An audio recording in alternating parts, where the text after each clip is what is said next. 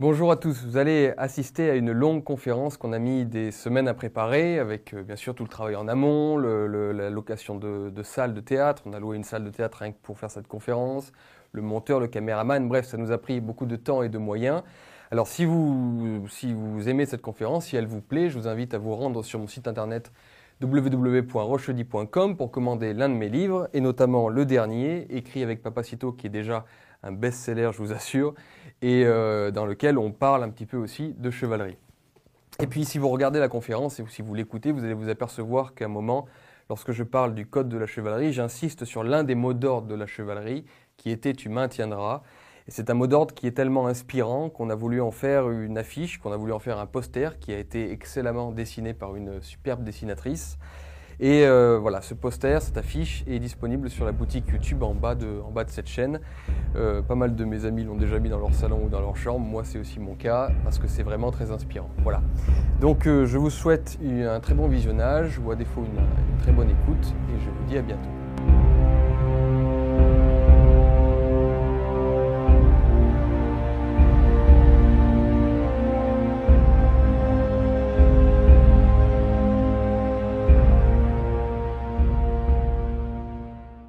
Alors aujourd'hui, j'aimerais vous parler euh, d'un sujet qui me tient à cœur et un sujet qui euh, commence à entrer dans, dans l'air du temps. On en entend de plus en plus parler. Et c'est celui de la chevalerie. Alors, je veux vous en parler en tant que phénomène historique, c'est-à-dire euh, quelque chose qui appartient à notre passé, au passé de la France en particulier, mais surtout au passé de, de l'Europe occidentale d'une manière générale. Mais je veux aussi vous en parler comme un idéal, parce que la chevalerie, c'est un phénomène historique, encore une fois quelque chose qui appartient au passé, mais c'est aussi un idéal qui finalement est totalement éternel, et quelque chose qui peut continuer à nous inspirer encore aujourd'hui. Et c'est ça qui m'a le plus frappé, parce que pour préparer ce propos, cette conférence, je ne sais pas comment on peut l'appeler, eh bien j'ai foutu mon nez dans, dans un paquet de livres traitant de la chevalerie, traitant du Moyen Âge d'une manière générale, et je me suis aperçu qu'il y avait énormément de choses à tirer, alors de connaissances bien sûr à tirer, parce qu'on doit apprendre ce qu'a été notre grand Moyen Âge et ce qu'a été la chevalerie, parce que finalement nous avons tous un peu de sang de chevalier si nous sommes européens, mais en plus plein de choses à tirer en termes de développement personnel. Alors ça va paraître un peu stupide, mais dans la vie des chevaliers, dans la façon dont on vivait au Moyen Âge, évidemment on ne va pas revivre de cette façon aujourd'hui, mais il y a plein de petites choses qui peuvent encore eh bien, comment dire, nous, nous, motiver d'abord et aussi nous guider pour une vie meilleure. Et ça, c'est hyper intéressant euh, quand on étudie la chevalerie. Alors, quand on pense à la chevalerie, quand on pense au médiéval, il y a tout de suite un imaginaire, un univers, euh, un imaginaire et tout un univers extrêmement profus, extrêmement riche qui nous vient à l'esprit. Euh, d'un point de vue purement historique, quand on pense à la chevalerie au Moyen Âge, on pense au château fort, euh, qui, sont extrêmement nombreux en, Europe et en France en particulier. Euh, on pense aux cathédrales, on pense à l'amour courtois, on pense aux troubadours, on pense euh, aux croisades, qu'on a énormément calomniées sur leur nature ainsi que sur leurs intentions. Et on parlera de ça dans mon propos parce que je veux à tout prix revenir sur les croisades et ce qu'elles ont été.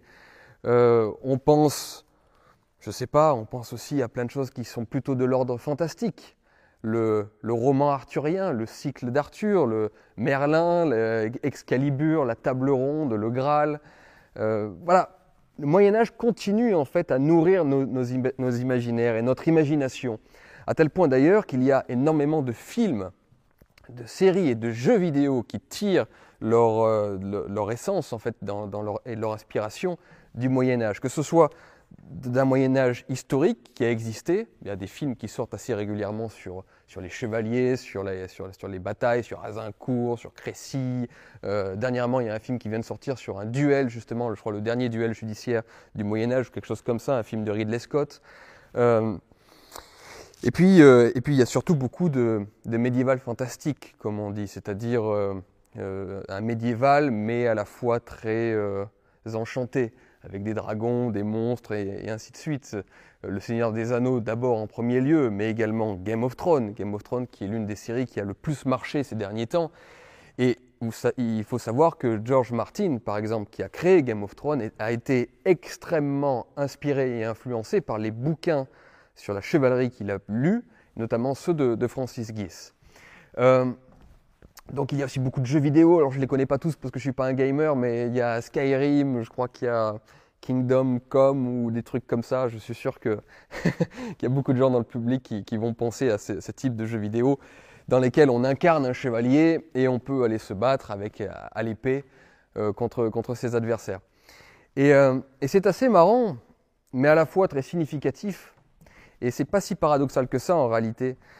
Euh, ce qui est dingue, c'est qu'on est justement très inspiré par le médiéval et on aime s'y projeter dans les productions euh, audiovisuelles, culturelles, cinématographiques, alors même que le monde dans lequel nous sommes est précisément l'inverse total à tout point de vue et surtout en termes de valeurs, de pensée, d'être au monde, de façon d'approcher l'univers, les êtres humains, l'existence, la politique même, on va le voir. Eh bien, ce monde médiéval est, l'inverse, c'est l'opposé, c'est même pas le miroir, c'est l'antagoniste même du monde moderne et du monde postmoderne. Et euh, c'est comme si dans le Moyen Âge, on allait chercher quelque chose que justement on n'a plus aujourd'hui, et pourtant, et pourtant dont on a besoin. On disait, je pense à ça, on disait des chevaliers qu'ils étaient des plus comme. On les appelait les, plus comme. Et en réalité, ils étaient surtout humains, trop humains, comme disait Nietzsche. Alors pas à propos des chevaliers, mais pour reprendre l'expression. Et en fait, il y a quelque chose de très humain, de très masculin, certes, du côté de la chevalerie, mais dans le Moyen Âge en général, il y a quelque chose de très humain. Et euh, ce quelque chose de très humain que je veux essayer de vous montrer dans ce propos, dans cette conférence, eh bien, c'est précisément ce qui nous manque aujourd'hui. Et euh, et dans cet antagonisme entre les deux mondes, ce monde médiéval de la chevalerie, de son code dont, nous allons parler, de son honneur et, ainsi de suite, et puis le monde postmoderne, eh bien dans cet antagonisme, il y a matière à réflexion. Et cette matière à réflexion, on peut, on a pu la, constater à travers un film assez euh, rigolo, très rigolo d'ailleurs. Pour moi, c'est l'un des meilleurs films humoristiques qui existent, euh, qui s'appelle Les Visiteurs. Alors c'est un film apparemment qui ne euh, qui mange, qui mange pas de pain, c'est un, un, petit film français, c'est un, film comique, donc normalement il n'y a pas matière là à réfléchir. Et pourtant il y a des trucs intéressants dans Les Visiteurs. On y suit l'histoire, vous l'avez tous vu j'imagine, on y suit l'histoire de, de, de, Godefroy de Montmirail, de Godefroy le Hardy, qui est un fier chevalier qui incarne exactement ce qu'est le chevalier du XIe siècle dont nous allons parler, qui, euh, pour le coup c'est vrai, qui croit en Dieu et qui, croit aux forces du mal. Et puis il est avec son, son, son domestique qui, est Jacouille, Jacouille la fripouille, et qui lui va devenir à travers les siècles et à travers sa généalogie de, de vilain, va devenir celui qui va prendre le pouvoir et qui va finir même à, à travers la figure de Jacquard, qui est l'héritier de Jacouille, par symboliser la modernité. Et donc vous avez la rencontre de Godefroy de Montmirail, qui est la, qui est la chevalerie, la chevalerie euh, toujours dans l'honneur, qui ne recule devant rien, Montjoie Saint-Denis, qui, euh, qui, croit en Dieu, qui, qui, qui, fait tout pour sa descendance et son lignage, et le lignage, la, lignée est très important à l'époque. Et donc vous avez quelqu'un auquel on peut s'identifier, en tout cas les âmes bien nées, je pense, ont plutôt envie de s'identifier à Godefroy de Montmirail plutôt qu'à Jacouille, en général, ou même à Jacquard. Eh bien, vous avez cette figure idéale et puis vous avez la figure vilaine, la, figure qui se transforme en, bouse d'ailleurs lorsqu'elle passe à travers les couloirs du temps, et qui va devenir à terme la modernité. Et cette modernité, c'est de la bouse parce que même Jacquard, des siècles plus tard, lorsqu'il passe par les, couloirs du temps, lui-même aussi se transforme en bouse. Et c'est, je ne sais pas si euh, Jean-Marie Poiré, je crois, qui a écrit le film, a voulu faire passer un message à travers cela, mais ce message est quand même extrêmement parlant. Et on va comprendre pourquoi. Effectivement, nous sommes désormais dans le monde de Jacquard. Nous sommes, pour reprendre les visiteurs, nous sommes en post-modernité, c'est-à-dire l'acmé de la modernité, et nous n'avons donc plus rien à voir avec ce monde médiéval et ce monde chevaleresque. Et euh, je vais vous raconter comme ça trois histoires. Trois histoires, alors deux, deux histoires de, de l'époque médiévale, et puis une autre histoire où vous allez comprendre pourquoi. Trois histoires intéressantes. Parce que tout ce que je vais faire d'ailleurs durant cette conférence, c'est de retourner au texte des chansons de gestes de l'époque. Je vais surtout m'attarder, pour vous parler de, cette belle chevalerie euh, française et européenne, je vais surtout m'attarder sur les chansons de gestes du 11e, 12e, un peu 13e siècle, et pas trop sur ce qu'on aura appelé le cycle, ce qu'on appelle après le, cycle arthurien, qui est une chose un peu différente et qui déjà participe légèrement à la décadence de la chevalerie. Là, je vais retourner au premier texte, c'est-à-dire les chansons de gestes, ce que l'on disait lors des festins, lorsque ce que les troubadours et les conteurs racontaient lors des fêtes, lors des, euh, ce qu'on disait aux enfants également pour les éduquer, euh, de façon à former un esprit du temps et l'esprit des gosses qui, vous allez voir, est très éloigné de la façon dont nous, nous élevons nos enfants aujourd'hui. Et donc là, je veux commencer par vous raconter ces histoires pour vous montrer que déjà à l'époque, on avait conscience de la dualité qui pouvait exister entre un monde idéal, qui est celui de la chevalerie, et le monde médiocre qui va devenir celui de la modernité. Et s'il y a un élément certain qui doit caractériser notre monde, vous allez tous être d'accord avec moi, c'est bien celui du monde de la marchandise, du capitalisme et du monde de l'argent roi. Nous vivons dans ce monde-là. Personne, je pense, ne, ne me contestera. Eh bien, je vais vous montrer qu'à l'époque, on le savait déjà. Et je vais vous raconter ça à travers l'histoire de Vivien. De Vivien, qui est une figure qu'on retrouvera dans d'autres chansons de gestes. Parce qu'il y a comme ça des super-héros à l'époque dans les chansons de gestes qui reviennent régulièrement dans, dans, différentes histoires.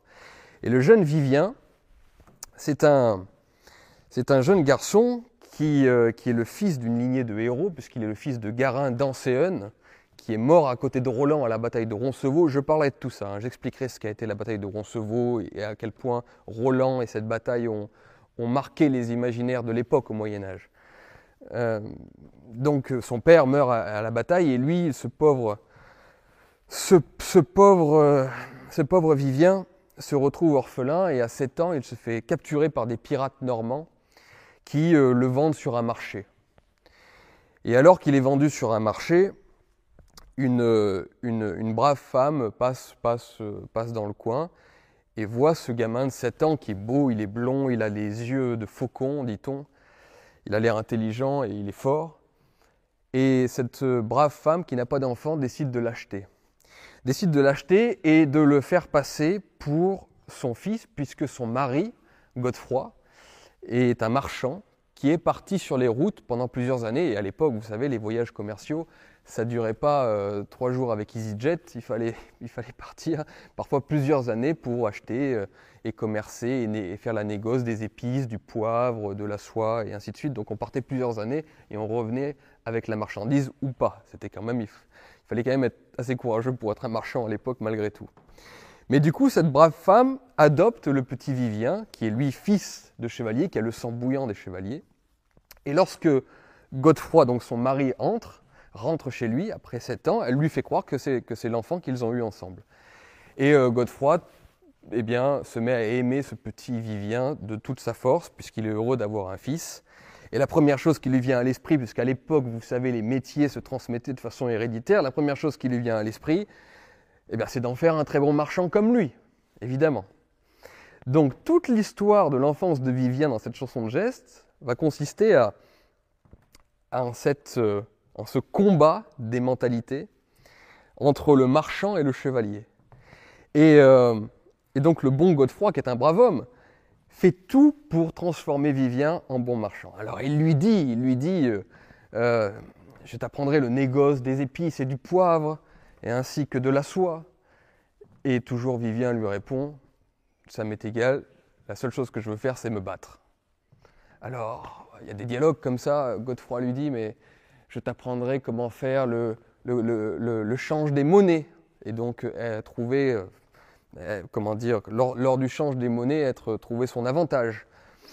Et toujours Vivien lui répond, tout cela m'est égal, je veux juste savoir donner des bons coups de lance, d'avoir une lance et donner des bons coups de lance. Alors Godefroy lui dit, mais je te dirai, je te dirai où sont, je t'apprendrai où sont les meilleures foires et les meilleurs marchés pour vendre ses produits. Et puis Vivien lui répond, moi, je ne veux qu'un cheval, des chiens et un épervier, parce qu'évidemment, le chevalier, lorsqu'il n'est pas à la bataille, aime surtout et par-dessus tout une chose, c'est la chasse. Et puis donc Godefroy insiste et lui dit, mais je, je, t'apprendrai où acheter de beaux draps pour te confectionner de beaux vêtements et avoir de bottes, des bottes très solides. Et Vivien répond, où sont les païens? Alors les païens, c'est les sarrasins, hein, c'est les, les musulmans. Où sont les païens? Je veux juste savoir où ils sont pour aller les combattre. Et y a, durant toute cette chanson de gestes, ce conflit incroyable. Et, euh, et c'est une catastrophe à chaque fois que Godefroy envoie, donc le père marchand envoie son, fils Vivien sur les marchés, puisqu'il revient toujours en ayant acheté des chiens, un cheval, euh, de sorte pour pouvoir devenir chevalier. Vivien, dans son essence, dans sa nature, ne peut pas devenir marchand, il ne veut que combattre pour la chrétienté, et il aime l'aventure et, la chasse. Et il lui dit même un jour, euh, de façon très provocatrice, Père, si j'avais si j'avais tout votre argent, la première chose que je ferais, ce ne serait pas du négoce, ce serait de bâtir immédiatement un château fort et de faire jouer aux échecs toute la journée à l'intérieur de mon château. Donc en fait, il y a tout cet esprit aristocratique contre l'esprit du bourgeois et du négoce, qui est finalement un conflit éternel, conflit entre le réel et l'idéal, le conflit entre euh, les valeurs hautes et sacrées et les valeurs plus matérielles et, et, euh, terre à terre. Ce conflit-là est éternel. Et évidemment, le Moyen Âge valorise beaucoup ces valeurs aristocratiques de, la guerre, mais aussi du spirituel, tandis qu'aujourd'hui, nous sommes évidemment que dans les valeurs du bourgeois. Mais ce qui est intéressant, c'est qu'à l'époque même, ils en avaient conscience. Dans, dans cette chanson de geste du XIIe siècle, ils en avaient déjà conscience. Donc nous sommes dans le monde de Godefroy le Marchand. Alors nous sommes dans le monde de Jacouille, de Jacquard, on est dans le monde de Godefroy le Marchand, aujourd'hui. Et puis une autre histoire que je vais vous raconter maintenant, c'est celle de de l'enfance de Roland, pour le coup. Roland qui est un autre héros que l'on rencontrera à nouveau dans, mon propos d'aujourd'hui. Et c'est significatif encore, vous allez voir. En fait, ça se passe. Alors c'est légendaire, hein, c'est une chanson de geste, c'est pas totalement historique, c'est toujours à la frontière entre l'histoire et la légende. Euh, ça se passe à un moment où l'armée de Charlemagne doit partir en croisade dans le sud de l'Italie pour je crois, euh, qui va en, direction de la bataille d'Apremont, afin d'affronter le roi euh, Agolan, qui est un roi païen, qui est un roi musulman. Et donc l'armée de Charlemagne se met en branle pour partir en Italie et euh, aller affronter les, les, païens. Et ce qui se passe, c'est que, c'est que Roland est encore jeune. C'est un jeune adolescent et avec ses potes, avec ses copains, il ne rêve que d'une chose, c'est de rejoindre l'armée, de rejoindre la croisade pour partir avec eux, avec leur père, avec leurs grands frères, leurs cousins. Et ils ont ce sang bouillant. On va le voir à quel point le, au Moyen Âge on est plein de vie. C'est vraiment ce que vous allez pouvoir constater. Et euh, du coup, pour les empêcher de partir à cette croisade, à cette bataille, on les enferme dans le donjon, dans un donjon près de Laon. Sauf qu'il y a un problème, c'est que l'armée de Charlemagne traverse, enfin passe sous le donjon à un moment pour partir à la croisade. Il faut, il faut penser, il faut imaginer ce qu'était une armée qui partait en croisade. Hein. Des beaux chevaux, des, des grands chevaliers, l'armure, les, les, écus flamboyants, les, les hommes, les, les, trompettes derrière. Enfin, il y avait quelque chose de très fort. C'était un, plus qu'un film, c'était la réalité. Et vous imaginez le cliquement des armures et des épées, ça devait, être, ça devait donner un effet très très impressionnant. Et donc vous avez tous ces gamins qui regardent ça à travers alors c'est pas les fenêtres, mais à travers les, meurtrières, qui voient l'armée de leur père partir, et ils ne rêvent que d'une chose, c'est d'y aller. Ils descendent, ils descendent du donjon, en bas du donjon, et la porte est gardée, on a, demandé à faire garder la porte par un vilain, qui doit donc empêcher ces gamins de fuir le donjon. Et c'est un vilain, donc euh, c'est-à-dire quelqu'un qui, euh, qui, qui, est ignoble. Ignoble signifie ne, pas être noble. Et je ne parle pas là de catégorie sociale. Hein. On verra après que dans la chevalerie, beaucoup de paysans ont pu l'intégrer la chevalerie. Je parle juste du caractère existentiel presque, de l'anthropologie, comme on aime dire aujourd'hui, même si c'est pas très français, mais vous voyez l'anthropologie individuelle de l'individu, l'individuel de l'individu. Vous voyez ce que je veux dire. Donc ce vilain garde la porte. Et, euh, et Roland, et ses amis commencent à, essayer de le corrompre, mais ils n'ont pas d'argent. Alors ce qu'ils essayent de faire, c'est de l'amadouer, c'est de lui dire, euh, de lui dire, euh, euh, vous êtes un beau seigneur vous aussi, et ainsi de suite. Mais ça ne marche pas. Le portier bah, n'est pas facilement corruptible avec des belles paroles. Ce qu'il aimerait lui simplement, c'est de l'argent. Alors Roland dit au portier la plus belle chose que lui peut dire et que lui aimerait entendre pour lui-même, à savoir, si vous me laissez sortir, si vous nous laissez sortir, une fois chevalier, donc c'est-à-dire très bientôt, nous vous ferons chevalier. Donc pour Roland, dans l'esprit d'un jeune chevalier, qu'est-ce qu'il y a de plus beau que de devenir un chevalier? Et donc il propose ça, et c'est la plus belle des récompenses que l'on puisse avoir. Pour eux. Mais là, le portier répond Chevalier, quel vilain métier, on n'y reçoit que trop de vilains coups. Et donc là, il y a encore une fois cet affrontement entre deux ordres d'idées, deux esprits.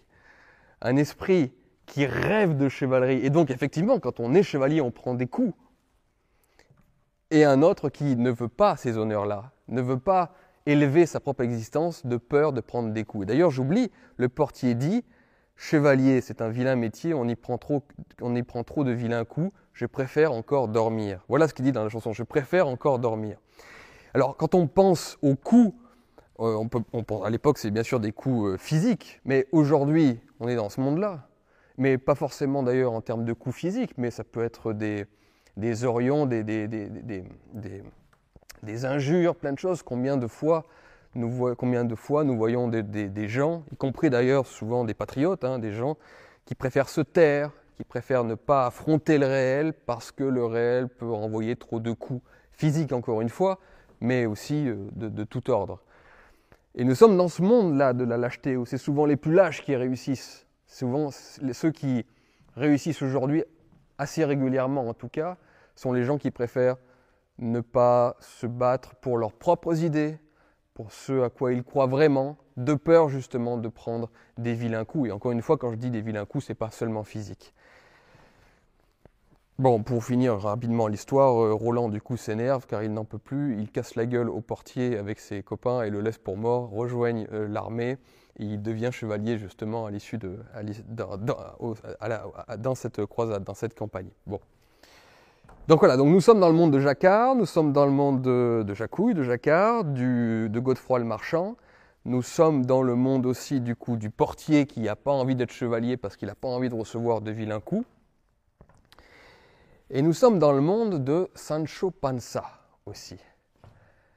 Et ça, c'est la troisième histoire que je vais vous raconter, et c'est euh, une histoire triste finalement. Sancho Panza, je ne sais pas si vous le connaissez, mais c'est le domestique de Don Quichotte. Et ça, je suis sûr quand même que vous avez entendu parler de Don Quichotte. Vous savez, Don Quichotte, ce vieux chevalier qui refuse de, ne, plus être chevalier dans un monde qui refuse les chevaliers. C'est-à-dire que toute l'histoire de Don Quichotte, écrite par Cervantes en 1605, toute l'histoire de Don Quichotte, c'est finalement quelqu'un qui est anachronique, qui veut vivre avec toutes les valeurs chevaleresques qui sont belles et que nous allons voir, mais qui ne peut plus vivre de cette façon parce que le monde a rejeté toutes ces valeurs-là et toute cette façon d'être au monde. Au point même, du coup, qu'il en est ridicule et qu'il en est risible. C'est comme ça qu'est resté dans nos esprits l'histoire de, de Don Quichotte. Et en fait, ce qui est tragique, c'est que Don Quichotte, ce roman, qui est le premier roman moderne, on l'appelle comme le premier roman moderne, déjà dans sa construction, dans, la, construction du, du, récit, mais également dans son essence, parce que Don Quichotte est, comment dire, le clou qui va être euh, qui va fermer le, cercueil de la, de, la, chevalerie après un long crépuscule. Cervantes, à travers Don Quichotte, tue d'une certaine manière la chevalerie. Alors c'est pas lui qui la tue, mais comme je vous dis, il met le dernier clou sur le cercueil, parce qu'on commence à ce moment-là à rire de la chevalerie et à bien constater à quel point elle est devenue anachronique, elle est devenue obsolète dans un monde qui entre dans la modernité. Nous sommes là au tout début du XVIIe siècle. Et après la Renaissance, effectivement, c'est un long cheminement vers la modernité qui finit petit à petit par faire passer la figure idéale du chevalier qui croit en Dieu justement et, qui a toutes ces valeurs extrêmement fortes, qui finit par le faire passer pour quelqu'un de ridicule. Et Cervantes ridiculise, apparemment, nous allons en parler, la figure du chevalier qui veut vivre en tant que chevalier. Et en miroir, enfin plutôt à côté de, de Don Quichotte, il y a donc Sancho Panza, qui est un obèse sur un âne. Je crois que l'image est très parlante en termes d'incarnation de la modernité. Qui, lui, n'a aucun sens idéal, justement, n'a aucun idéalisme. Sancho Panza, c'est celui qui est toujours très terre à terre, qui a un bon sens pratique, qui est utilitariste, qui est raisonnable d'une certaine façon, qui est modéré. Et vous me permettrez donc de dire qui est médiocre. Et c'est cette figure-là qui est la figure du, de l'occidental moyen d'aujourd'hui, qui est la figure de, de l'homme moyen, en tout cas tel qu'on le souhaite. Et donc nous sommes aujourd'hui dans le monde de Sancho Panza et malheureusement plus dans le monde de Don Quichotte parce que lui-même ne l'était plus euh, à son époque au début du XVIIe siècle quand l'histoire a lieu. Et ce qui est absolument terrible, je trouve, c'est que Cervantes, donc, qui met le dernier clou sur le cercueil de la chevalerie et qui fait rire de la chevalerie à travers la figure de Don Quichotte, ce qui est absolument dramatique, c'est que Cervantes lui-même était chevalier. Et là, il faut que je vous raconte rapidement l'histoire de Cervantes. Vous savez, en, le 7 octobre 1571, il y a eu une bataille dont on n'entend absolument plus parler aujourd'hui, évidemment. Hein. Il y a eu une bataille en Méditerranée qui, s'est appelée la bataille de l'Épante. Et durant cette bataille, en fait, cette bataille voyait l'affrontement des forces turques. Les Turcs avaient 300 galères contre les forces européennes, qui avaient 200, 200 euh, navires, 209 pour être exact. Et ces forces étaient européennes. Hein. Il y avait des Espagnols, des Autrichiens, des Allemands, quelques Français, mais malheureusement qui venaient pas du roi. Mais enfin, euh, il y avait, c'était une force européenne. De Venise, beaucoup aussi, de Gênes, voilà. Donc c'était les Européens contre les Turcs.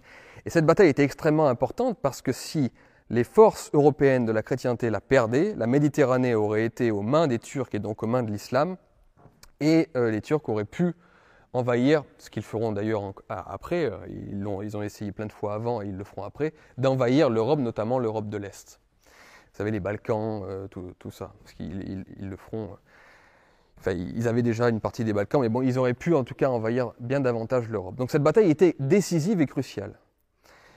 Et euh, lors de cette bataille maritime, les forces européennes ont prié, ont fait un jeûne de trois jours avant d'entrer en bataille. Et le matin de la bataille, ils ont invoqué la, Sainte Trinité et surtout la Sainte Vierge. On verra à quel point la figure de la Vierge est importante pour les chevaliers. Et puis la bataille a eu lieu et évidemment, à la fin de la bataille, c'est les, forces du Christ qui ont gagné contre celles de, Mahomet. Et eh bien, dans cette bataille, il y avait un jeune de 24 ans, un jeune espagnol de 24 ans, qui s'appelait Cervantes. Et ce jeune Cervantes était malade au moment de la bataille, c'est-à-dire qu'il se croyait euh, plutôt condamné. Alors il demande lui-même d'être aux avant-postes, d'être, euh, euh, de, prendre les, devants dans la bataille, parce que de toute façon, il pensait qu'il avait plus de chances d'y mourir, d'y décéder. Et il se jette comme un lion contre les forces turques, il se fait blesser deux fois à la poitrine et surtout il perd l'usage de sa main gauche et on l'appellera plus tard le manchot, justement parce que dans cette bataille il, perd, il perd, sa main. Donc c'est un guerrier déjà, Cervantes, un guerrier et un poète. Puis il a une vie en plus euh, mouvementée parce qu'il se fait aussi capturer pendant cinq ans par les Sarrasins qui le réduisent en esclavage. Et pendant cinq ans, il n'aura de cesse que d'essayer de, que d'essayer de s'échapper. Et même une fois, et ça c'est connu, ça a été rapporté, où justement les esclaves chrétiens, euh, le complot des esclaves chrétiens pour leur permettre de, s'échapper, eh bien, ce, complot ourdi ne, ne, fonctionne pas, et que du coup les chrétiens vont être punis. C'est Cervantes qui va au devant des, des Sarrasins et qui leur dit punissez-moi moi à la place de tous les autres. Au bout de cinq ans, il arrive à être libéré grâce à l'action de sa mère et à l'action aussi de, bonne sœur qui paye sa rançon. Enfin bref, c'est un peu compliqué. Et lui vivra comme un gentleman, comme un gentilhomme, comme un chevalier toute sa vie. Et à chaque fois qu'on le moquait notamment, euh, à chaque fois qu'on le moquait parce qu'il avait une main en moins, il répondait toujours avec euh, énormément de fierté qu'il n'avait pas perdu cette main lors d'une stupide bataille euh, après une beuverie dans une taverne, mais qu'il l'avait perdue lors d'une journée parmi les plus glorieuses de toute l'histoire de l'humanité et dont on se rappellera pour des siècles et des siècles. Malheureusement, Cervantes ne connaissait pas l'éducation nationale française, ne pouvait pas prévoir l'éducation nationale française. Effectivement, euh, cette bataille qui a sauvé la chrétienté, on n'en a plus rien à foutre aujourd'hui, on ne l'apprend plus. Mais lui, à son époque, pensait, et il pouvait en être fier, qu'on se rappellerait de la mémoire de ces, de ces hommes-là. Et c'était tellement un chevalier dans son essence et dans son âme qu'il disait par exemple que si jamais il devait écrire une seule chose, une seule phrase, un seul mot qui devait pousser au vice plutôt qu'à la vertu, il préférait encore qu'on lui coupât l'autre main et de ne plus écrire du tout. Et il disait, et ça j'aime bien ça, il faut le retenir, il disait que tout poète, c'est-à-dire tout écrivain à l'époque, se doit d'être aussi gentilhomme, et tout gentilhomme se doit d'être poète. Et ça, c'est de la définition même de l'homme complet, vous savez, l'homme complet, que euh, on ne supporte plus aujourd'hui. Voilà, donc c'est pour ça que cette histoire est triste, parce que Cervantes, qui était lui-même un chevalier, comme je de vous le, comme je viens de vous le montrer, eh bien, a écrit ce livre Don Quichotte qui a fait beaucoup de mal à la chevalerie. Et pourtant, quand on, quand on essaye de ne pas regarder, lire ce livre de façon seulement superficielle pour se moquer de Don Quichotte, on s'aperçoit quand même que Cervantes écrit sur ce chevalier, euh, ce chevalier errant, il écrit sur lui avec une immense affection. Et euh, il lui fait dire des choses qui quand même peuvent nous faire réfléchir sur, euh, sur celui qui est ridicule dans l'histoire. Apparemment, dans Don Quichotte, c'est le chevalier qui est ridicule et les autres qui rient de lui. Mais quand on regarde le palimpseste de cette histoire, qu'on regarde en filigrane, on finit par se demander si c'est pas l'inverse, et si c'est pas Don Quichotte qui n'est pas ridicule, et que nous tous autour de lui, qui rions de ce type qui veut vivre de façon anachronique, eh bien, si c'est pas nous, les rieurs, qui sommes les ridicules. Et il fait dire ça à son chevalier. Il fait dire ça à Don Quichotte. Je suis chevalier, tel je vivrai, tel je mourrai, s'il plaît au Très-Haut. Je marche dans l'étroit sentier de la chevalerie errante, méprisant les richesses, mais non pas l'honneur. J'ai vengé les injures, j'ai redressé des torts, j'ai châtié des insolences. Je n'ai pas d'intention qui ne soit droite, et je ne songe qu'à faire du bien à tout le monde. Un homme qui pense, un homme qui agit de la sorte, mérite-t-il d'être traité de fou? Je le demande à vos excellences. Et en fait, il le demande à nous, il le demande à nous tous. Est-ce qu'un homme qui veut vivre de la sorte, même dans un monde qui ne fait rien pour qu'on puisse vivre de la sorte, est-ce qu'un homme qui veut vivre de la sorte est vraiment ridicule? Est-ce qu'on peut rire d'un tel homme? Je ne pense pas. Et d'ailleurs, ce que l'on constate aussi dans l'histoire de, Don Quichotte, ça c'est quelque chose que Jacqueline Kellen euh, relève. C'est qu'à chaque fois que Don Quichotte passe quelque part, qu'il traverse un village, qu'il rencontre des gens, que, des gens le croisent, il se crée alors quelque chose qu'on appelle la soif. Il se crée une soif autour de Don Quichotte. C'est étrange une soif. Pourquoi une soif? Eh bien, une soif d'idéal.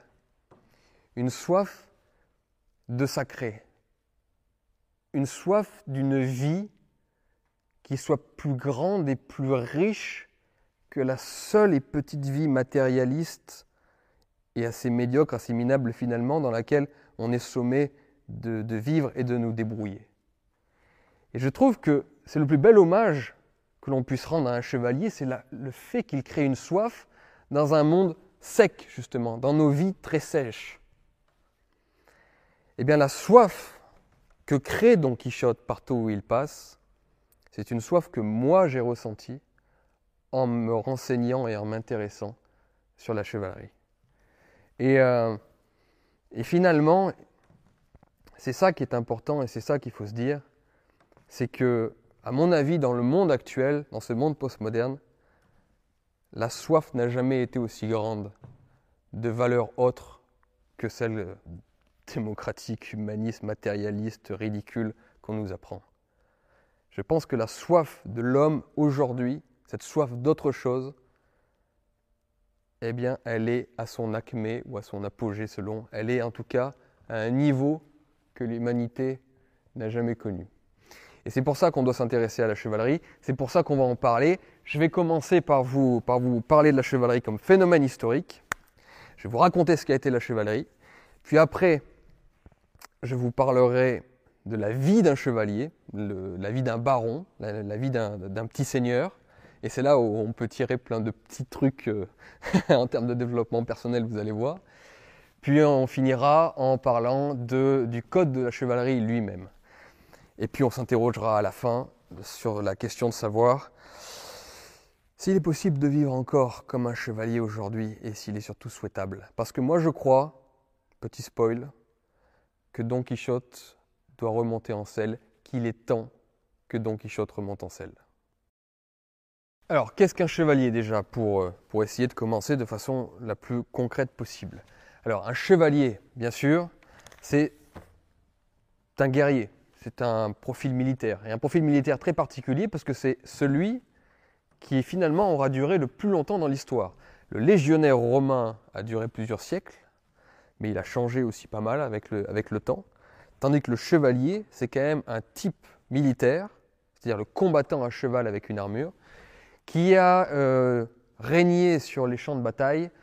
Alors, selon que l'on fasse débuter son origine euh, au 8e siècle ou au 10e, il y a une petite querelle là-dessus, on, en parlera, on en parlera un petit peu après.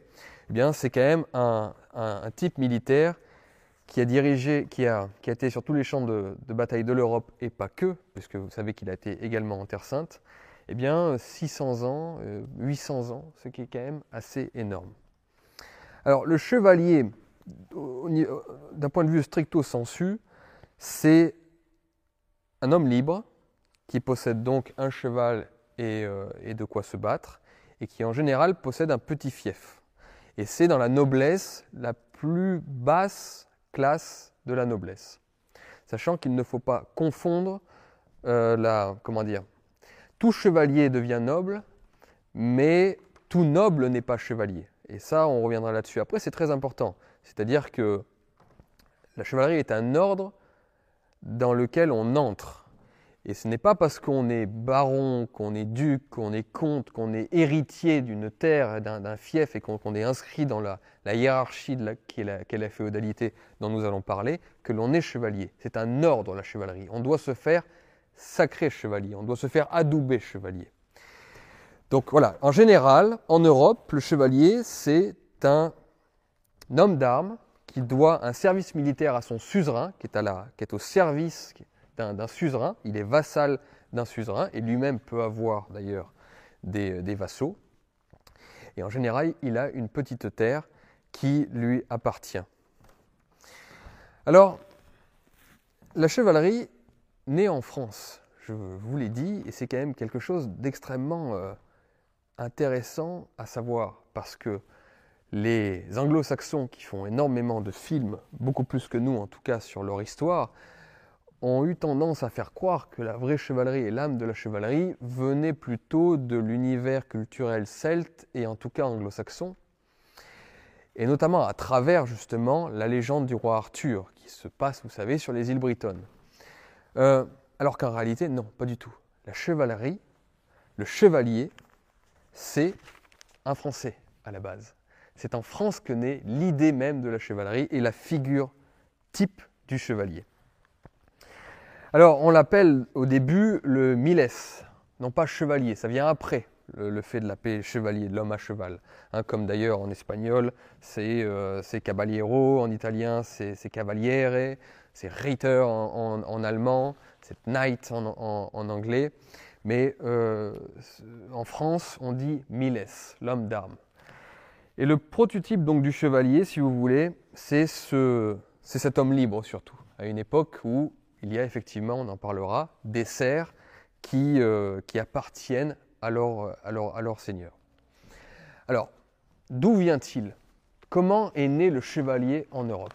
Comment et dans quelle société a-t-il vécu? Alors, la chevalerie a une origine euh, nébuleuse.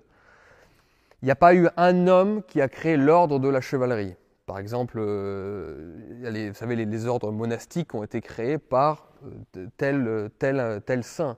Je crois que c'est Saint Benoît qui crée les bénédictins, par exemple. Non, la chevalerie est née de façon un petit peu anarchique dans un monde qui lui-même l'était. Et c'est très intéressant, et vous allez voir qu'il y a peut-être des liens avec le monde actuel, c'est très intéressant de, de regarder ce qui se passait à cette époque. Pourquoi la chevalerie est-elle née? Et pourquoi la féodalité est-elle née? Féodalité et chevalerie sont liées, mais il ne faut pas les confondre. Et on insistera là-dessus. En fait, au 8e, surtout 9e et 10e siècle, le 9e et 10e siècle européen, sont des siècles dans lesquels le sentiment d'insécurité, comme on dit aujourd'hui, euh, est tout sauf un sentiment. La guerre est partout et elle est totale. Mais le problème, c'est qu'on ne parle pas forcément et que de guerre entre deux armées qui bataillent entre elles.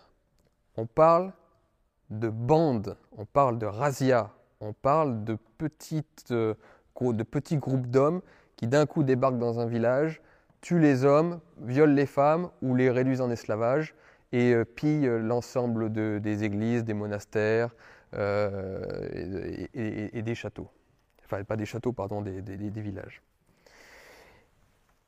Dans le nord, ce sont les Normands, les Vikings, qui passent leur temps à ravager tout, le nord et toute la côte, côte ouest de la, France, de l'Angleterre et de l'Europe.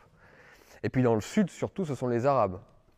Ce sont les Sarrasins, les musulmans, qui font des ravages pas possibles en Italie et dans le sud de la France. Au point même d'ailleurs, vous savez que la Riviera, la, côte d'Azur, la belle côte d'Azur, n'est quasiment pas habitée à cette époque.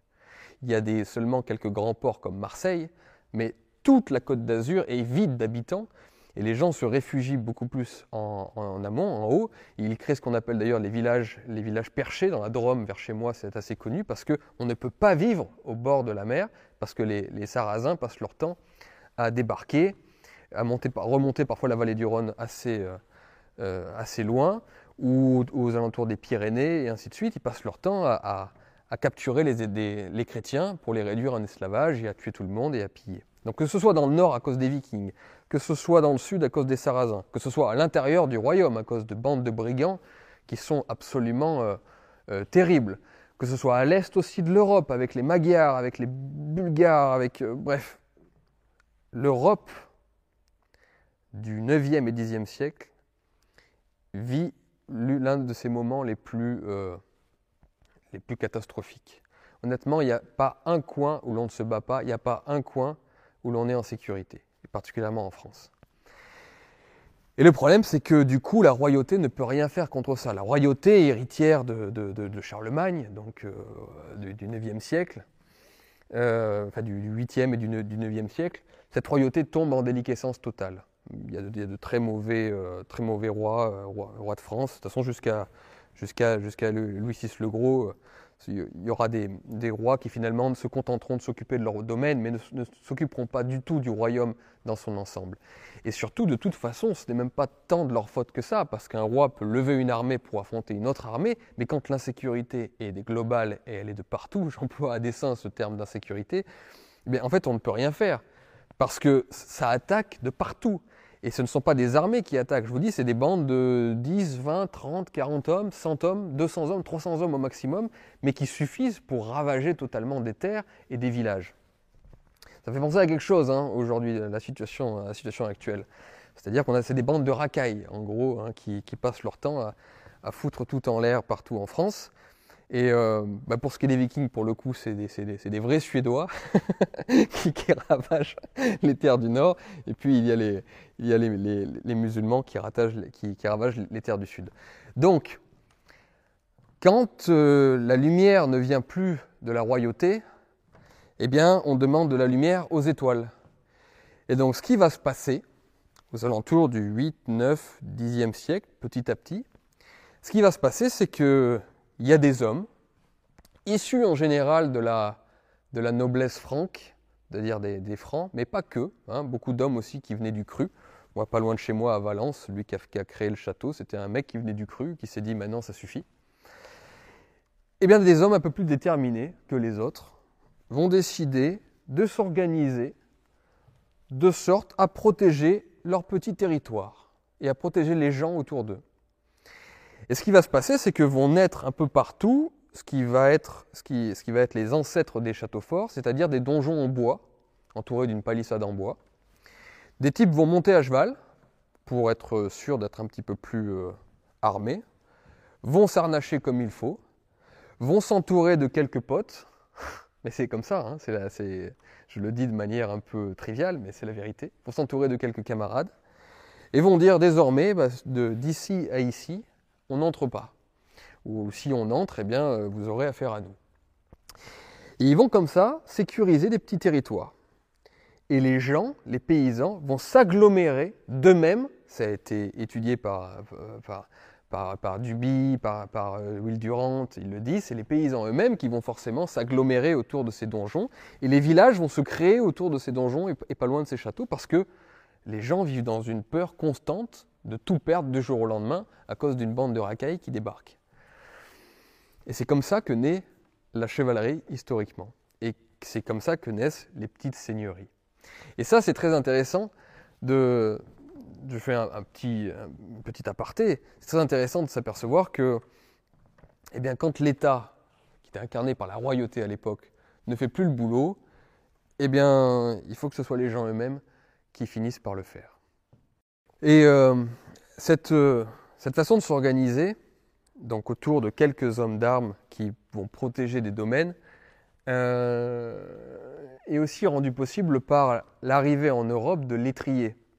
Alors l'étrier arrive en Europe, alors ça a une origine un peu aussi nébuleuse, certains disent que ça vient des sites, d'autres disent que ce sont les Huns qui ont ramené l'étrier et que ça a mis du temps avant de se généraliser. Et on estime qu'au 7e, 8e, 9e siècle, l'étrier enfin été généralisé dans la, dans la cavalerie. Et vous savez, c'est très important l'étrier parce que les armées à l'époque de l'Antiquité sont constituées essentiellement de l'infanterie. C'est l'infanterie qui est la pièce maîtresse des batailles. La cavalerie peut jouer un rôle, mais elle ne peut pas jouer ce rôle de choc. D'ailleurs, il y a beaucoup de cavaliers dans l'Antiquité qui sont en fait des lanceurs de javelots, par exemple, ou des archers. Parce que euh, le choc, c'est-à-dire d'être capable de charger une armée avec son cheval et de pouvoir rester assis, de ne pas être désarçonné, eh bien, il faut avoir une assiette qu'on appelle en équitation assez importante et assez forte, et on peut l'obtenir que par, euh, l'étrier. Et en fait, du coup, la possibilité, enfin, l'étrier a rendu possible l'armure lourde, euh, la côte de maille, la solidité du chevalier telle qu'on la connaît, et de pouvoir en fait transformer le soldat, le guerrier, pas le soldat, le guerrier, on verra la distinction après, euh, le guerrier en une sorte de tank de l'époque. Et donc du coup, quelques chevaliers pouvaient faire face à des dizaines de piétons assez facilement. Parce que d'un coup, il y a comme une, un bond technologique qui est fait grâce à l'étrier et euh, grâce aussi à d'autres éléments euh, d'armure. Mais le, quelques hommes peuvent défendre un territoire parce que, je vous dis, une, 3-4 chevaliers peuvent facilement mettre en déroute une trentaine de, brigands. Et c'est cette invention-là de l'étrier qui va qui, finalement facilite la féodalité et facilite cette organisation. Je dis ça rapidement, je fais une parenthèse parce que vous savez, les marxistes racontent toujours que c'est le changement des moyens de production qui, euh, qui détermine les changements des superstructures, alors que là, les, moyens de production sont sensiblement les mêmes, c'est-à-dire la façon dont on produit euh, parmi les paysans, c'est sensiblement la même chose au Moyen Âge qu'à l'époque euh, qu'à l'époque antique, et or pourtant la superstructure et la forme, l'organisation politique est totalement différente, ce qui, fait donc euh, penser que les évolutions techniques d'un point de vue militaire ont également une incidence extrêmement forte sur la politique, sur la, superstructure, sur les morphologies politiques.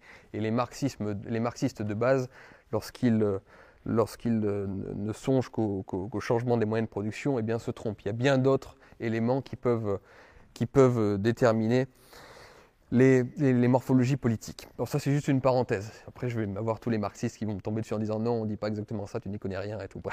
c'est une petite parenthèse. Mais euh, du coup, voilà, se met, en, place petit à petit une organisation féodale, dont on parlera, dans laquelle un seigneur dirige une terre qu'il protège.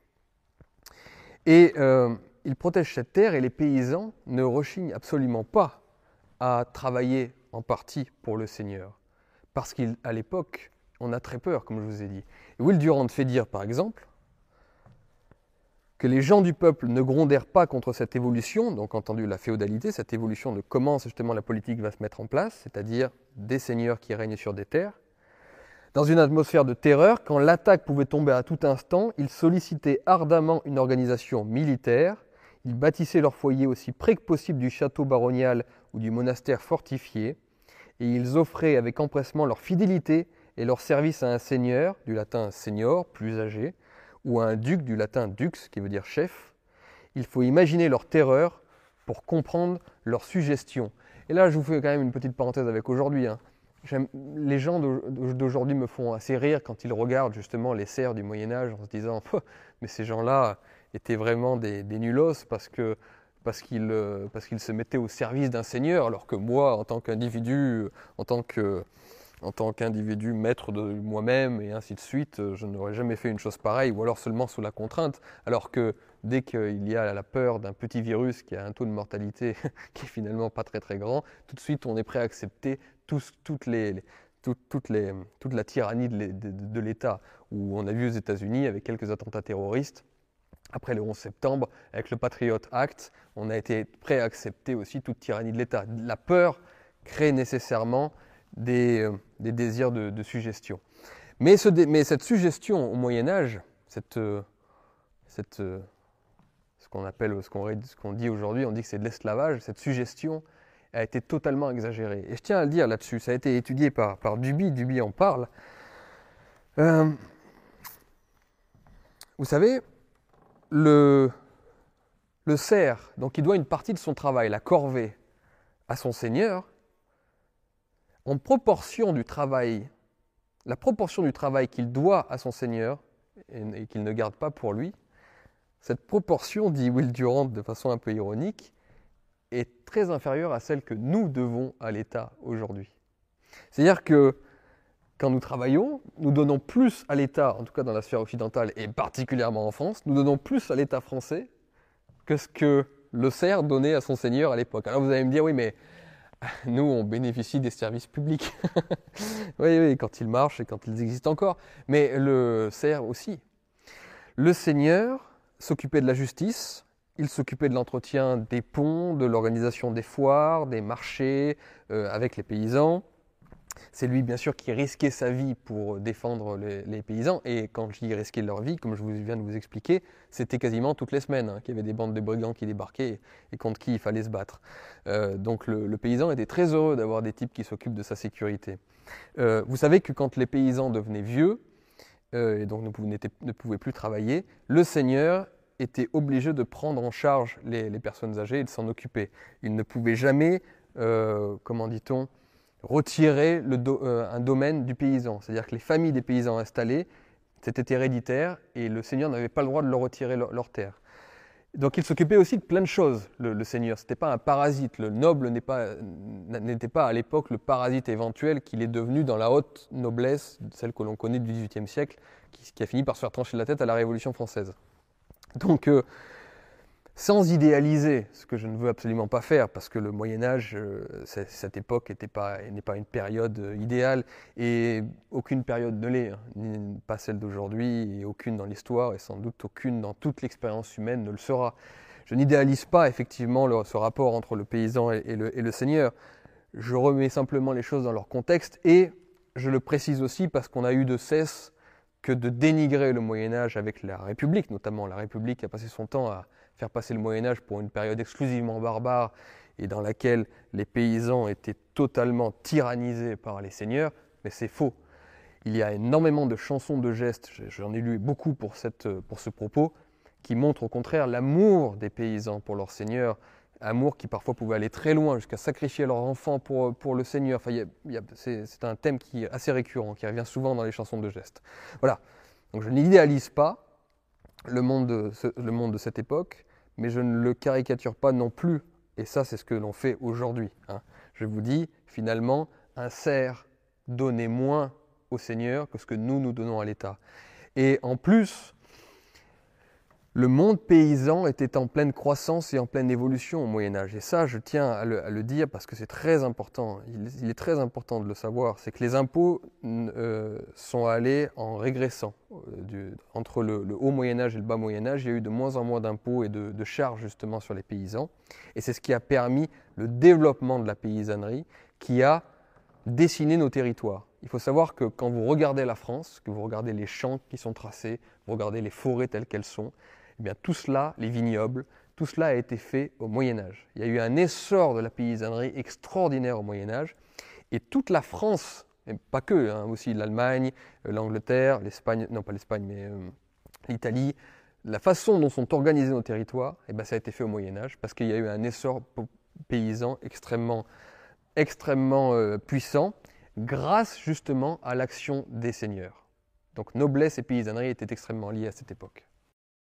Alors revenons euh, juste très rapidement sur ce qu'est la féodalité, pour comprendre un petit peu l'esprit et comment fonctionne le Moyen Âge dans son organisation politique. La féodalité, je vous ai montré comment est-ce qu'elle était née, à cause justement d'un déclin de la, royauté. C'est une organisation d'hommes, une organisation transversale et euh, hiérarchique. En fait, chaque homme, chaque seigneur, plutôt chaque noble, est lié à un autre. Il y a les vassaux et les suzerains. Et le dernier des suzerains, c'est le roi. Et c'est comme ça, en fait, que cela fonctionne, c'est-à-dire que si vous faites partie de la noblesse et qu'en plus de cela vous êtes chevalier, eh bien vous devez un service militaire à votre suzerain. Ce service militaire dure en général entre 4 et 6 euh, mois, ça dépend du banc, ça dépend de l'ost, mais c'est ainsi que le Moyen Âge fonctionne. Et euh, ce qui est intéressant à comprendre, c'est que aucun suzerain est un tyran hein, à cette époque. Aucun suzerain, c'est-à-dire aucun chef, n'est un tyran vis-à-vis de son inférieur. Il y a là une tradition qui est pour le coup extrêmement européenne, qui est une tradition libérale, alors pas au sens libéral économique, mais l'essence même de la politique en Europe, et ce depuis les Grecs, et euh, bien sûr évidemment c'est toujours les mêmes, hein, ce sont les Indo-Européens, c'est les Européens, cette essence est toujours extrêmement libérale au sens que l'on est farouchement attaché aux libertés individuelles et à notre, et à notre dignité personnelle. Et c'est donc deux mondes qui s'affrontent, le, symboliquement et traditionnellement, le monde asiatique dans lequel la suggestion vis-à-vis de l'État et vis-à-vis du chef, du roi, est très très forte, on se met à genoux devant lui, on s'écrase devant lui, tandis que les seigneurs, les aristocrates, les chefs européens que ce soit sous les, Macédoniens par exemple avec les, sous Alexandre le Grand, où on ne voulait pas justement se mettre à genoux devant le roi, alors que Darius et chez les Perses, donc c'est chez les Asiatiques comme on les appelait, eh on se mettait facilement à genoux, voire on, s'écrasait au sol. Non, non, non, non, en Europe c'est pas comme ça. On accepte, déjà on choisit son suzerain, sauf quand, sauf quand on, hérite de son suzerain parce que voilà, les, telle terre a, une tradition de vassalité vis-à-vis d'une autre, mais en général, le chevalier choisit son, suzerain. Il est très fier d'être vassal de, quelqu'un d'autre, et on, réfléchira sur les rapports humains très différents avec ceux que nous avons aujourd'hui. Mais un chevalier peut être très fier de son suzerain parce qu'il est prestigieux et parce que, par exemple, ça peut même être le roi, in fine.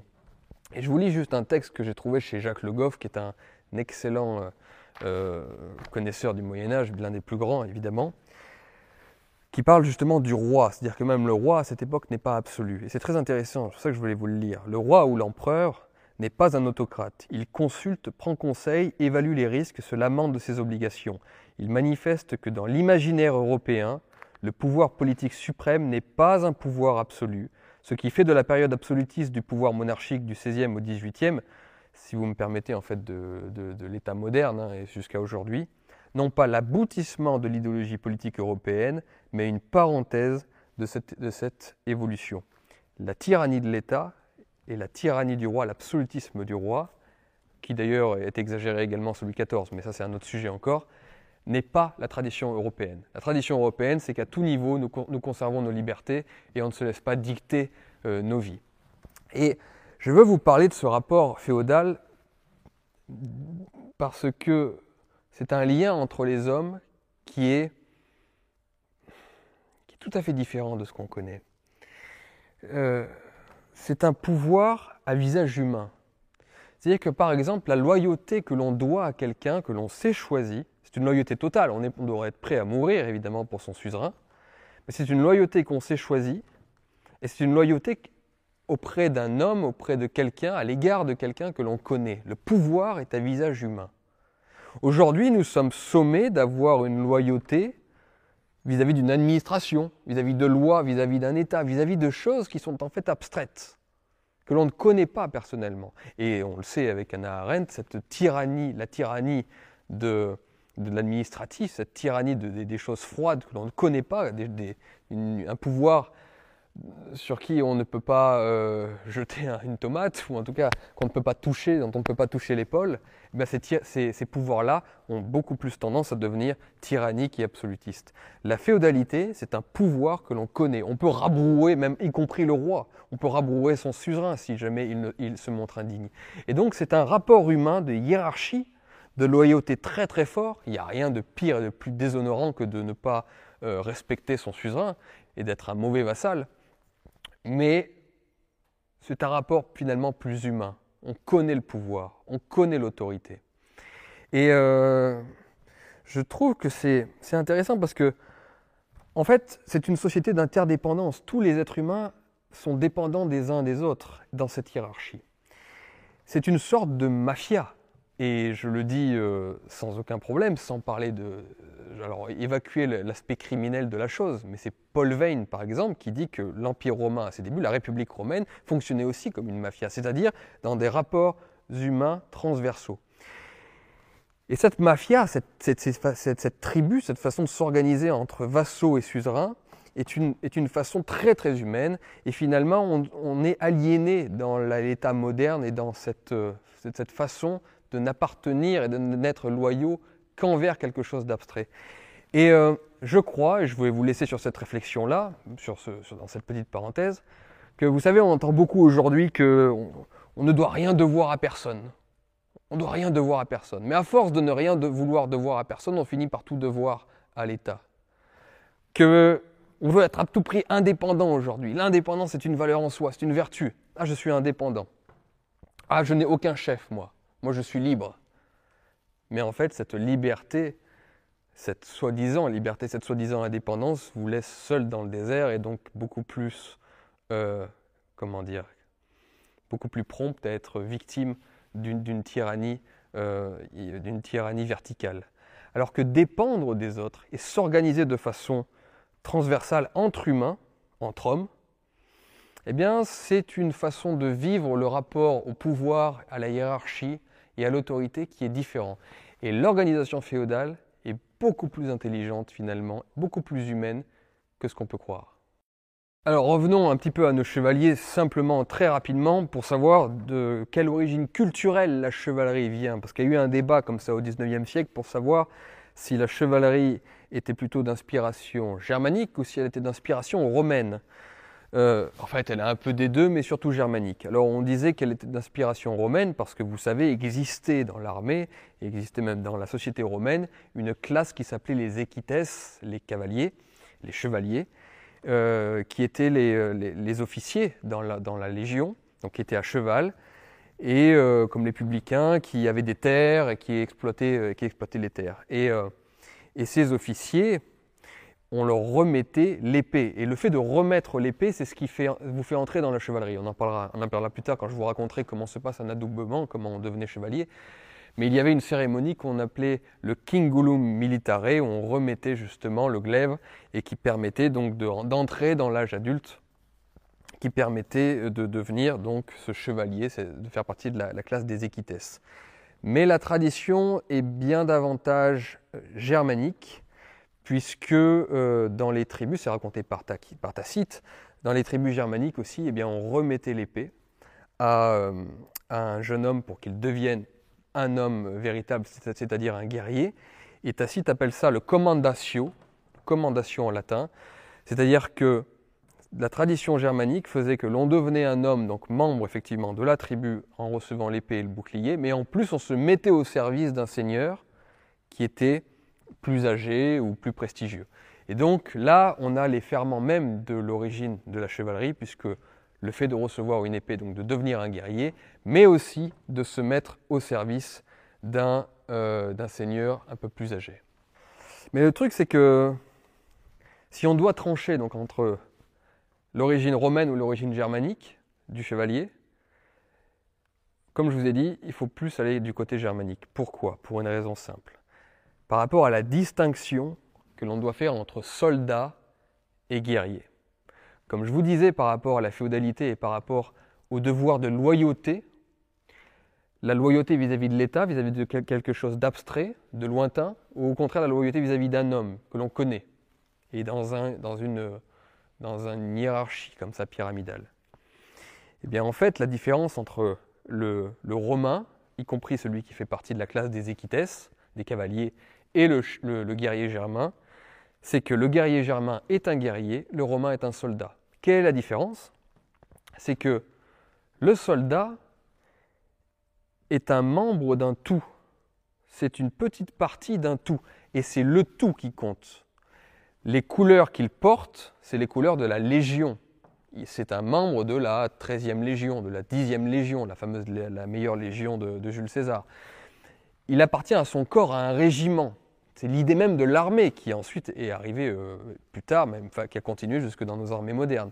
On est soldat, on a un uniforme, c'est-à-dire qu'on est habillé de la même façon que le type qui est à côté de, nous.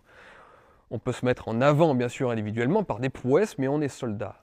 Et Nietzsche, dans Ainsi parlait Zarathustra, pardonnez-moi de revenir à Nietzsche, mais vous savez que c'est un peu un de mes auteurs euh, favoris, du moins l'un des philosophes qui m'a le plus influencé, il fait cette distinction dans Zarathustra. Il dit Soyez des guerriers, non des soldats, ne portez pas d'uniforme. Et les chevaliers, finalement, ont, écouté Zarathustra sans, le savoir, parce que les chevaliers, eux, sont très individualistes dans leur approche de la guerre. C'est-à-dire qu'effectivement, ils appartiennent à un corps d'armée, ils appartiennent au banc du roi, et ils sont capables d'une loyauté extrême et de mourir pour le roi, pour leur suzerain.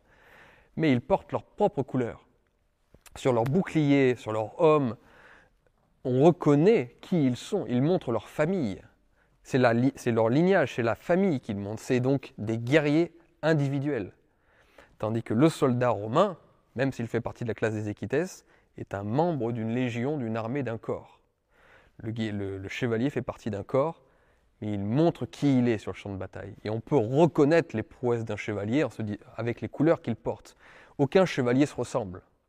Ils ont tous des couleurs et des, et des, et des héraldiques différentes. Et c'est ça la distinction très forte à avoir. C'est cette tradition plus libérale, qui, comme dit Fustel de Coulanges, qui viendrait des forêts germaniques, et cette tradition plus houliste, plus étatiste, qui nous vient de la latinité et qui nous vient de Rome. Eh bien, le chevalier, quand même, en Europe, est beaucoup plus descendant de cette tradition de liberté germanique et de cette euh, volonté d'être un guerrier, c'est-à-dire d'être un individu, y compris au sein d'une armée. Alors là, je vous ai parlé de la féodalité, mais comme je vous le disais aussi, il ne faut pas confondre chevalerie et féodalité. La chevalerie est un ordre dans, lequel on entre. La féodalité est quelque chose d'héréditaire. La chevalerie n'a jamais été héréditaire. C'est très très différent. C'est-à-dire que la féodalité, c'est donc quelqu'un qui, qui, possède une terre est lié dans une hiérarchie à quelqu'un d'autre qui possède une plus grande terre, pour résumer extrêmement simplement. Et un peu bêtement d'ailleurs, parce que c'est plus compliqué que ça, mais pour que vous voyez le truc. La chevalerie, c'est un ordre dans lequel, on, dans lequel on entre. Et il se peut qu'un noble n'entre pas dans la chevalerie.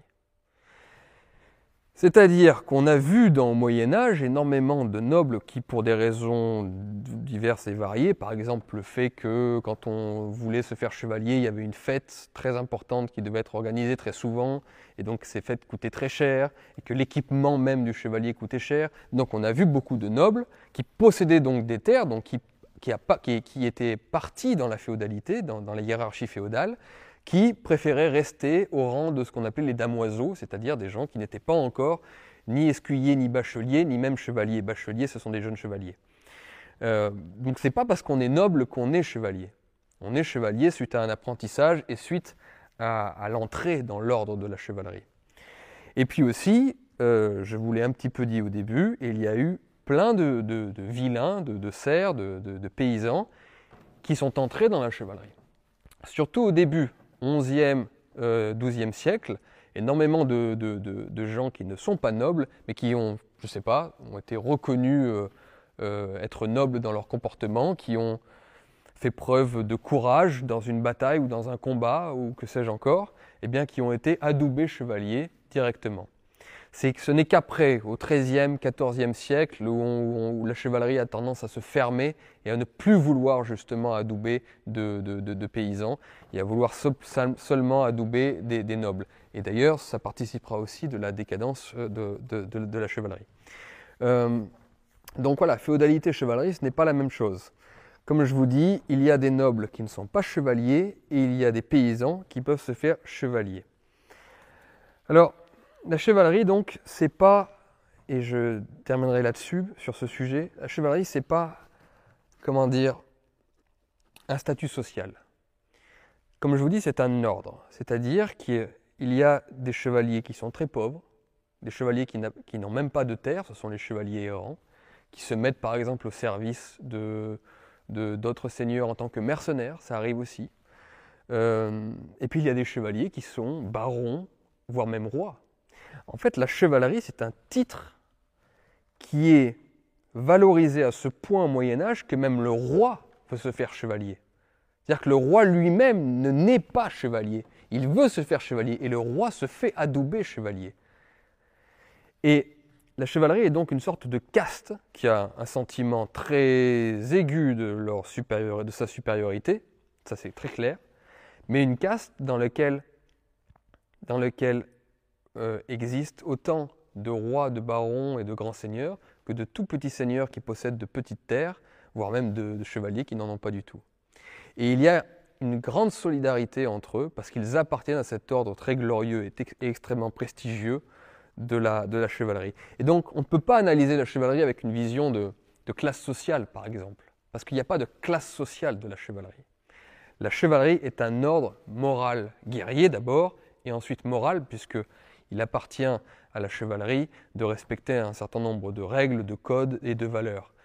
Et je, je pense que c'est encore inspirant pour aujourd'hui, parce qu'effectivement, nous pouvons tous avoir, nous, actuellement, des, des statuts sociaux différents, un statut social différent, mais on peut quand même, l'histoire montre à travers la chevalerie qu'on peut quand même appartenir à un ordre qui nous rapproche et qui nous rend solidaires entre nous et qui nous rend différents du reste des, hommes et donc ce qui nous rend plus comme, c'est ainsi qu'on les appelait. Donc voilà, retenez bien, féodalité et chevalerie sont liés évidemment, parce que c'est le même univers, mais ce n'est pas la même chose. Mais ce qui a fait vraiment la chevalerie, dans son essence la plus idéale, c'est l'Église. L'Église est un agent civilisateur au Moyen Âge incroyable. Donc, je vous ai raconté au début dans quelles circonstances sont nées, est née pardon, la chevalerie. Une circonstance de guerre permanente d'un pays, la France, qui est à, feu et à sang absolument de partout. Évidemment, quand la situation est ainsi faite, eh bien, les hommes ont tendance à être très violents, parce que dans un monde violent, dans un univers violent, les hommes sont évidemment, en réponse à cela et en miroir, le sont aussi. Et l'Église va n'avoir de cesse que d'essayer de civiliser et après même de mettre à son service toute cette virilité barbare, parce que à la base, il faut le dire, les premiers chevaliers sont très loin d'être courtois et sont très très loin d'être chrétiens. Euh, il y a une chanson de geste que je ne vais pas vous raconter, là je ne vais pas vous raconter cette histoire, mais il y a une chanson qui s'appelle Raoul de Cambrai, qui raconte l'histoire de Raoul de Cambrai, qui est typiquement le chevalier du Xe siècle, c'est-à-dire le chevalier qui n'a pas été encore façonné par l'Église. Et Raoul de Cambrai n'est rien d'autre qu'un chef de bande, et lui-même participe en réalité à tous les brigandages au sein de la, France. Euh, c'est horrible tout ce qu'il fait, il brûle vivantes des bonnes sœurs, il pille les villages, il est maudit par sa mère. Enfin bon, c'est le premier chevalier, c'est Raoul de Cambrai. Donc c'est des types un peu bourrins, très bourrins, de lourds germains, comme dirait un copain. Euh, ce sont des lourds germains qui, évidemment, euh, sortent tellement de siècles d'insécurité totale et de violence euh, perpétuelle qu'ils sont eux-mêmes des brutes et des barbares. Et au 9e et 10e siècle, le chevalier et tous ses seigneurs sont quand même de, de, sacrés brutes. Et l'Église va faire un travail long, profond, pour essayer de les civiliser et ensuite engendrer ce type modèle et parfait qui est le chevalier courtois. Alors elle va commencer par instituer ce qu'elle va appeler la, paix de Dieu en 989, donc vous voyez au Xe siècle, où là elle va dire que tout chevalier qui attaque les femmes, un paysan, quelqu'un de humble, l'église, un clerc, euh, un prêtre euh, ou n'importe quoi qui attaque autre chose qu'un autre chevalier, eh bien, sera non seulement maudit, mais ira tout de suite en enfer. Donc la, paix de Dieu, en 989, a déjà une incidence très forte dans les esprits de l'époque, puisque l'Église excommunie tout chevalier qui s'attaque aux gens plus faibles et aux gens sans défense. Puis après, au début du XIe siècle, elle insistera avec ce qu'elle va appeler la trêve de Dieu. C'est-à-dire que les chevaliers qui passaient, du coup, attaquaient beaucoup moins les gens sans défense, mais ils passaient leur temps à s'attaquer entre eux. Je vous raconterai ça après. Euh, avec la trêve de Dieu, instituée alors par, deux fois au début du XIe siècle, eh bien, l'Église impose que les chevaliers déjà ne se battent plus le dimanche, puis après ne se battent plus aussi le jeudi, euh, et ne se battent plus euh, les jours de fêtes religieuses et ainsi de suite. Et à la fin, il n'y aura plus que quelques jours seulement dans lesquels les chevaliers pourront se mettre sur la gueule. Donc, l'Église vraiment euh, qui, est très puissante à l'époque, enfin qui est très puissante. C'est pas qu'elle est très puissante, c'est qu'elle a des hommes qui croient énormément en Dieu. Je veux dire, nous, vivons dans un monde qui n'a pas été désenchanté, pour reprendre l'expression de Marcel Gaucher, sur laquelle on, reviendra mais on a des hommes qui font tout pour évangéliser, bien sûr, le monde, mais également l'Europe, parce que l'Europe, même si elle est déjà chrétienne, n'est pas encore chrétienne euh, dans, ses, dans fondements. Il y a encore beaucoup d'essence païenne et surtout barbare, à cause, encore une fois, des siècles d'anarchie euh, qui, ont, qui ont suivi les, les, invasions barbares du 4e et du 5e siècle. Donc l'Église va faire ce travail. Vous, vous pouvez euh, aussi vous apercevoir du travail de, l'Église, de l'homme d'Église, dans, les origines de la France contemporaine de Taine. Il y a tout un passage qui montre à quel point justement la chevalerie d'ailleurs aussi, mais l'homme d'Église a, a, façonné le visage de l'Europe culturellement grâce aussi à la domestication, d'une certaine façon, il faut bien le reconnaître, de cette espèce de grosse brute qui est le chevalier. Mais domestication nécessaire parce que à l'époque, l'Europe était menacée. Et l'Église va avoir cette intelligence de mettre le chevalier, non seulement, en fait, pardon, elle ne va pas détruire la virilité du chevalier, elle va mettre la virilité brutale du chevalier à son service. Et c'est d'autant plus utile que l'Europe est menacée. Comme je vous ai dit, il y a énormément d'invasions musulmanes qui menacent l'Europe. Et euh, sans les chevaliers, eh bien, l'Europe serait musulmane aujourd'hui. C'est la chevalerie qui arrête dans les Pyrénées, qui arrête en Italie, qui arrête euh, dans, un peu partout, qui arrête les invasions musulmanes et qui va, qui l'arrêter surtout euh, durant la croisade. On va parler de ça. Mais en fait, voilà, grâce à ce travail de, grâce à ce travail de civilisation, eh bien, l'Église va mettre le chevalier à son service. Elle va créer un type idéal qui va non seulement être capable de se battre, mais être capable de respecter un certain nombre de valeurs.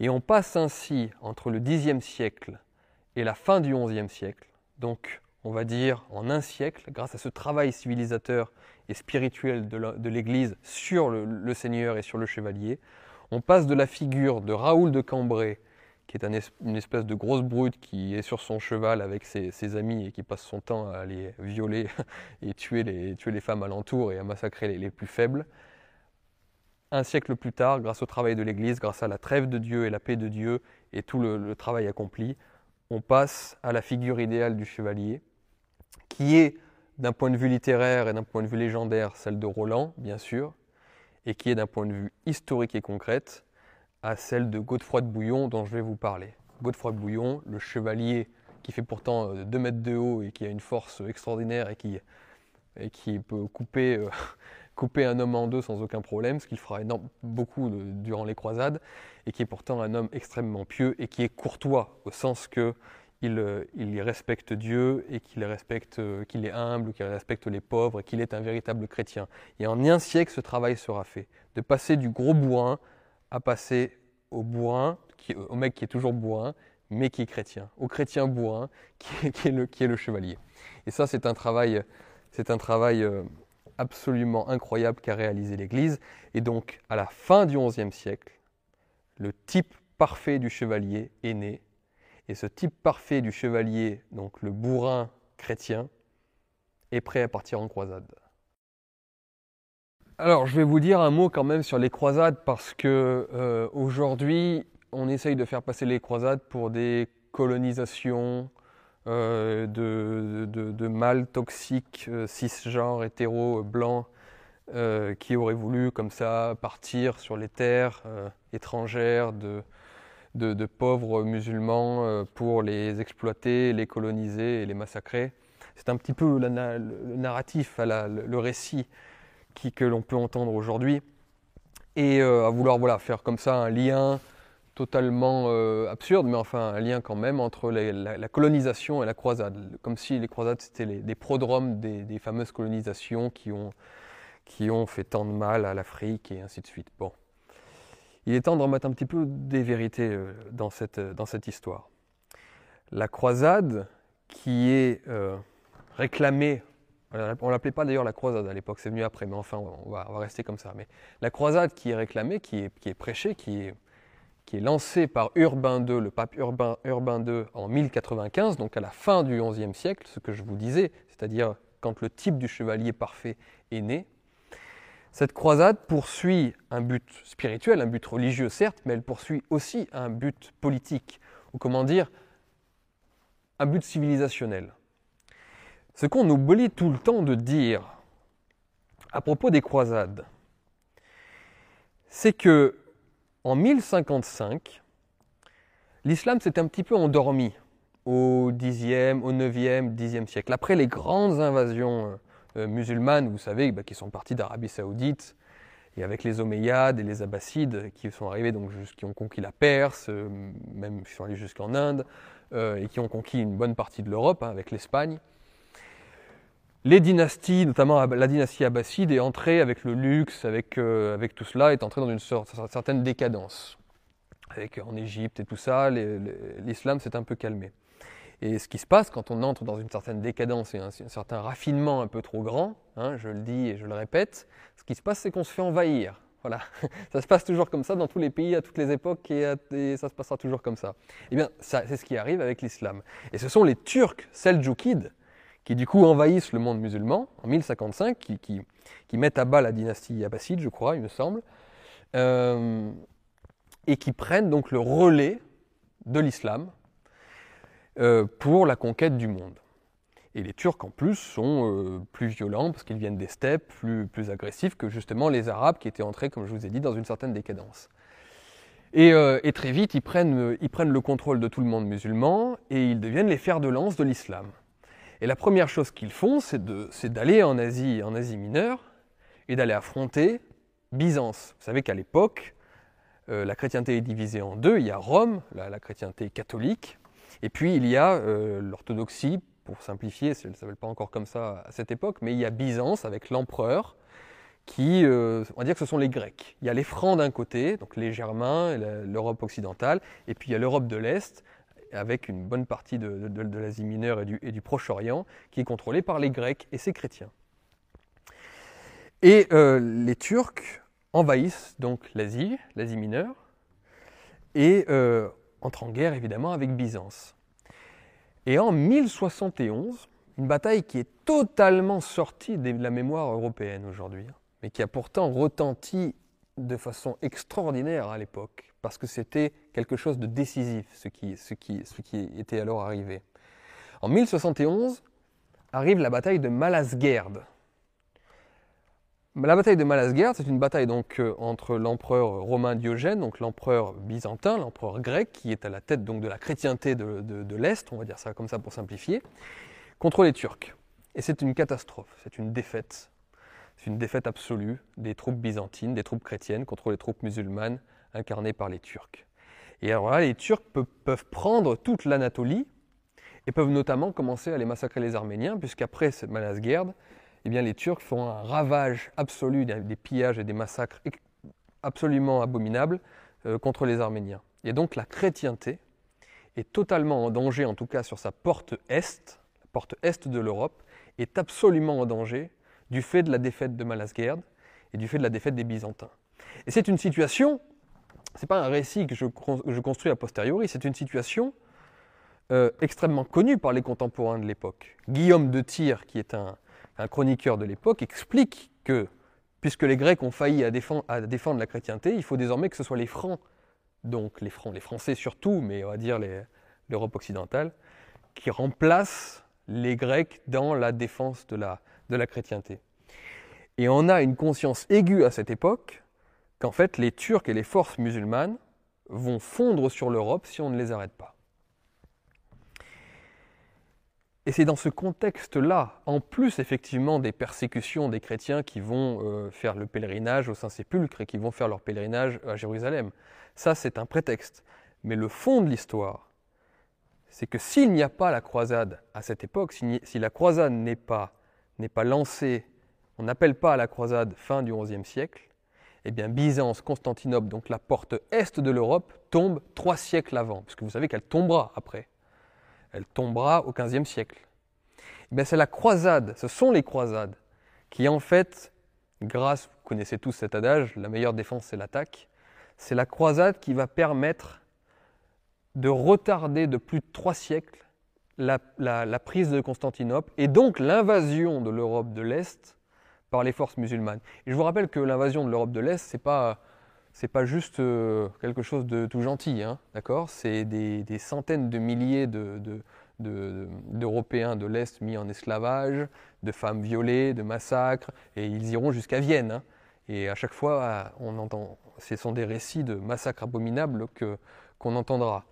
Donc, la croisade va porter le fer au cœur de la, du monde musulman et va tellement focaliser ces forces-là et va tellement les affaiblir qu'elle va en fait protéger l'Europe pendant trois siècles. C'est ça l'origine des croisades. Et Urbain II, qui était un fin politicien, qui était un très très grand esprit, donc Urbain II c'est le pape qui a, qui lancé la croisade, eh bien, on avait extrêmement conscience. Et donc quand on parle des croisades, n'oubliez jamais ça. Les croisades ont sauvé l'Europe pendant trois siècles, en plus d'avoir libéré le Saint-Sépulcre et en plus d'avoir été une épopée extraordinaire que je ne peux malheureusement pas vous raconter maintenant, parce que si je commence à vous raconter les croisades, il y en a pour 7 heures de, conférence.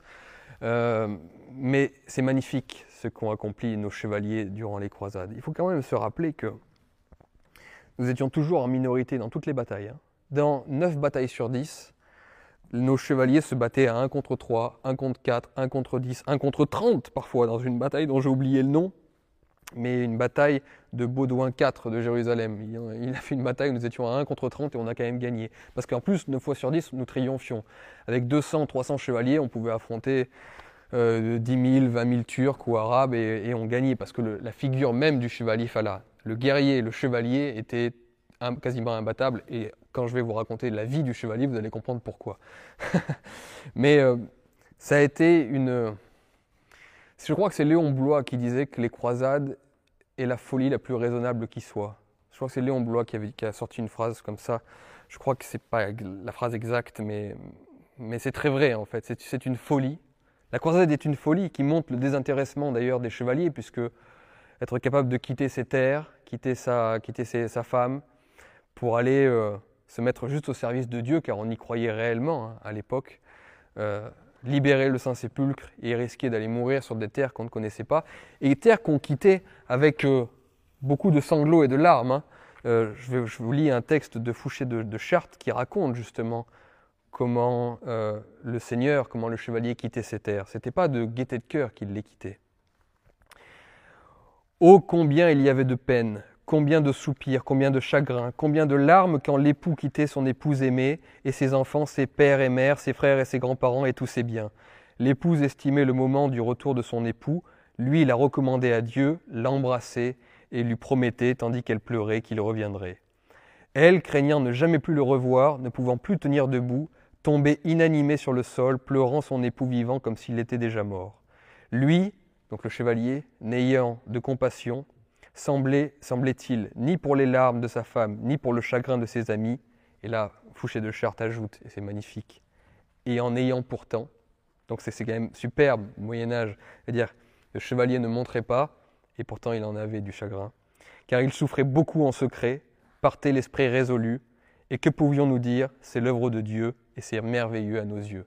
Voilà comment les chevaliers partaient à la croisade. Et je trouve ça superbe de dire qu'ils avaient qu'ils avaient donc cette, peine au cœur de quitter leur terre, mais qu'il fallait le faire parce que le pape l'ordonnait et qu'il s'agissait de sauver la chrétienté et l'Europe. Donc voilà, pour terminer sur les croisades, j'aimerais tellement vous raconter l'histoire au moins des trois grands chefs de la première croisade, enfin la deuxième, parce que la, première croisade c'est celle du peuple, puisque quand Urbain II euh, appelle à la croisade, une bonne partie du peuple part, bon c'est la, croisade des indigents mais qui, qui, va mal se terminer, mais quand la croisade des chevaliers part, elle est dirigée par Godefroy de Bouillon, elle est dirigée par Bohémond des deux Siciles, qui est mon préféré parce que il allie la force normande à la rouerie des Siciliens, parce qu'il les Normands se sont installés en Sicile, en Sicile pardon, et, il est extraordinaire. Il faut, il faut lire, il faut s'intéresser au comportement de, de, Bohémond lors de la prise d'Antioche, qui, est absolument, qui est absolument fascinant. Euh, et puis, euh, et puis Raymond de Saint-Gilles, qui est un, qui est un type de, donc, du sud de la France. Et ce sont les Français. Il faut savoir qu'à la croisade, les Arabes, comme euh, les croisés, s'appellent les, les Arabes appellent les croisés les Francs. Parce que les croisades, c'est une majorité de Français. Hein. Il y a des Anglais, il y a des Allemands, il y a des Italiens un petit peu, bien sûr, mais ce sont essentiellement des Français. Ils s'appellent les Francs. Et je vais juste vous dire deux mots sur, sur Godefroy de Bouillon, parce que je ne peux pas vous raconter la vie, la vie de tous, mais Godefroy Bouillon, c'est vraiment la, figure justement de ce chevalier chrétien, comme je vous disais. Alors c'est un type qui nous vient de la Belgique et du nord de la France, qui est grand, blond. Euh, son frère Baudouin n'était pas blond, mais euh, c'était, il était brun. C'est la diversité européenne, les, blonds, les bruns. Euh, et c'est un, il est assez, il n'est pas très compliqué d'esprit, Godefroy de Bouillon. Hein. son frère, par exemple, Baudouin, est plus, plus, astucieux. Mais lui, c'est le vrai chevalier qui, croit en Dieu et qui s'en remet totalement au Seigneur et qui, et qui va combattre pour lui. Il est d'un courage, mais extraordinaire. À chaque bataille, lorsqu'il débarque avec les chevaliers de sa suite, je peux vous garantir qu'ils ils font détaler, alors pas beaucoup de rouquins, mais, de, d'autres, ils font détaler, il fait détaler ses adversaires. Pour vous dire sa force, en Cilicie, il a affronté un ours pour montrer, sa force. Il a gagné, donc euh, l'ours est mort, lui est resté. Euh, c'était, elle était d'ailleurs légendaire puisque des cheikhs arabes qui avaient entendu parler de sa force justement ont voulu la tester et un jour, alors qu'il est assis dans sa tente, il lui amène un, immense chameau dromadaire, je ne sais plus, c'est un chameau, et il lui dit, euh, les Arabes disent à Godefroy, es-tu capable de, trancher la tête de ce chameau d'un coup d'épée euh, si tu es si fort que ça? Et à peine ont-ils fini leur phrase que, Godefroy de Bouillon a tranché la tête en un seul coup de ce pauvre chameau qui a servi d'exemple pour, les Arabes. Et les Arabes l'aimaient beaucoup aussi d'ailleurs parce que, euh, paradoxalement, parce qu'il y avait quand même des liens, des relations, ce n'était pas que la guerre et pas que la haine entre musulmans et, chrétiens.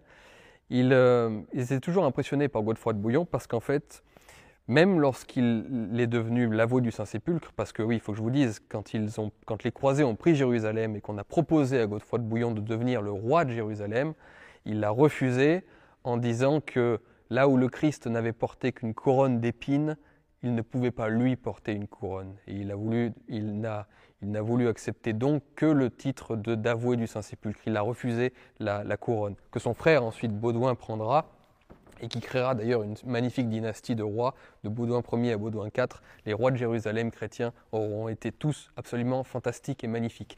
Mais Godefroy de Bouillon vivait dans une simplicité très grande, et quand les Arabes allaient le visiter, allaient le rencontrer, qui avait des missions diplomatiques, en fait, ils le voyaient toujours assis avec très peu d'ornements et ainsi de suite. Et ils ont écrit qu'en fait, Godefroy de Bouillon et ses camarades leur rappelaient le comportement des premiers compagnons du prophète, qui étaient aussi des gens qui vivaient très simplement, modestement, malgré qu'ils soient de, grands guerriers. Donc euh, voilà, l'histoire de Godefroy de Bouillon est, au moins à connaître parce que c'est un des neuf preux, on en parlera plus tard, mais parmi les grands héros du Moyen Âge dont on doit connaître la vie, celle de Godefroy de Bouillon est, très intéressante et elle peut, je ne sais pas si elle peut nous inspirer, mais en tout cas c'est beau d'avoir des, des idéaux pareils. Donc voilà, voilà ce qu'a été la chevalerie. Je vous ai parlé de son origine, du contexte dans euh, lequel elle est née. Euh, je vous ai parlé de sa domestication chrétienne, catholique, comment elle est devenue d'une barbarie pure à, un modèle courtois et idéal incarné par Godefroy de Bouillon. Voilà ce qu'a été la chevalerie dans son ensemble historiquement. Je vous ai montré aussi à quel point elle était forte, à quel point elle a gagné énormément de batailles dans les croisades et de partout, parce qu'à 1 contre 10, elle pouvait toujours gagner. Maintenant, il s'agit de comprendre pourquoi comment vivait un chevalier lorsqu'il était en France et qu'est-ce qu'on lui mettait dans la tête. Alors maintenant, on va voir ce qu'est la vie d'un baron, la vie d'un, chevalier de l'époque. Alors, je, tire tout cela d'une chanson de geste qui s'appelle La geste des Lorrains, où on raconte justement la, petite enfance de, de, chevalier. Alors, on imagine d'abord dans un château un enfant qui naît. Et c'est un fils. C'est un fils, le, crie le père.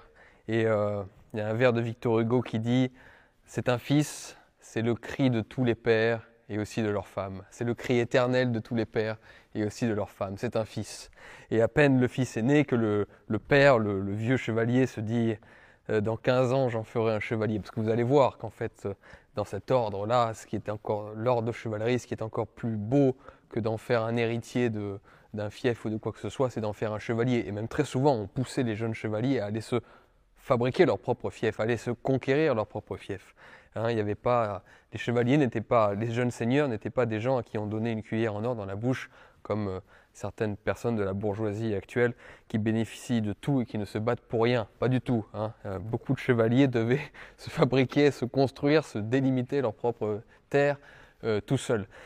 Donc il y a cette dignité-là très très très très forte attachée au titre de, de chevalier. Et donc naît ce petit chevalier dans un château. Il faut bien comprendre qu'à l'époque, les châteaux sont pleins de vie. Et vous allez voir, ça va être mon leitmotiv de toute cette partie, hein, quand je vais vous parler de la vie d'un chevalier au Moyen Âge, c'est que la vie, mon Dieu, la vie est partout et tout le temps. Et dans ces châteaux, il y a plein de petites têtes blondes, il y a plein de petits chérubins, parce que on fait beaucoup d'enfants à cette époque. Et l'enfance, enfin les naissances sont vues comme des vraies bénédictions. Alors ça, vous me direz, c'est commun normalement à toutes les époques et à toutes les civilisations sauf à celle d'aujourd'hui, hein, puisqu'aujourd'hui, euh, un gamin qui naît, on dit qu'il va consommer trop de CO2. Donc, euh, cette espèce d'erreur anthropologique que nous sommes tous devenus, en tout, cas, que notre époque est devenue, euh, est la seule au monde et de toute l'histoire qui ne considère pas les naissances comme des bénédictions. À l'époque, au Moyen Âge, toute naissance est bénédiction. Et quand on fait un fils et que l'on pense, que l'on croit, que l'on espère un jour chevalier, eh bien, c'est une bénédiction d'autant plus grande, puisque je vous dis, il n'y a rien de plus, de plus noble que, la chevalerie. Alors, euh, tradition qui est très très belle et qui a persisté longtemps dans la noblesse, c'est de prendre pour parrain un paysan, ou en tout cas quelqu'un de humble, quelqu'un qui euh, qui n'a pas beaucoup d'argent, dirait-on aujourd'hui. Je trouve ça très beau et euh, c'est une tradition qui a, continué jusqu'au XVIIIe siècle. Beaucoup de, grands nobles et de grands seigneurs continuaient de prendre pour parrain pour leur enfant un paysan de leur terre, quelqu'un qui n'avait pas beaucoup d'argent, car ça devait lui rappeler toute sa vie qu'il était frère, qu'ils étaient frères, quelles que soient leurs conditions sociales, qu'ils étaient des frères. Et souvent, donc, on allait choisir le parrain d'un petit seigneur parmi les paysans. Et c'est pour ça que quand je vous parlais du lien très fort qui existait entre paysans et, seigneur et, chevalier, eh bien, euh, eh bien, eh bien, on peut le constater à travers ce, type, ce, type de, de, truc. Alors, le petit, euh, le petit chevalier, jusqu'à l'âge de 7 ans, est totalement élevé par les femmes, par sa mère, par les nourrices, par les tantes, par toutes les femmes qui, sont, au, qui sont au château. Et euh, c'est un paradoxe intéressant et que je, vous fais une petite parenthèse parce que c'est le paradoxe de Pic. Euh, Pic, c'est un, auteur qui a sorti, un chercheur, je crois, au CNRS, peut-être que je dis une bêtise, mais en tout cas c'est un chercheur assez reconnu en France, qui vient de sortir un livre que j'ai utilisé dans mon propre livre L'amour et la guerre, qui, a sorti un livre sur les femmes à la préhistoire, sur, sur, ce qu'étaient les femmes à la préhistoire, sur l'évolution. Et l'évolution a fait la femme, je crois que le livre s'appelle comme ça. Et, euh, comme Dieu créa, créa la femme, ben, l'évolution, l'évolution créa la femme. Et, euh, et, en fait, à un moment, Pic montre qu'il y a quelque chose qui ne fonctionne pas, qui ne marche pas, quelque chose qui l'embête un petit peu, alors que lui est totalement de gauche. Hein. Il cite Trotsky et Marx toutes les deux minutes dans le livre, c'est insupportable. Donc c'est un type de gauche et féministe absolu. Mais il remarque un truc bizarre, c'est que plus les enfants sont élevés par les femmes, plus les sociétés sont patriarcales. c'est quelque chose d'étrange parce qu'on se dit, mais comment se fait-il que dans les sociétés les plus patriarcales, les gamins et les garçons notamment soient élevés par les femmes le plus possible? Le père, le chevalier, en a, j'exagère, mais on a un peu rien à faire de l'enfant jusqu'à l'âge de 7 ans. D'ailleurs, jusqu'à l'âge de 7 ans, il n'a même pas le droit de manger, de dîner, de déjeuner à la table de son père. Donc il, est, il ne vit qu'avec les femmes et ses, et ses petits camarades. Et le paradoxe de Pic, c'est de montrer que, et ça se voit dans les sociétés latines, arabes par exemple, euh, c'est que plus un gamin est élevé par des femmes, plus la société est patriarcale. Moi, je vous donne la réponse, j'explique pourquoi dans mon livre L'amour et la guerre. Parce que c'est pas si paradoxal que ça en réalité, c'est les femmes qui créent des petits guerriers et qui, créent la masculinité toxique, en tout cas classique. C'est les femmes qui veulent que leurs petits garçons soient les plus virils possibles et puissent engendrer une société patriarcale, c'est-à-dire une société qui soit capable de les protéger elles quand les conditions sont malheureuses. Donc là, on est totalement dans ce truc-là. Les femmes s'occupent des petits chevaliers en herbe jusqu'à l'âge de 7 ans.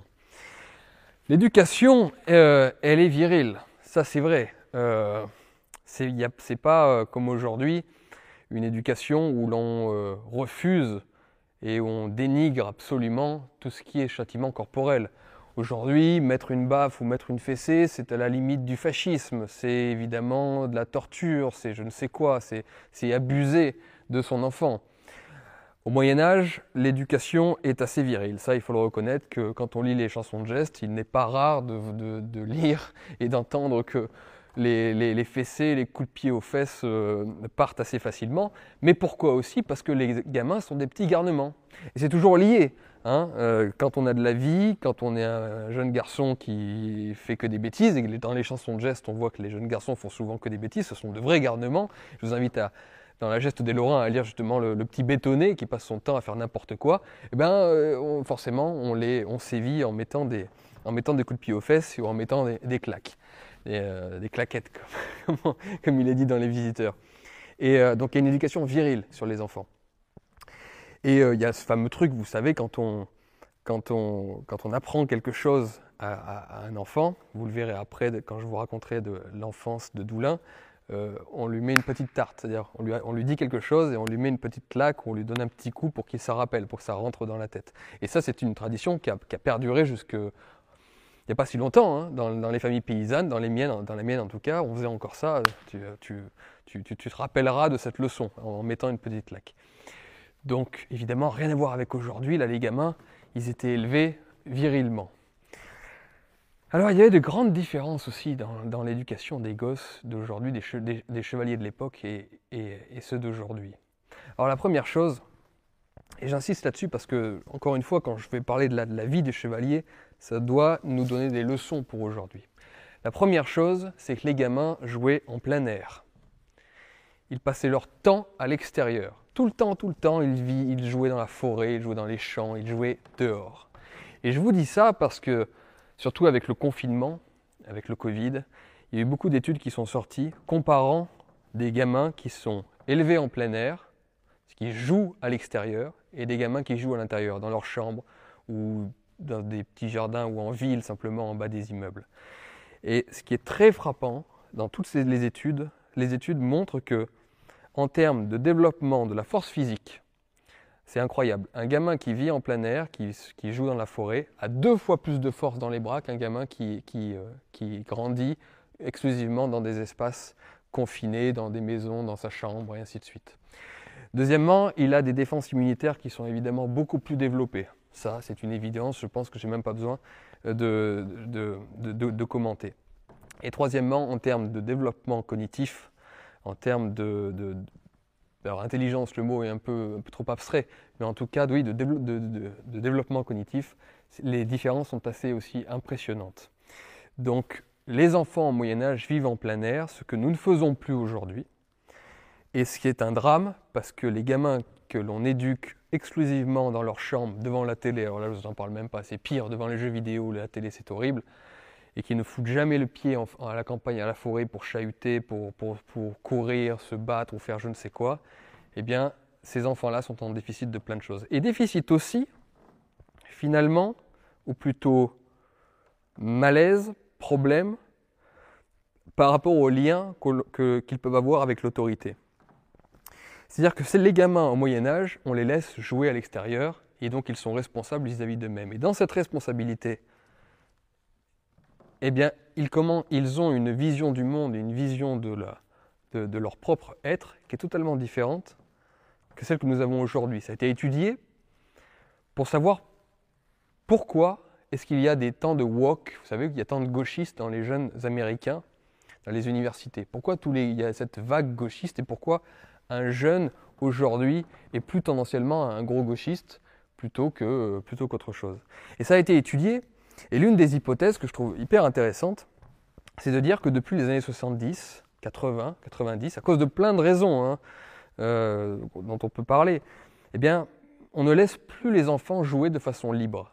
Donc non seulement on les fait plus jouer assez à l'extérieur, mais même quand on les amène à l'extérieur, eh bien, il y a toujours un référent, il y a toujours un parent, il y a toujours un adulte qui les surveille, il ne les laisse plus faire. Ce qui fait que quand les gamins commencent à chahuter, à se, bastonner par exemple, bah, tout de suite un parent intervient pour, les arrêter. Euh, tout de suite, ils se sentent en, en permanence sous la surveillance d'un tuteur. Ce qui fait que dans leur esprit par la suite, ils vont toujours faire référence à une autorité et dès qu'il se passe quelque chose dans la vie, ils ont besoin d'être protégés par l'État, par quelque chose et ils ne comprennent pas que leurs propres décisions, leur propre vie puissent les mener dans des circonstances, dans des conditions de vie qui nécessitent un sens de la responsabilité. Et euh, il est très très très important du coup de laisser ces enfants jouer à l'extérieur. Premièrement, comme je viens de vous dire, ça les rend plus forts et ça développe toutes leurs capacités cognitives de façon beaucoup plus approfondie, mais également de les laisser faire. Et aujourd'hui, dans la civilisation occidentale, on a tellement peur parce que bah déjà, nous sommes dans des civilisations urbaines, donc il y a moins de forêts, il y a moins de campagnes, donc on a, peur de laisser nos, nos, enfants sortir seuls et jouer seuls sans référent et sans surveillant, parce qu'on a peur du violeur, on a peur de quelqu'un qui va l'enlever, ou, je ne sais quoi encore. Mais c'est terrible en fait. Ça a des, des conséquences dramatiques pour l'esprit des enfants. Or, le jeune chevalier, lui, eh bien, il joue à l'extérieur, il joue sans tuteur, il rentre avec des égratignures, avec des, blessures de partout. Moi, c'est comme ça que j'ai été élevé avec mes amis, parce que j'étais à la campagne et j'ai eu cette chance, je vous dis ça.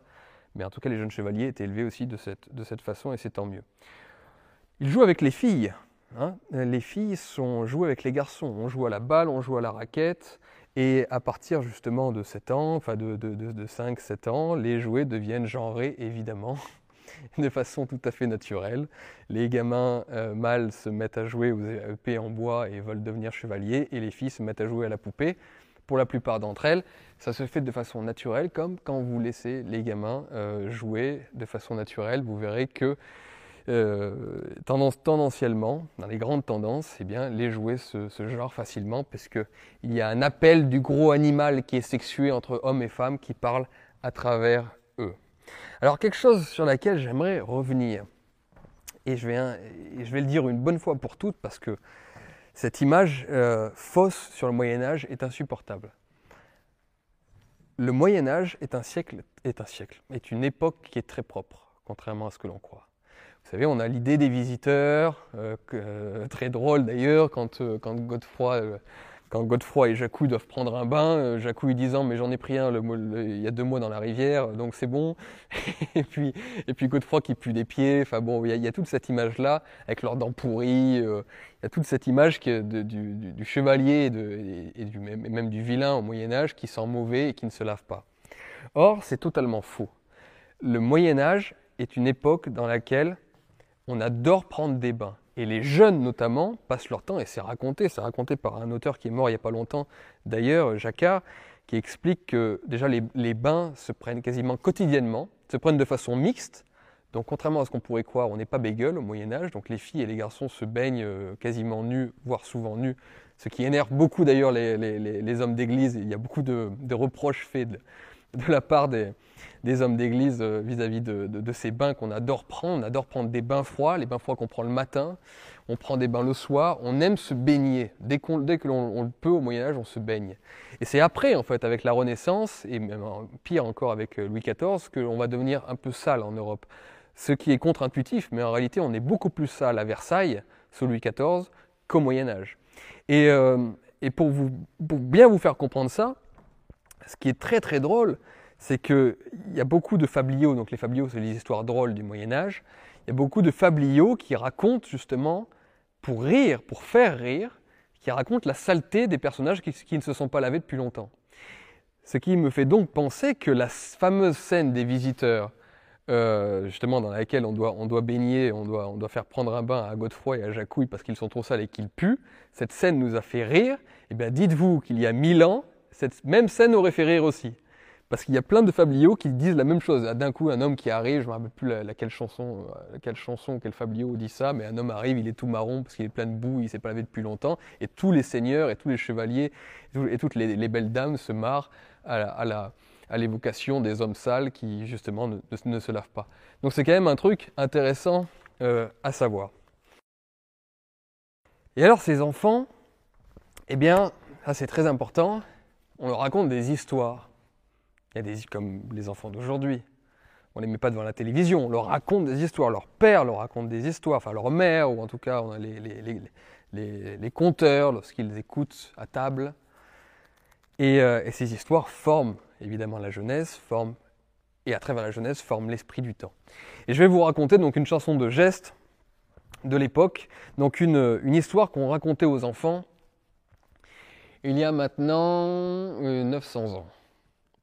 Vous allez voir à quel point, enfin je ne vais pas dire que tout cela reste contemporain, mais vous allez voir que on aurait toujours envie de raconter ce genre d'histoire à nos enfants et à nous-mêmes en fait aujourd'hui. Alors c'est l'histoire du, jeune Doulin. Du jeune Doulin. Alors ça se passe euh, à l'embouchure du Rhin, près de Mayence, quelque part comme ça. Et c'est, euh, c'est un, chevalier qui s'appelle, un vieux chevalier qui s'appelle Guy de Mayence, qui est un vieux chevalier qui est passionné, qui a un hobby dans la vie, c'est la chasse. c'est la bataille, bien sûr, sa belle femme qu'il aime beaucoup, et avec qui il a trois enfants, mais c'est la chasse, comme souvent les chevaliers, il est, il est absolument, euh, euh, il est obsessionnel avec, avec la chasse. Euh, et il part comme ça un jour, lors d'une grande chasse, il part à la poursuite d'un cerf immense et beau, et il le poursuit très très profondément dans la forêt, très très loin dans la forêt, jusqu'à un point vraiment qu'il n'avait jamais dépassé euh, auparavant. Et au moment où le cerf est enfin épuisé et, tente de se réfugier dans une sorte de, caverne, enfin un petit, euh, un, petit endroit euh, juste en, face d'un rocher, au moment où le guide Mayence s'apprête à lancer son dard, à lancer sa lance pour tuer l'animal, Là intervient devant lui un ermite qui se met devant le cheval de Guy de Mayence et qui dit Prends pitié, épargne cet animal. Et le problème, c'est que Guy de Mayence, pris dans son élan, lance son dard et au lieu de toucher l'animal, il perce et touche donc l'ermite, le vieil ermite, qui meurt sur le champ. Là, les anges descendent du ciel et prennent l'âme de ce vieil ermite pour le monter au paradis, car il s'avère que ce vieil ermite était un saint qui vivait seul dans la forêt depuis bien longtemps. Et là, Guy de Mayence, qui est un homme profondément chrétien malgré ses défauts, est pris d'un coup de remords terrible et euh, d'une contrition euh, incroyable. Et il se dit que la seule façon pour lui désormais de racheter son âme, c'est de prendre la place de cet ermite. Il fait le vœu solennel devant les anges devant le Seigneur, que désormais il deviendra ermite dans cette forêt, qu'il prendra la place de l'ermite qu'il vient d'assassiner injustement. Et au château, au château de ce guide Mayence, eh bien il y a un traître, comme souvent dans les chansons de gestes et comme souvent dans la vie. Et le traître, c'est le sénéchal. Et alors que justement on n'a plus de nouvelles de Guy de Mayence, tout le monde se dit, ben, le comte a dû mourir, et maintenant, il s'agit de prendre ses terres et pourquoi pas même sa femme. Et le sénéchal, du coup, nourrit ce dessein-là. Il décide de mettre la main sur les terres du vieux comte, et parce que la femme du vieux comte est très belle, il décide de la prendre pour lui. il se jette sur elle pour la violer, pour l'obtenir.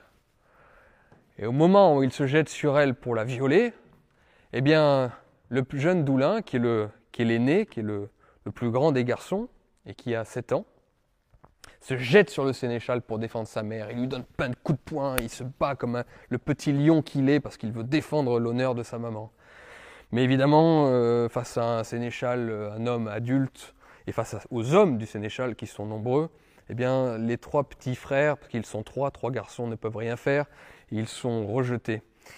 Alors du coup, euh, le sénéchal, voyant qu'il ne peut pas prendre la femme du vieux comte comme, euh, comme femme et qu'il ne peut pas la mettre dans son lit, la jette en prison et décide, pour qu'il n'y ait pas d'héritier, de tuer les trois jeunes garçons. Et euh, ces trois jeunes garçons sont jetés à la mer. Ben, il y en a le plus petit est noyé et les deux autres sont mis sur une espèce de petite barque, de tout petit bateau et jetés au loin de la mer parce que, parce que la tempête approche la mer est agitée et on sait qu'ils vont donc sombrer. Et là, le pauvre Doulin voit son deuxième petit frère mourir à cause de la mer agitée, à cause de la tempête qu'ils doivent affronter. Il reste près de son corps, euh, sur la barque, il a soif, il a faim, il meurt de faim, est-il dit dans la chanson. Et euh, tout ce qu'il fait, c'est réciter des psaumes et prier, et il s'endort sur sa barque. Et lorsqu'il se réveille, eh bien, le soleil est revenu et il voit la terre enfin. Et donc il s'approche de la terre, il descend sur la plage, c'est pas la plage, mais enfin sur le, sur le rivage, et, euh, et il découvre une forêt immense, très profonde et très sauvage. Et dans cette forêt, il y a plein d'animaux terribles, et notamment des loups énormes. Mais le petit Doulin n'a peur de rien. Il a sur lui un petit couteau et il se dit il est dit dans la chanson, ils n'ont qu'à approcher, je leur planterai mon, petit, mon, poignard dans leur groin. C'est comme ça qui est écrit dans la chanson. D'accord, le petit Doulin n'a peur de rien, c'est de la graine de chevalier. Et alors qu'il n'a pas peur des loups et qu'il leur montre bien qu'il euh, se battra jusqu'à la mort face à eux, eh bien il se permet de s'assoupir et de s'endormir au, pied d'un chêne, euh, car il n'en peut plus après avoir passé la nuit comme ça sur une mer agitée. Et évidemment, vous l'aurez deviné, cette forêt profonde est celle du père et celle de, Guy de Mayence qui est devenu ermite. Donc en tant qu'ermite, eh bien, il, traverse sa forêt et voit ce jeune garçon auprès du chêne. Il reconnaît aussitôt son fils, se jette sur lui, il se serre très fort dans les bras. C'est mon fils, que fais-tu là? Et Doulin lui raconte l'histoire, ce qui s'est passé, la trahison du sénéchal, la, la tentative de viol sur sa maman et puis surtout l'assassinat de ses deux jeunes frères. Et là, Guy Mayence, donc l'ermite, le vieil ermite désormais, d'un coup n'en peut plus et se dit Il est temps que je reprenne mes armes de chevalier et que j'aille assouvir ma vengeance. Mais au moment où il aimait juste l'idée de repartir à son château pour reprendre sa terre, assouvir sa vengeance et sauver sa femme, eh bien, au moment où il commence à peine à avoir cette idée, un ange descend du ciel et lui crève les yeux le frappe et lui crève les yeux. Pourquoi? Parce qu'on ne rompt pas une promesse solennelle, un vœu solennel. Guy de Mayence avait fait le vœu solennel en rémission de, son péché d'avoir assassiné un, innocent. Il avait fait le vœu solennel qu'il resterait ermite jusqu'à la fin de ses jours. Il a rompu ce vœu solennel en voulant, même si c'était justement, hein, si il avait des raisons, en voulant retourner au château pour, pour sauver sa femme. Ce n'est pas comme ça que ça marche. Un ange descend du ciel et lui crève les yeux. Du coup, le jeune Doulin est obligé de vivre dans la forêt sauvage avec son père et à s'occuper de ce vieil ermite qui est désormais aveugle. Alors, euh, il va chasser, il se confectionne des habits en peau de bête, il fait des, tresses avec les lianes, euh, et ainsi de suite, et, ainsi dure comme ça une vie euh, sauvage pendant plusieurs années. Mais évidemment, ça ne peut pas finir comme ça. Et un jour que le jeune Doulin donc, a, grandi, il entend un cheval traverser la forêt. Et c'est rare, personne ne passe par cette forêt sauvage. Il y va, il va à la, rencontre de ce, de ce, chevalier. il se trouve que c'est un homme du sénéchal, c'est un des traîtres qui a participé à la forfaiture du sénéchal. Et là, il se met à lui parler, et cette espèce de traître lui raconte que le sénéchal va faire assassiner euh, va faire exécuter sa maman. Là, Doulin n'y tient plus, ramasse un bâton, défonce la gueule du, traître et le, et le laisse pour mort. Et là, il se passe quelque chose. C'est qu'il voit, presque pour la première fois de sa vie, ou en tout cas depuis très longtemps, depuis qu'il était enfant, il voit une belle armure, il voit une épée, il voit un écu, il voit un homme, et puis un cheval. C'est-à-dire qu'il voit tout l'attirail d'un chevalier. Mais manque de bol, personne ne lui a jamais appris à être chevalier. Il ne sait pas comment revêtir une armure, il ne sait pas exactement comment manier une épée. Et là, il se passe quelque chose. Et je suis obligé de le dire parce que c'est très beau. Euh, Dieu pourvoit, en fait, D'un coup, il sait revêtir l'armure et il sait monter à cheval. C'est très beau, car mes natures l'appris et Dieu qui l'enseigna. D'un coup, en fait, ce qui est dit, c'est qu'il avait ça dans son sang, dans sa force, dans le bouillonnement de sa, de sa génétique, si je puis dire.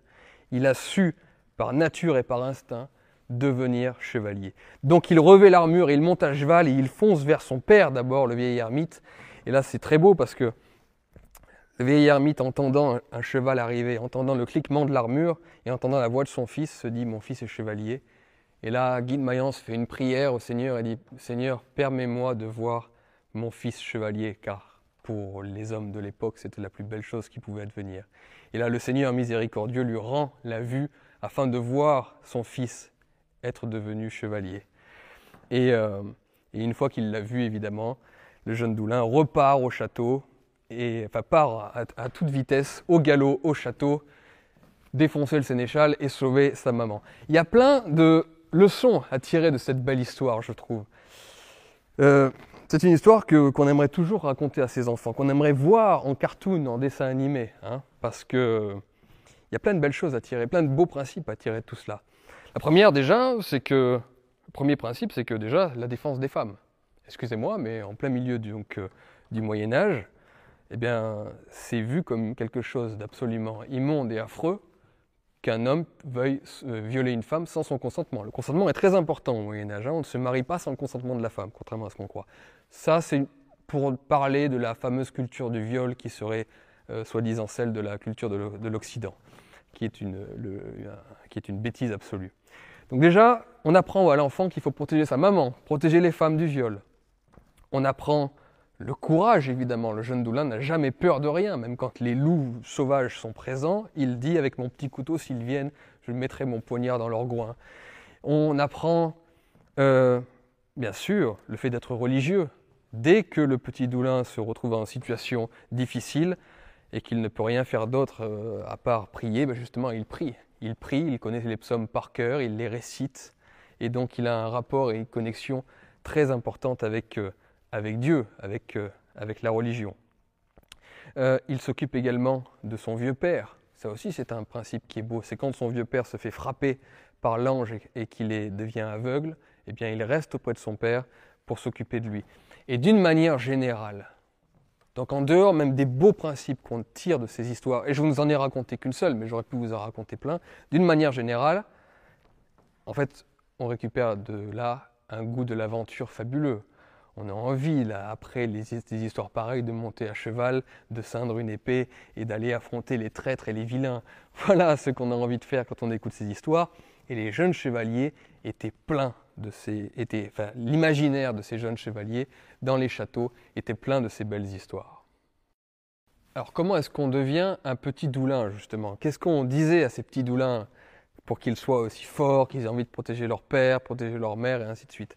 Alors là, je vais vous raconter ça parce que c'est euh, dans, dans, dans, cette chanson de geste qui raconte l'enfance du petit doulin, il y a un dialogue entre le, le, père et la mère, donc qui, enfin, qui discutent, il y a une discussion avec le petit Doulin, et les deux, le père et la mère, disent au petit Doulin ce qu'il doit savoir de plus important dans la vie pour euh, être un gentilhomme, pour être un homme euh, droit, être un plus comme, c'est-à-dire être un chevalier. Et donc il y a comme ça douze préceptes, douze euh, leçons de vie qui, qui sont données au jeune Doulin, et je veux les partager avec vous. Alors le premier, le premier précepte, c'est celui-ci. Aux heures les plus difficiles de votre vie, n'oubliez pas que Dieu ne vous fera jamais défaut si vous avez confiance en lui. Nous sommes, je vous le rappelle, dans une société chrétienne, mais je trouve qu'en termes de développement personnel, c'est intéressant, c'est de s'en remettre à Dieu. Et c'est quelque chose qui va revenir après dans un autre précepte dont je vous parlerai. Avoir confiance en Dieu, c'est-à-dire, si vous ne croyez pas nécessairement en Dieu, ayez confiance en la providence, ayez confiance en votre destin, ayez confiance en fait à quelque chose qui vous dépasse. Le fait de donner sa confiance en Dieu, donc à quelque chose qui vous dépasse, permet en retour, comme un effet de boomerang, de vous donner confiance en vous, évidemment. Et ça, c'est quelque chose de, vraiment euh, primordial, je trouve, en développement personnel. Ayez confiance en quelque chose de supérieur à vous, car en retour, c'est une confiance qui vous nourrira. Et c'est le premier donc précepte qui est donné aux jeunes doulins. Le deuxième, évidemment, si vous vous battez pour Dieu et le bon droit, vous vaincrez. C'est très important de croire, de toujours croire, malgré l'adversité, malgré le monde affreux parfois qu'on doit affronter, c'est toujours important de se dire et de se rattacher à cela, que ce soit pour nous ou pour les générations suivantes, pour nos enfants, de se dire que si on se bat pour Dieu et pour le bon droit, c'est-à-dire in fine pour le bien, le vrai, le beau, pour les choses qui méritent sur cette terre, il n'y en a pas beaucoup, mais si on se bat pour le bon droit et pour le Seigneur qui incarne donc les bien, le vrai, le beau, eh bien on, va, on gagnera. Alors certes, on a l'impression qu'il n'y a que les, les traites, les misérables, les méchants, les mauvais, les, salopes qui triomphent en ce monde, mais on doit toujours se rattacher à cette idée-là. À la fin des fins, ceux qui se battent pour Dieu et pour le bon droit triompheront. Et en tout cas, même si ce n'est pas forcément toujours vrai, et on le sait, c'est comme ça qu'il faut élever ses enfants. C'est comme ça qu'on doit s'élever soi-même, et que si on a des enfants, c'est ce qu'il faut leur dire. Les gars, les gars et les filles, vous vaincrez si vous vous battez pour des choses nobles. Troisième précepte, soyez humble. L'orgueilleux peut perdre en un jour ce qu'il a mis sept ans à conquérir. Et ça, c'est comme, euh, je chez les Grecs, quand euh, sur le temple de Delphes, on inscrivait Médenagan, jamais rien de trop, et qu'on essayait toujours de dire aux petits Grecs euh, qu'il fallait faire attention aux furies, qu'on leur enseignait de, de craindre l'ubris, la folie des grandeurs, et pour laquelle on risquait une némésis, et de prendre les furies sur soi. Euh, c'est toute cette éducation évidemment extrêmement salutaire et salvatrice, et qui correspond aussi à l'âme des gens de l'époque. Hein. Ça, c'est la réflexion de Nietzsche sur les Grecs, c'est qu'ils ont besoin de beaucoup d'appels à la tempérance et à la modération, parce qu'au fond d'eux, il y a la flamme. Au fond d'eux, ils ont une vie impétueuse qui est tellement grande qu'il faut les, contenir. Eh bien, au Moyen Âge, c'est la même chose. Les jeunes chevaliers, on va le voir après, vous l'avez déjà un petit peu vu, sont des jeunes pleins de vie, et qui ont une, flamme incroyable en eux. Donc il faut bien leur répéter que l'orgueil peut les mener trop loin et, et tout leur faire perdre. Donc c'est un précepte qui est toujours d'actualité aujourd'hui bien sûr, mais qui l'était beaucoup à l'époque parce que les gens étaient, étaient pleins de vie. Alors, le quatrième précepte, c'est d'être généreux. Soyez généreux, donnez toujours. Plus vous donnerez, plus vous serez riche. Qui est avare n'est pas gentilhomme. Et là, c'est un principe aristocratique. Hein, vous savez que normalement, un aristocrate donne, ne retient pas. C'est celui qui capitalise, celui qui thésaurise, celui qui conserve l'argent, c'est le bourgeois dans l'esprit, traditionnellement et symboliquement. Hein. L'aristocrate, au contraire, est très généreux. Généreux de deux choses, de son sang, bien sûr, parce que normalement, c'est celui qui est prêt à partir à la guerre et à défendre ses gens, mais aussi généreux en argent. L'argent doit être fait pour être dépensé, pour de belles choses. On fabrique de belles choses on, donne évidemment aux pauvres pour la charité, mais on utilise l'argent pour, construire. C'est, rappelez-vous ce que dit le jeune Vivien face à son père Godefroy le Marchand, si j'avais votre argent, euh, père, je, fabrique, je construirais un château fort. On ne conserve pas l'argent, on, fait on fait de belles choses. Être généreux révèle bien sûr une âme noble. Cinquième précepte, soyez courtois. Quand vous voyez un prud'homme, c'est-à-dire un chevalier qui est plus âgé, Levez-vous devant lui et mettez-vous à son service. Saluez tous les gens. Soyez souriants chez les hôtes. Méfiez-vous de l'ivresse et des jeux. ce sont des, c'est un précepte et ce sont des, des leçons que, évidemment, on peut toujours donner à un enfant aujourd'hui et toujours nous donner en tant qu'homme. Se méfier de l'ivresse et être poli, être souriant, essayer de mettre un peu de positif dans cette vie, même quand celle-ci est dure c'est le, je vais employer un peu une tautologie et peut-être une vérité un peu simple, mais le positif engendre le positif et le négatif engendre le négatif. Et comme disait Nietzsche, c'est, c'est le fait d'être heureux qui vous fait réussir et non pas le fait de réussir qui vous rend heureux. Pensez toujours à ça. Donc euh, se pousser à être courtois, à être souriant, à être euh, gentil, aimable, avenant euh, vis-à-vis des, des, gens, de, de notre prochain, c'est un précepte chrétien, un précepte qui, voyez, existait déjà au Moyen Âge, et c'est un précepte éternel. Et peut-être qu'il est temps de l'adapter aussi, je vous dis ça comme ça, sur Internet, par exemple. Parce qu'effectivement, on peut sourire aux gens dans la rue, mais désormais, il y a un nouvel espace de sociabilité qui existe, que les chevaliers évidemment ne connaissaient pas, mais qui s'appelle l'Internet, les réseaux sociaux notamment, eh bien, euh, vous pouvez aussi euh, vous dire que sur Internet, quand vous commentez une vidéo, euh, une photo, vous faites un tweet ou je ne sais quoi, eh bien, à moins que vous affrontiez vos ennemis, et là c'est autre chose, eh bien, mettre un peu de courtoisie aussi, voilà, et de gentillesse et de positif. Finalement, c'est un, c'est un précepte qui, qui est toujours d'actualité dans la vie réelle comme sur, comme sur Internet. Alors je l'aime bien celui-ci, c'est le sixième. Méfiez-vous des vilains, c'est-à-dire les gens qui ne sont pas nobles et qui ne sont pas nobles de cœur et d'esprit. Un preux doit vivre avec des preux. Et ça, vous le savez. Je veux dire, c'est euh, l'une des vérités les plus classiques du développement personnel, c'est qu'on est la, on est la moyenne de ses amis. On est forcément influencé par les gens avec qui l'on traîne, avec qui que l'on fréquente, avec qui l'on fraye. Il est très important de savoir se choisir euh, ses amis. Il vaut mieux parfois avoir un ou deux amis seulement plutôt que d'en avoir une quinzaine, mais qui vous poussent à faire n'importe quoi et qui vous surtout vous rabaissent et vous ramènent vers des choses euh, euh, médiocres. Eh bien, à l'époque, c'est ce qu'on disait aussi aux jeunes chevaliers. Méfiez-vous des vilains, c'est-à-dire les gens qui ne sont pas nobles, de cœur et d'esprit, des deux, c'est-à-dire de cœur qui n'ont aucun courage et d'esprit qui ont des pensées toujours vicieuses et médiocres. Euh, il y en a plein de partout. Nous sommes entourés par cela. Et puisque nous devons faire des liens avec euh, aujourd'hui, eh ben, je dirais que sur, sur Internet, c'est la même chose. Hein. Hein, on peut parfois être dans des groupes, dans des forums, dans des espaces sociaux qui nous poussent à la médiocrité, au vilénie, à la méchanceté stupide, euh, pour rien. Et en fait, ne croyez pas que ça n'a pas d'influence sur votre cœur, parce que le fait d'être environné de tout cela finit toujours par vous pénétrer, et vous finissez par devenir vous-même euh, médiocre et un vilain, en fait. Voilà.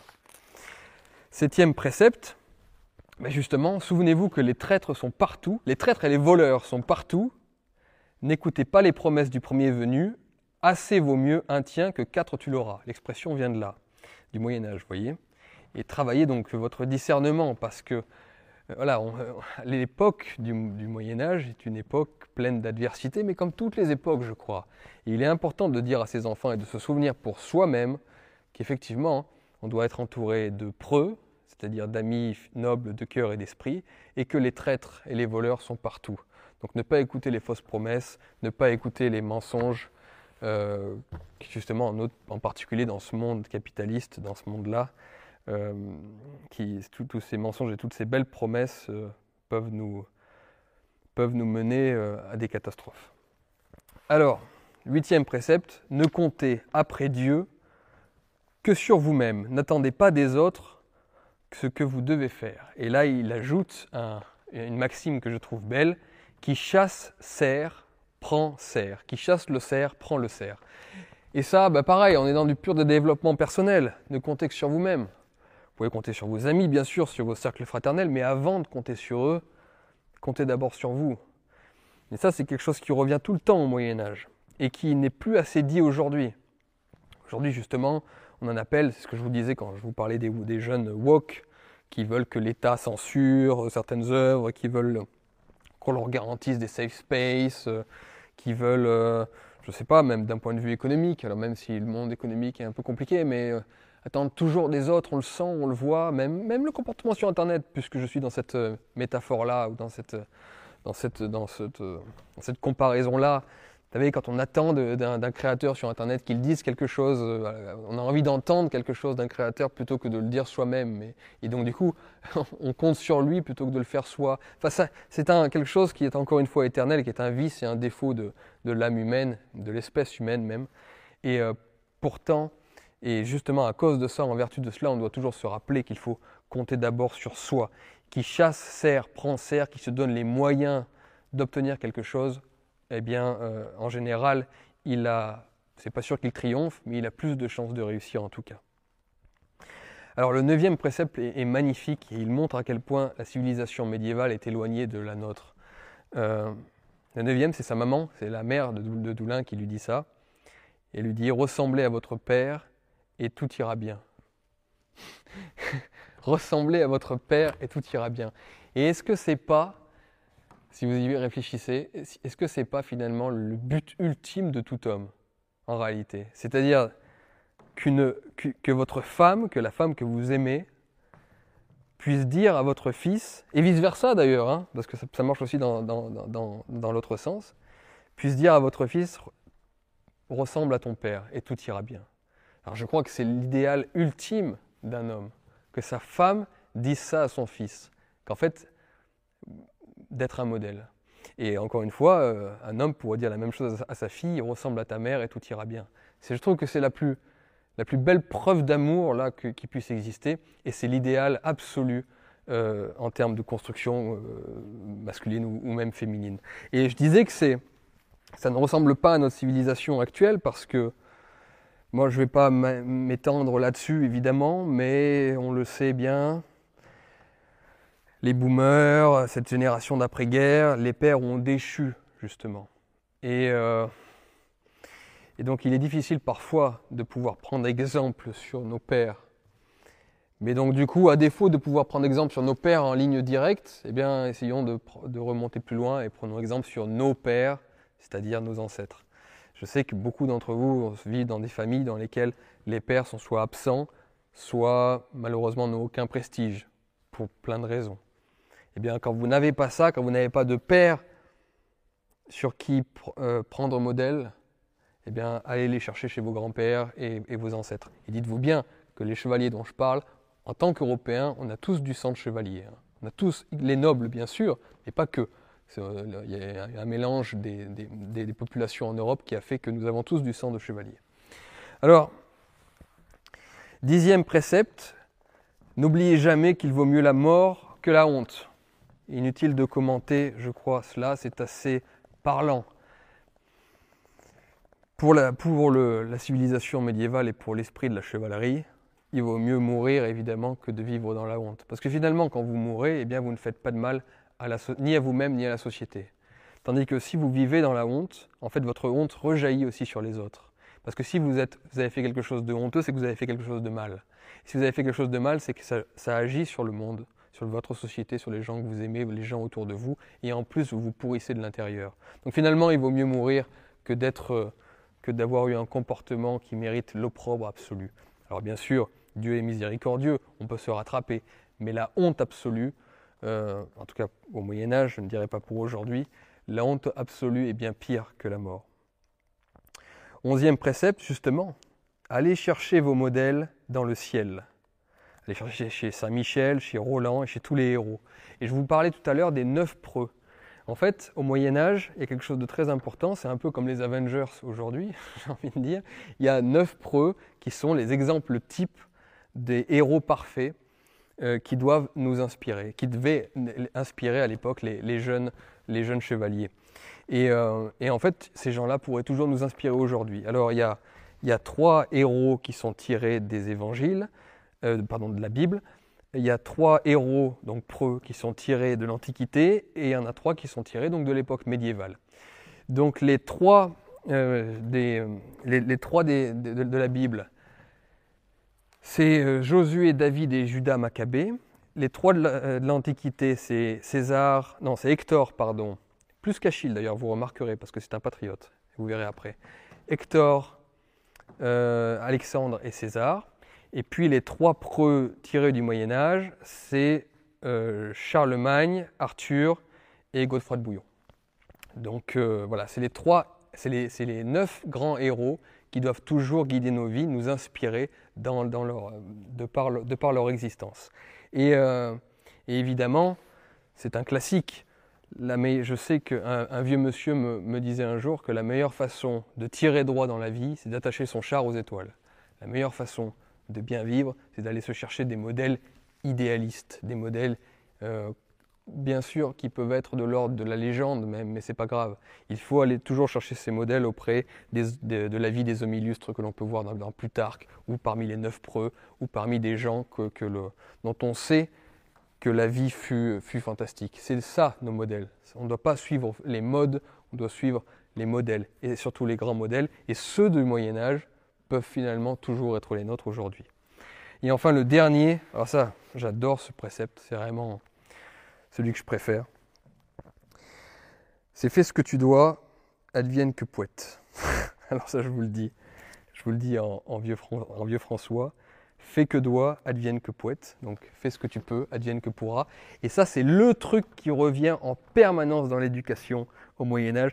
C'est un truc d'ailleurs qu'on retrouvera même chez Jeanne d'Arc quand elle disait euh, batailler, batailler, Dieu donnera la victoire. C'est un truc qui est peut-être ce qu'il y a de plus important à retenir, encore une fois en termes de développement personnel, et de psychologie, c'est de... On ne peut pas savoir dans la vie si on va gagner ou pas. On ne peut pas savoir si le succès est au bout du, au bout du chemin. La seule chose que l'on peut savoir, c'est ce que l'on va faire concrètement demain. Et le but de la vie, c'est pas de penser à l'issue, c'est pas de penser à la fin, c'est pas de penser à toujours se polluer l'esprit de savoir si on va gagner ou pas. Le but de la vie, c'est de penser qu'est-ce qu'on peut faire de mieux aujourd'hui et demain. Et donc, fais ce que tu peux, advienne que pourra, bataille, bataille, guerroie, et Dieu donnera la victoire ou il la donnera pas. Mais à la limite, ça ne nous concerne presque pas. On n'est pas maître de cela. On ne peut être maître exclusivement de ce que l'on peut faire. Qu'est-ce que l'on peut faire pour être le meilleur aujourd'hui, aujourd'hui et demain? Et après, quant à l'issue de toute cette histoire, de toute notre vie, advienne que pourra. Et eh bien, je vous dis que moi, par exemple, qui suis un gros stressé de la vie, qui, euh, qui pense toujours à mais comment ça va se passer, qui, qui, a, pendant, été, qui a été pendant des années angoissé justement mm, par rapport au futur et à l'avenir, et eh ben, depuis que je pense en permanence cela, dès que les, mes angoisses vis-à-vis de l'avenir reviennent, eh bien, je me, refais, je me remémore cette phrase. Fais que poète, euh, euh, que, c'est quoi c'est Oh vieux François, euh, fais que doit, advienne que poète. Voilà. Fais juste ce que tu dois. Concentre-toi simplement sur ce que tu dois et puis il adviendra ce que, il adviendra ce qu'il adviendra. C'est ce que déjà ma grand-mère me disait et c'est ce qu'on disait aux jeunes chevaliers du Moyen Âge. Donc voilà comment est-ce que l'on on, crée un petit doulin qui n'a peur de rien, ni des loups sauvages, qui s'occupe de son père, qui défend sa mère bec et ongle, euh, et qui devient chevalier naturellement parce qu'il a ça dans le sang. Voilà avec quel type d'éducation on formait, euh, on formait, les, on formait les, jeunes, les jeunes garçons, les jeunes chevaliers et les jeunes filles aussi. Et à la fin, à la fin de tous ces préceptes-là, on mettait un petit coup sur la tête de Doulin pour le dire et comme ça, ça te permettra de tout retenir. je trouve ça formidable et je vous pose la question, ne voudriez-vous pas vous, vous éduquer vos enfants exactement de la même façon, ainsi que, ainsi que vous-même? Je vous pose cette question. Alors, pour devenir chevalier, d'abord, il y avait donc une initiation, un apprentissage. Donc euh, le jeune homme, une fois qu'il était sorti de, sa toute jeunesse, dans son adolescence comme on dirait aujourd'hui, bien que le terme, comme vous le savez, est arrivé bien plus tard, eh bien, entrait au service d'un autre chevalier. En général, il partait chez un oncle ou chez un, autre baron, chez le suzerain de son propre père, parfois même chez le roi. Euh, il allait comme ça servir, devenir écuyer, donc escuyer, comme, comme on dit au Moyen Âge, escuyer d'un autre chevalier. Ce n'est pas le père, normalement, qui euh, éduque, qui fait l'éducation chevaleresque de, son fils. C'est un autre. C'est souvent son parrain, je vous dis, un autre baron, un, autre seigneur. Et euh, pendant des années, il va apprendre le maniement des armes, bien sûr, mais il va être aussi un dans un service domestique. C'est-à-dire qu'il va s'occuper des chevaux des, chevaliers, des, euh, je sais pas, il va aussi parfois même aider à mettre la table pour les, festins, ainsi de suite.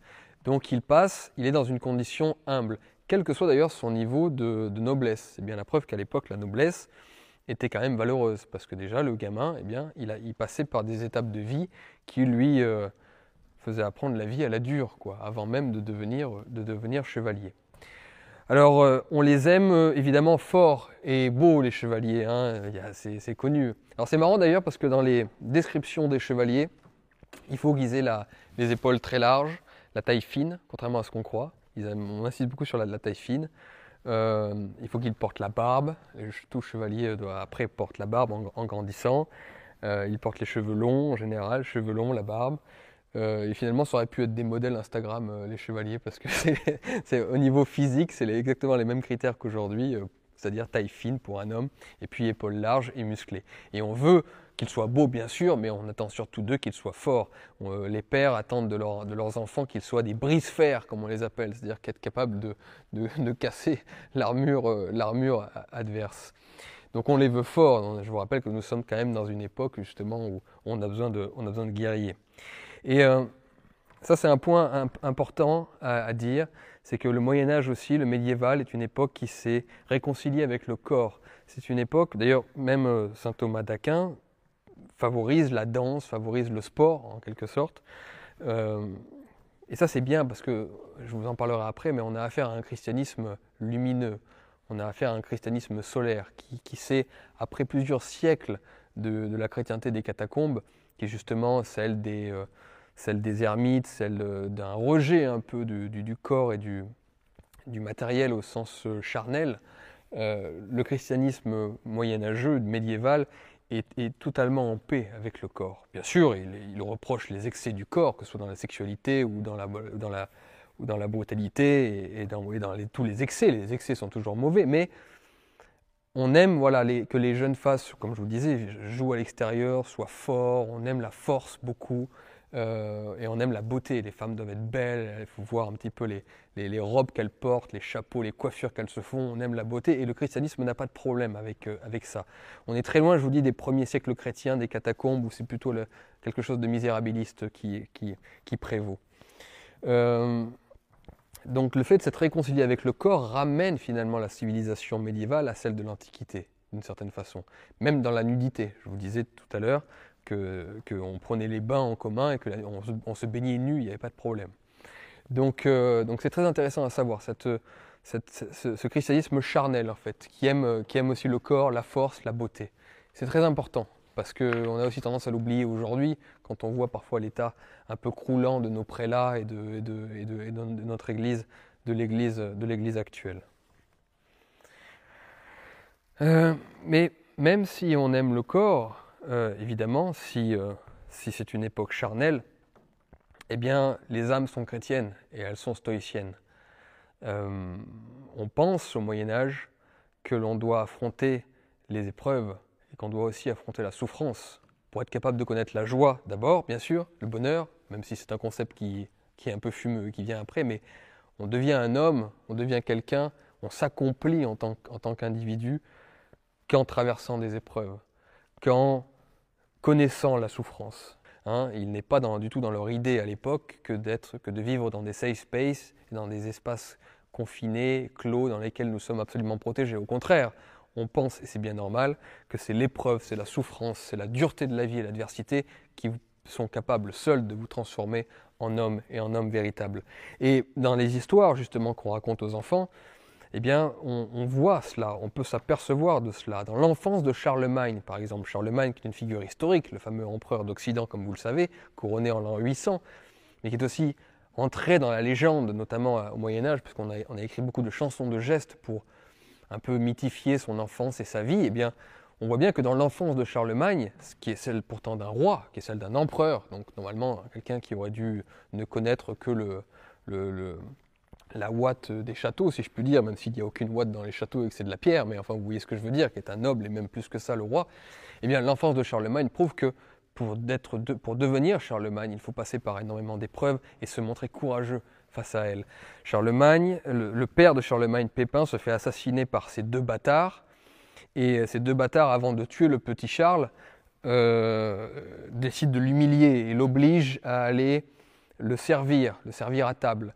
Seulement, Charlemagne est un petit lion, c'est une graine de chevalier lui aussi, et il jette du coup un morceau de viande tout chaud sur la gueule d'un des bâtards et perce l'autre avec la broche et parvient à s'enfuir. Il, part en courant, il se fait aider par les, gens qui sont encore fidèles et loyaux à la couronne légitime, c'est-à-dire à lui, à l'héritier légitime.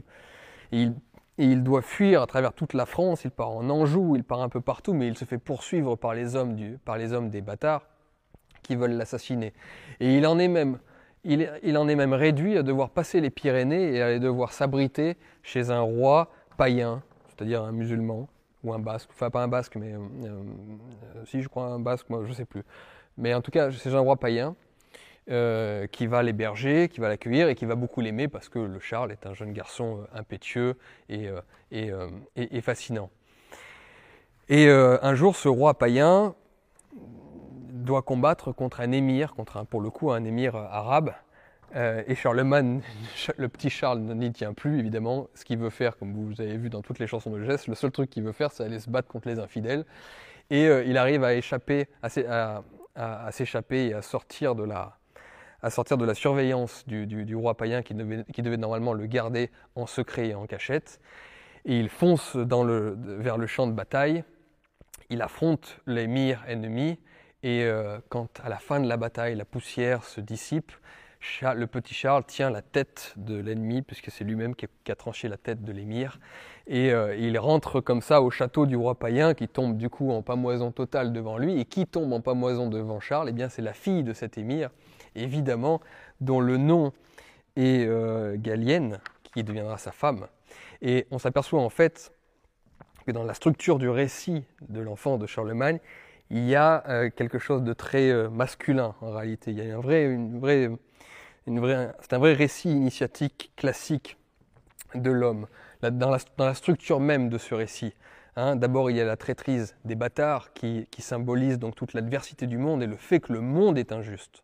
Le fait que le monde est injuste, c'est la vérité qu'on doit mettre dans la tête des, enfants et dans la nôtre. Le monde est injuste. Les bâtards, les traîtres sont partout. Première chose, donc on doit affronter tout cela. Deuxièmement, donc on passe par des épreuves et par des douleurs. À cause de l'injustice de ce monde, eh bien, on est forcé et sommé de traverser les épreuves. Mais l'important, c'est donc c'est troisième, le troisième point, c'est de faire face à ces épreuves et à ces douleurs. Et pour cela, il faut montrer du courage. Et c'est ce que le petit Charles montre à la bataille. Il montre du courage toujours, d'abord face aux bâtards quand il leur met un coup de broche dans les fesses, et après durant toute sa vie. Et en fait, parce qu'il a affronté toutes ces épreuves et toutes ces douleurs et qu'il a montré toujours courage et honneur, à la fin, c'est le sourire de la belle. Et le récit finit comme ça. Donc le monde est injuste, mais je dois être capable de l'affronter. Je montre mon courage dans celui-ci, j'affronte les épreuves, et à la fin, je marie la fille, de, la fille du roi. Le, sourire de la belle est la récompense évidemment de cette façon euh, de vivre et cette façon d'approcher le monde. Voilà la structure typique d'un récit euh, masculin et qui était, et celui de, des jeunes chevaliers. Alors maintenant, on va voir comment est-ce qu'on entrait dans la chevalerie. Alors normalement, on y entrait à l'âge de 21 ans. On pouvait prétendre à être chevalier, à devenir chevalier à 21 ans. D'ailleurs, c'est marrant, c'est à cette époque que l'âge de 21 ans a, a, correspondu à celui de la maturité, qui est resté, je vous rappelle, assez longtemps, puisqu'on était adulte en France euh, à 21 ans. Donc dans les années, c'est sous Giscard d'Estaing, je crois qu'en France en tout cas, on a descendu l'âge légal du vote, l'âge légal de la maturité à 18 ans. Mais 21 ans, c'était finalement l'âge pour devenir chevalier et c'est resté à travers l'histoire jusqu'aux années 70. Vous voyez, on devenait vraiment adulte, on quittait son statut de damoiseau pour, pour devenir chevalier à 21 ans, sauf si nous étions, si, si, si nous étions faits chevaliers sur le champ de bataille directement. Ça arrivait souvent. Le jeune Roland, par exemple, a été fait chevalier avant 21 ans. On pouvait être chevalier si on se montrait déjà très courageux en tant qu'escuyer euh, sur un champ de bataille. Donc, on était adoubé en général à 21 ans. Alors, le, terme d'adoubement vient de douban, en vieil anglois, qui signifie frapper. Parce qu'évidemment, la première des cérémonies, on va voir la première des, des cérémonies d'adoubement de chevalier était très simple mais elle a toujours consisté à frapper sur la pomme, enfin de la pomme, la nuque du, jeune, du jeune bachelier, c'est-à-dire du jeune chevalier. Et euh, il faut savoir, ça c'est la petite blague, mais surtout au début, les chevaliers se faisaient un malin plaisir à taper le plus fort possible sur la nuque, ce, qui, faisait en sorte parfois de d'étourdir totalement le jeune chevalier. Mais c'était très important de, de donner un coup. On donne un coup pour, pour, signifier, pour marquer quelque chose. Et donc, adouber, ça veut dire frapper. On frappe du chevalier. Alors, après, la cérémonie s'est énormément complexifiée, on en parlera, et on tapait avec un coup d'épée simplement. Mais le vrai, la vraie cérémonie euh, de, la chevalerie, de la belle chevalerie du XIe et du XIIe siècle, la chevalerie dans son essence la plus pure, pas la chevalerie qui va trop se complexifier après au XIIIe et au XIVe, eh bien c'est le fait de mettre un coup. Euh, alors on attendait le, on attendait le printemps en général. Quand, on n'était pas adoubé chevalier directement sur un champ de bataille, on attendait le printemps, on attendait les fêtes religieuses du type Pâques ou Pentecôte, euh, ou lors d'un mariage, d'un baptême. On aimait faire ça lors des fêtes, parce que c'était un jour de fête que d'adouber un chevalier. Il fallait que ça se fasse au soleil. Encore une fois, vous verrez, tout est un cristallisme solaire à cette époque. Hein. Et un chevalier un jour de pluie ou un jour d'hiver, faire, faire d'un jeune homme un chevalier un jour de pluie, un jour d'hiver, c'était pas bien, c'était mal vu. On voulait que tout ça se fasse au grand jour et au soleil. Et euh, je vous l'ai dit, sinon ça pouvait être sur un champ de bataille directement. Hein, il y a l'écuyer, par exemple, le gontier d'air, qui se bat si bien sous les murs d'Antioche que quand Godefroy de Bouillon le voit, ce jeune homme qui n'a même pas 17 ans, il se bat tellement bien que, Godefroy de Bouillon dit à ses autres camarades, lui, on le fera chevalier quand il, quand il voudra. Et ce gontier d'air a une réponse très féodale, très moyenâgeuse, très chrétienne. Il dit, on attendra hors de question que je me fasse faire chevalier avant qu'on ait libéré le Saint-Sépulcre, avant qu'on ait libéré Jérusalem. Donc, euh, voyez, on pouvait être aussi fait, être, être fait chevalier euh, sur le champ de bataille. Donc, lors d'une fête ou sur le champ de bataille. Donc, lors d'une fête après un apprentissage ou sur le champ de bataille, une fois avoir montré euh, des, des, prouesses, ou avoir montré sa, prouesse. Alors, la règle, c'est bien sûr que tout chevalier a le droit de faire d'un autre homme un chevalier. Ça, c'est la règle absolue. C'est un chevalier qui fait d'un autre homme un chevalier. Ce n'est qu'après, et je vous dis qu'après, même très longtemps après, qu'un euh, prêtre a pu consacrer euh, chevalier quelqu'un.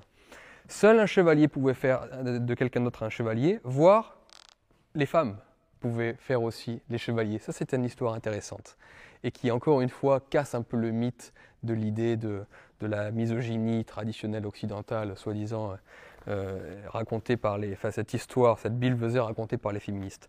Alors, en général, on se faisait faire chevalier, donc je vous dis par son oncle, ou par justement l'homme qui vous avait euh, éduqué, c'est-à-dire, euh, comme je vous disais, un baron chez qui on avait euh, suivi un, long apprentissage. Et j'aime bien ce que dit Vivien justement quand il se fait adouber par son oncle.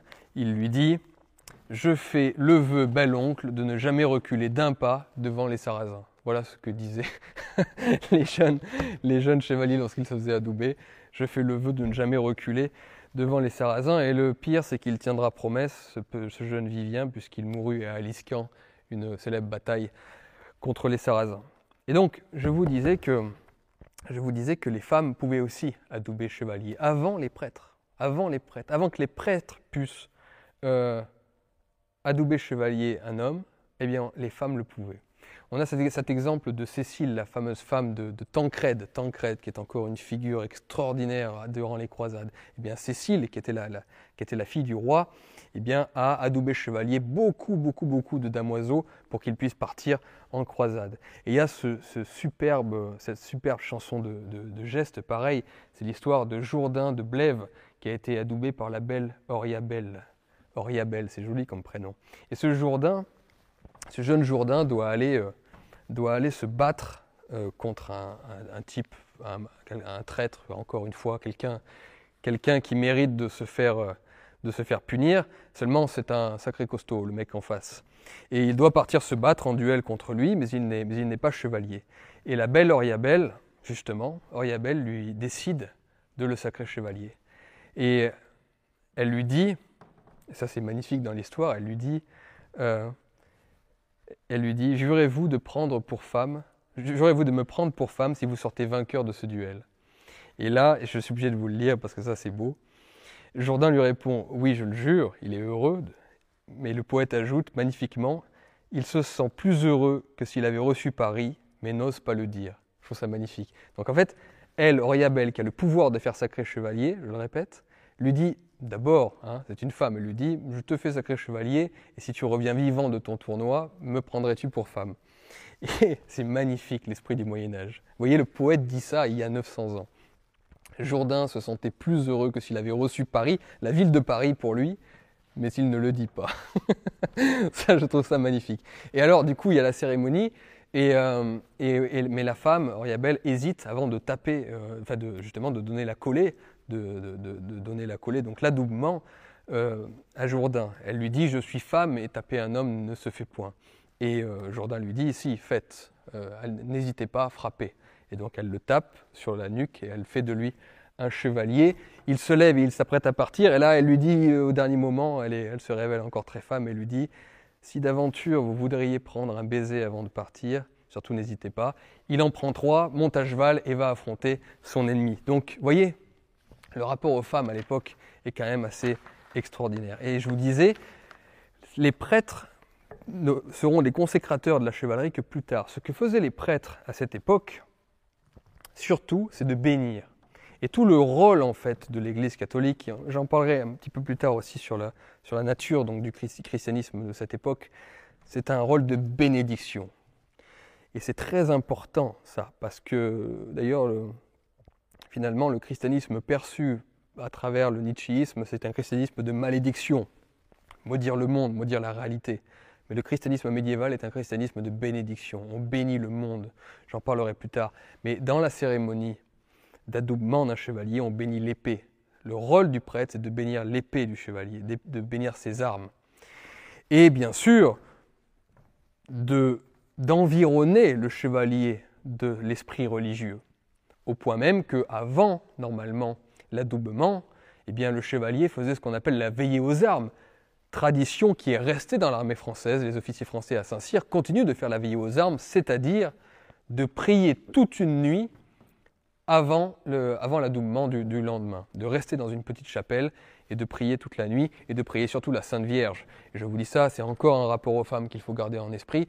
Parmi les Indo-Européens et en Europe et en Occident en tout cas, les déesses guerrières hein, de Minerve, euh, d'Athènes, euh, ont toujours été euh, particulièrement adorées justement par les, soldats et par les hommes.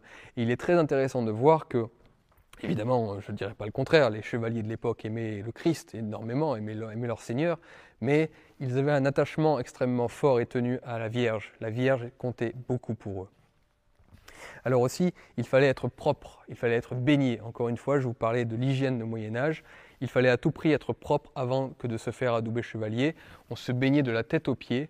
Euh, alors il est ajouté même que les chevaliers italiens se faisaient baigner dans de l'eau, dans de l'eau de rose, donc une eau parfumée. vous voyez, euh, après des, centaines d'années, les, cultures persistent. Les Italiens étaient quand même un peu plus raffinés que les Français, et eux, ils voulaient se faire baigner avec de l'eau parfumée.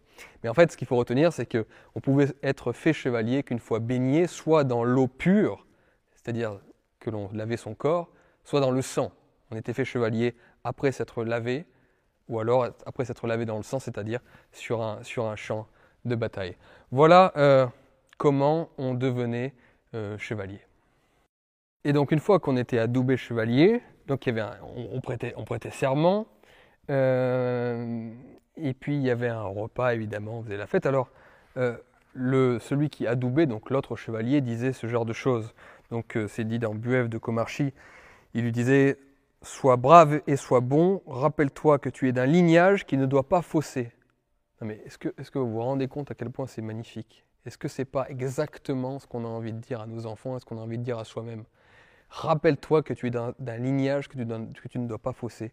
Vous savez, cette tradition qu'on a aujourd'hui de ne s'appeler que par les prénoms, alors qu'avant on s'appelait par nos noms de famille, parce qu'on se sentait appartenir à une généalogie, à un lignage. Ben, au Moyen Âge, c'est très important cela. Aujourd'hui, on n'est que, des tu entre nous et que des prénoms. On n'est plus rien en fait. On est l'individu seul, coupé de son passé et donc en fait aussi coupé de son avenir. Bien là, voilà ce qu'on disait à un chevalier quand on l'a doubé. Souviens-toi que tu es d'un lignage qui ne doit pas fausser. Vous imaginez la responsabilité, mais responsabilité qui est belle. On ne doit pas fausser parce qu'on vient d'une famille honorable et que on rendra honorable également nos descendants. Honore les chevaliers, donne aux pauvres, aime Dieu, et que le Seigneur qui fut mis en croix te défende lui-même contre tous ses ennemis. Va. Et là, le jeune chevalier, qui, venait, le jeune bachelier, répond Je vous remercie, beau sire, et puisse Dieu vous entendre, que je le serve et qu'il m'aime. Voilà, voilà ce genre de truc. Honnêtement, on aurait aimé assister à des adoubements euh, pareils. Et alors, ce qui est drôle, c'est que juste après, une fois qu'il a été adoubé, eh bien, le chevalier doit monter à cheval et alors c'est un truc rigolo, il doit monter à cheval sans utiliser les étriers. Alors il peut le faire, mais c'est une épreuve un peu physique pour montrer sa force, malgré son armure, enfin en tout cas sa lourde côte de maille, il doit hop, faire un saut sur le cheval sans utiliser les étriers. Il doit aller souvent défoncer un mannequin qu'on a mis en place, euh, il doit partir au galop tout de suite et défoncer une sorte de mannequin, je ne sais plus comment ça s'appelle, euh, mais qu'on a, mis, euh, qu'on a mis dans un champ. Et puis après il béourde donc euh, Béourdé, vous savez, il, se bagarre avec ses autres, avec les, damoiseaux ou avec les écuyers ou avec les autres bacheliers qui ont été faits chevaliers en même temps que lui. Il se bagarre un peu. Puis après c'est la fête, après c'est la danse. On danse énormément au Moyen Âge, on chante, on danse. C'est une époque pleine de vie et je vous parlerai d'ailleurs de, la fête juste après. Alors, quelle était la vie d'un chevalier? Alors, d'un seigneur, je l'ai dit, il s'occupe en général de, de, beaucoup de choses dans son domaine. Hein. Il est actif, c'est pas un parasite. Il s'occupe, il rend la justice, il, aide les paysans. On le voit même parfois au travail avec les paysans. Bref, le Seigneur s'occupe de plein de trucs. Mais quand on est un jeune chevalier, qu'on a un bachelier, qu'on n'a pas forcément un fief et qu'on n'a pas forcément une terre, eh ben, euh, quelle, est, quelle est leur vie? Quelle est la vie d'un jeune chevalier justement? Et, euh, Alors, ce qui est assez, euh, ce qui est assez fréquent, c'est de voir d'abord qu'il se lève tôt. On aime se lever très tôt, à l'aube. On ne fait pas de grasse mat euh, au Moyen Âge, on n'aime pas ça. il y a même d'ailleurs une formule qui dit Demain, demain levé est toi accoutumé, qui trop dort au matin, maigre hélas devient. Voilà, c'est-à-dire qu'il pensait que si vous, à, trop, à trop dormir le matin, on devient las. Et las, ça veut dire déprimé en quelque sorte et trop maigre, ce qui, ce qui est, un, ce qui est pas bien pour, au Moyen Âge. Donc en général, on se lève tôt, on prend des bains, des bains froids. Alors c'est drôle parce que ceux qui se moquent du développement personnel disent que prendre des douches gelées, c'est un peu ridicule. Bah, c'est exactement ce que font les chevaliers pour le coup.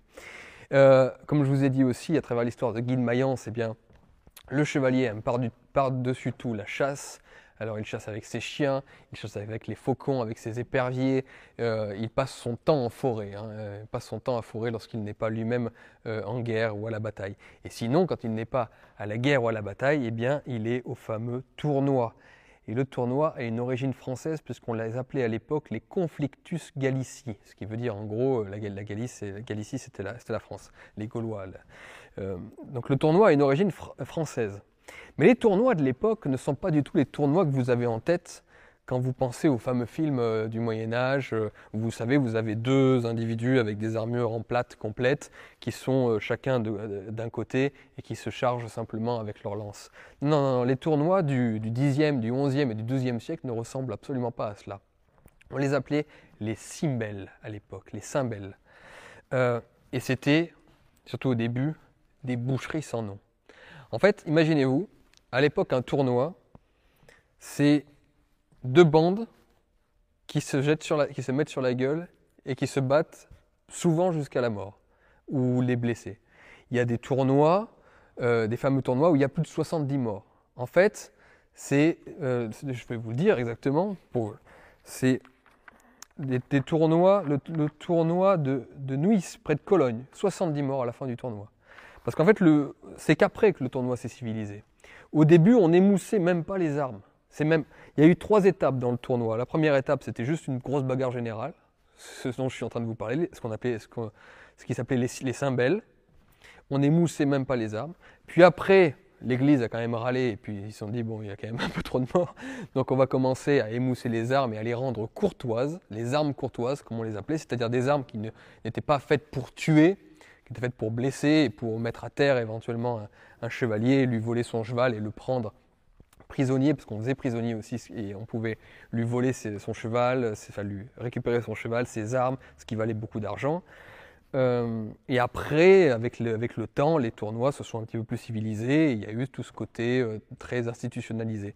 Mais à la base, nos pères, eh bien, vivaient ces espèces de grosses bagarres générales dans lesquelles il y avait tout le temps des blessés, tout le temps des morts. Mais le problème, c'est que les jeunes chevaliers adoraient ça. Ils passaient leur temps à vouloir aller au tournoi. Dès qu'ils n'étaient pas à la guerre, ils allaient au tournoi. Et, euh, ces tournois se faisaient entre de, seigneurie à seigneurie, de, province à province, de pays en pays. On faisait parfois venir des Allemands, par exemple. C'était les Allemands contre les Français, ou alors les Bourguignons contre les Aquitains. Euh, c'était tout le temps cet esprit-là de concurrence permanente, mais on pensait que c'était le tournoi qui maintenait la, les capacités guerrières du chevalier. Et euh, il faut bien comprendre que si le chevalier des croisades a été si fort, vous savez, je vous disais qu'il se battait à 1 contre, contre 10, c'est parce que ce chevalier des croisades, donc de la fin du XIe siècle et du XIIe siècle, et surtout celui de la, la, première croisade, donc de la fin du XIe siècle, eh bien, il a été élevé dans le Simbel. C'est-à-dire que lui, c'était le, chevalier qui est parti en croisade, les premières croisades en tout cas, c'était des chevaliers qui avaient connu le Simbel, c'est-à-dire ces espèces de grosses bagarres générales dans lesquelles on se jetait comme des bourrins et euh, dans lesquelles on avait euh, pas mal de chances de, perdre un membre ou de, se faire casser une jambe ou de, ou de mourir. Donc euh, cette éducation un peu brutal, pour dire le moins, euh, a quand même participé de forger les meilleurs soldats de l'époque, les meilleurs guerriers de, l'époque. Donc euh, voilà, il faut bien se rappeler que les chevaliers adoraient ça. D'ailleurs, il y a une anecdote, c'est que au fameux tournoi de Chauvency, donc quand les tournois étaient devenus déjà un petit peu plus civilisés, un petit peu plus raffinés, c'est-à-dire qu'effectivement on se battait à un contre un ou justement à cheval, où il s'agissait juste de désarçonner son adversaire, eh bien au fameux tournoi de Chauvency, après plusieurs jours de tournois courtois comme ça, avec les dames qui sont autour, hein, les dames qui poussent et qui excitent évidemment les, chevaliers à se battre. Un temps, je vous le rappelle, la virilité toxique, soi-disant, euh, n'est pas qu'une invention des hommes, mais aussi une invention des femmes. Hein. C'est souvent les femmes qui ont poussé à ce genre de choses, et comme de la même manière qu'on raconte qu'à Rome, euh, dans les arènes, quand les gladiateurs se battaient, c'était les femmes qui étaient les plus hystériques pour les pousser à se, massacrer. Et eh bien dans les tournois, les femmes jettent leurs rubans, euh, euh, crient et soutiennent leurs champions pour qu'ils se battent comme des bourrins. Bref, je fais toute petite parenthèse là-dessus. Mais euh, donc au tournoi de Chauvency, après plusieurs jours de tournois très raffinés, très, très civilisés, eh bien les jeunes chevaliers se concertent et se disent bon, quand est-ce qu'on fait un vrai tournoi? Parce que pour eux, encore, alors que c'était au XIIe ou au XIIIe siècle, je crois, euh, le vrai tournoi restait dans leur mémoire le truc le plus simple du monde, c'est-à-dire deux équipes et on se fonce dessus. et à la fin, on voit qui a encore le plus de, de, survivants. Ben voilà. Et, du coup, après quelques jours, ils ont fait la, bagarre générale devant, apparemment, ça a été compté devant les cris hystériques des femmes. Donc euh, voilà, les chevaliers de. Donc on se lance des défis, de, comme je vous ai dit, de, château en château, de ville en ville, c'est ce qu'on aime faire. Et, euh, et, ça a duré assez longtemps, hein, parce qu'au XIVe siècle, au XIVe siècle, il y a eu la. Je vous raconte juste ça, puis j'en termine sur les tournois. Il y a eu le fameux tournoi des 30. Vous savez, en pleine guerre de 100 ans, donc entre Anglais et Français, pour, pour simplifier, parce qu'il y avait d'autres alliances, mais euh, il y a eu le, tournoi des 30. C'est-à-dire que les Anglais ont dû choisir parmi eux les meilleurs chevaliers anglais, les 30 premiers chevaliers anglais, et les Français ont dû choisir les 30 premiers chevaliers français. Et ça, euh, ça c'était en plein 14e siècle, en pleine guerre de, en pleine guerre de 100 ans. Évidemment, c'est les Français qui ont gagné, hein, évidemment. On a battu les chevaliers, euh, les chevaliers anglais. Et euh, d'ailleurs, petite anecdote, euh, la, du Guesclin, donc l'un des derniers grands chevaliers français, Bertrand du Guesclin, se mariera avec la fille d'un chevalier qui avait participé au fameux tournoi des 30. C'est la classe quand même de se choisir une femme mm, dont le père était l'un des meilleurs chevaliers du royaume. Je vous dis ça comme ça, mais c'est intéressant. Donc effectivement, euh, c'est comme ça que les, hommes, euh, que les hommes de cette époque se maintiennent en forme, si je puis dire, par la chasse, beaucoup, donc de vivre dans la nature, et puis par la compétition sportive, qui est la bagarre générale du tournoi. Et après le tournoi, il y a le festin, il y a la fête, et là, il faut que je vous en parle, parce que la fameuse scène des visiteurs du où sont les, les bien poivrés, ça, pour le coup, c'était pas du bidon.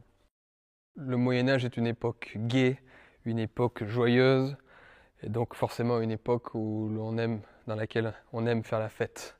Et euh, après les adoubements de chevaliers durant les fêtes religieuses, les, les week-ends, comme on dit aujourd'hui, les fins de semaine, euh, eh bien on fait la fête. C'est déjà, euh, avant même de vous parler des fêtes des chevaliers, les fêtes des seigneurs, les fêtes dans les châteaux, ne pas oublier non plus que au sein des villages, les fameuses grandes liesses populaires, les grandes, fameuses grandes fêtes populaires naissent à cette époque. Après les siècles désastreux justement que je, dont je vous parlais du 8e, 9e, 10e siècle où tout était insécure, eh bien les grandes fêtes populaires qui perdureront dans les campagnes jusqu'à aujourd'hui naîtront à cette époque, au 11e, 12e, 13e siècle.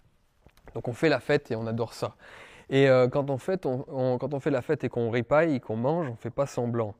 Euh, c'est dingue d'ailleurs, cette société est à la fois très lourde, très grave, très sérieuse, elle est violente, hein, on l'a vu, mais à la fois aussi, elle est aussi très légère. Et euh, j'ai envie de dire finalement, euh, comme dans le Zarathustra nietzschéen, il faut être capable d'aborder la vie d'un pas léger d'un danseur, et on aime énormément danser, chanter à cette époque. Et on aime manger aussi. Et ça, je suis obligé de vous faire un petit point là-dessus parce que c'est assez drôle je vous dis, je vous parle de cette scène des visiteurs où à la fin, Godefroy de Bouillon, euh, Godefroy de Bouillon, Godefroy le Hardy, euh, alors qu'on lui a servi un plat, mais il dit mais où sont où est le reste? C'est pas assez. Mais pour le coup, quand on écoute effectivement, qu'on lit effectivement ce qu'ils étaient capables d'avaler lors d'un dîner, euh, d'un déjeuner, mais ça s'appelait un dîner, hein, le déjeuner s'appelait dîner à l'époque, c'est assez extraordinaire. Alors déjà, je vous donne une anecdote. On célèbre les gros mangeurs à l'époque. Et en pleine croisade, en pleine croisade, il y a un type qui s'appelle Guy de Bourgogne et qui, euh, qui mange devant les Sarrasins. À un moment, donc il y a une rencontre diplomatique, il se met à bouffer. et, euh, et, là, les Sarrasins sont ébahis. Les Arabes sont ébahis, ils disent Mais, mais qui c'est celui-là? Il mange, ici il est dit, à lui seul, il mange et boit plus que quatre chevaliers. Et les Sarrasins se disent Mais c'est incroyable de, de manger comme ça. Et tous les chevaliers leur répondent euh, Eh bien, c'est qu'il prouve que c'est un bon chevalier. Un homme qui mange si bien ne fera jamais de l'acheter. Ce qui est une réponse tout à fait féodale, euh, tout à fait moyenâgeuse. Un homme qui mange si bien ne fera jamais de l'acheter. Ça, c'est, du coup, les Sarrasins étaient ébahis face à de tels mangeurs. Et là, je suis obligé de prendre mon carnet parce que c'est impossible à retenir. Je vous donne l'idée d'un repas classique. Alors, ils n'étaient pas tous comme ça, n'exagérons pas, mais d'un repas d'une, bonne fête. Euh, et vous allez voir quel genre de, régime ils suivaient. Hein. On est très loin du 5 fruits et légumes par jour mais c'est pas grave, contrairement à ce qu'on croit. Alors d'abord, ils aimaient la venaison, ils adoraient la venaison, c'est-à-dire, évidemment, le produit de la chasse, hein, un, cerf au poivre par exemple. Euh, il faut savoir qu'ils mettaient du poivre de partout. Le poivre était vraiment ce qu'ils préféraient. Beaucoup de sauce au poivre et ils poivraient, ils tout, y compris le vin. Ce qui est d'ailleurs assez bizarre parce qu'ils buvaient du vin épicé. Alors ils buvaient du vin au miel ou du vin très très épicé, un truc qu'on serait incapable de boire aujourd'hui, hein, parce que ça a un goût très très fort, mais c'était ce qu'ils aimaient à l'époque. Donc d'abord, il commence par la vénaison. Après, il passe au sanglier à la broche. Euh, et pendant que l'on, évidemment, on mange la vénaison, donc les, animaux que l'on a chassés, on doit raconter, on doit habler, on doit raconter euh, comment est-ce qu'on a chassé ces animaux, comment est-ce que, quel exploit a-t-on dû réaliser pour, pour les, pour, les, pour les avoir chassés et pour pouvoir les manger euh, au moment où ils où il les dévorent. Je trouve que c'est finalement beaucoup plus noble et beaucoup plus naturel que de manger un animal euh, fruit d'un élevage ou, ou d'une industrie de la mort comme, comme il y en a tant aujourd'hui malheureusement. Bref, alors on mange du sanglier, après on passe au pan et au cygne rôti, et il faut savoir qu'il raffole du cygne. Alors je ne sais pas à quoi ça, moi je trouve ça magnifique un cygne, je ne sais pas à quoi ça, euh, enfin quel goût ça peut avoir, un cygne, mais apparemment ils adoraient effectivement. Le cygne rôti est un mets exquis au Moyen Âge. Ensuite on passe au poulet frit et au chapon à la sauce giroflée. Ah oui, ils aimaient aussi beaucoup les sauces giroflées. Puis il passe au lapin et au lièvre. Puis il passe au pâté en croûte. Ah oui, on, passe ensuite au pâté. Et à la fin, seulement, on, attaque le poisson, on bouffe du saumon, un peu, un d'anguille. Et à la toute fin, enfin, on attaque les gâteaux, les gaufres, les foucades, les fouades de toutes sortes. Et puis à la fin, si on a encore un petit peu faim, on peut bouffer quelques fromages. Voilà, donc euh, c'est le genre de, repas des chevaliers et des seigneurs au Moyen Âge. Alors, petite parenthèse rapide, je vais vous faire un cours aujourd'hui là-dessus, mais nous avons clairement affaire à ce qu'on appelle un régime carnivore. Et euh, le régime carnivore, contrairement à ce qu'on nous raconte, est très loin d'être mauvais pour la santé. Au contraire, mais ce n'est pas ici que je vous en, que je vous en parlerai. Donc, euh, oui, ce qui est intéressant à savoir aussi, là je reste encore sur le mode, sur le, thème plutôt du rapport homme-femme, je euh, vous apprends, si vous ne le savez pas, et en tout cas je l'apprends aux féministes, qu'on mange dans un service qu'on appelle à la française. Partout en Europe, le service à la française signifie à la table, on met un homme, une femme, un homme, une femme, un homme, une femme. Et ça s'appelle le service à la française. Donc c'est-à-dire qu'en Angleterre, en Allemagne ou n'importe où, quand on mange en mixité, comme ça, un homme, une femme, un homme, une femme, un homme, une femme, c'est le service à la française. Donc excusez-moi, mais en termes de culture, euh, de culture euh, du patriarcat, alors c'est une société patriarcale, au sens que c'est le Seigneur qui dirige, là il n'y a aucun doute là-dessus, mais au sens d'une misogynie et d'un sexisme, euh, je ne sais pas quoi, euh, non, non, on mange à la française, c'est-à-dire qu'on mange avec les femmes. Et d'ailleurs, on dort aussi ensemble hein, avec les femmes. Hein. Il faut savoir que euh, le couple, le principe du couple, c'est-à-dire quand on est marié, après d'ailleurs ça changera au XVIIe, XVIIIe siècle où chacun aura sa chambre et son lit dans le château. Non, non, là le Seigneur dort avec sa dame, hein. on dort ensemble. La mixité est très importante dans le, château.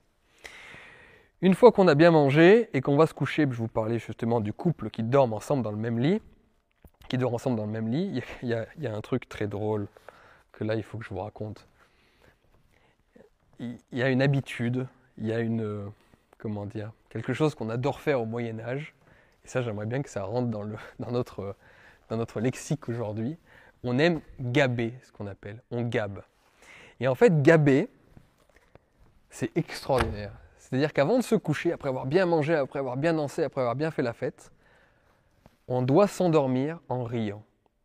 Et gaber au Moyen Âge signifie faire des blagues potaches très souvent, souvent grivoises, des gauloiseries un peu comme on aime les faire, juste avant de s'endormir. Et donc dans les, dans les salles d'armes ou dans les, dans les salles où, pas les salles d'armes, que je raconte, dans, dans, les salles où dorment plusieurs personnes quand il y a des hôtes, eh bien le but est de faire rire et de rigoler avant de s'endormir. Et même au sein du couple, l'homme et la femme doivent, euh, euh, doivent se divertir en se racontant des bêtises, en, faisant peut-être par exemple référence au, dîner qui vient, de, qui vient de se dérouler. Et on doit s'endormir dans des éclats de rire. Et donc gaber avant de dormir, c'était la meilleure des choses à faire au Moyen Âge. Et en fait, voilà, c'était le tableau que je voulais vous peindre sur, sur, cette, sur cette vie. Euh, sur cette vie du Moyen Âge qui est, extraordinaire. Je vous parlais de Zarathustra et du pas léger, mais, mais c'est ça en fait. C'est une vie dans laquelle on se bat, on prie, l'importance de la prière, on sait à quel point ça fait du bien à un être humain, même s'il n'est pas croyant. Le fait de prier, on le sait maintenant même scientifiquement, c'est, bon pour le cerveau, pour plein de choses. Donc c'est une société dans laquelle on a confiance en Dieu, on croit en Dieu, on prie, on se bagarre quand il le faut. On a des ennemis, les infidèles, hein, ou même euh, ou le Seigneur du, du comté voisin. Donc on a, on a l'adversité, mais l'homme a besoin d'adversité.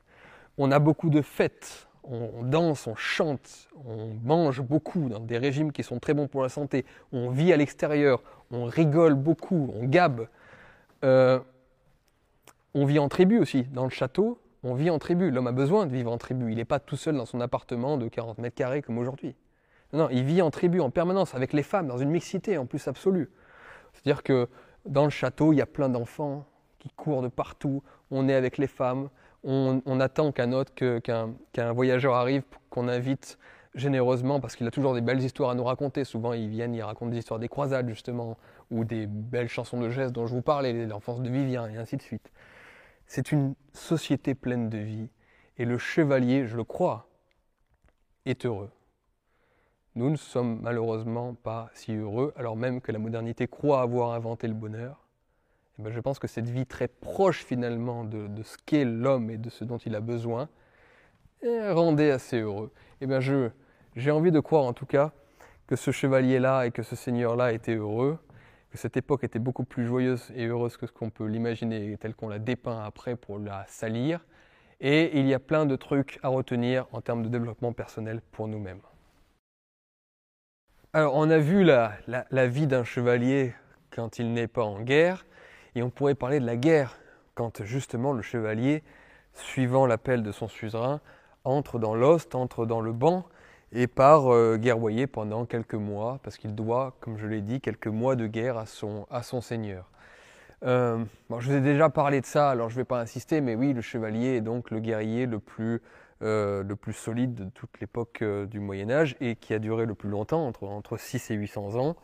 Et c'est en fait, on ne peut pas résister à la chevalerie. Je ne sais pas si vous avez déjà vu ne serait-ce que la garde républicaine lorsqu'ils font leur, leur défilé, lorsqu'ils sont sur, sur, leurs chevaux, de gros et grands, grands chevaux, on, sent la puissance du truc et il faut bien s'imaginer qu'à l'époque c'était des tanks. Hein. Quand, euh, quand une, seulement une, 200, 300 chevaliers vous chargent, euh, vous pouvez, ça peut balayer toute une armée. Et d'ailleurs, lors des croisades, euh, il y a des, les, chevaliers croisés sont très souvent en nombre très très faible.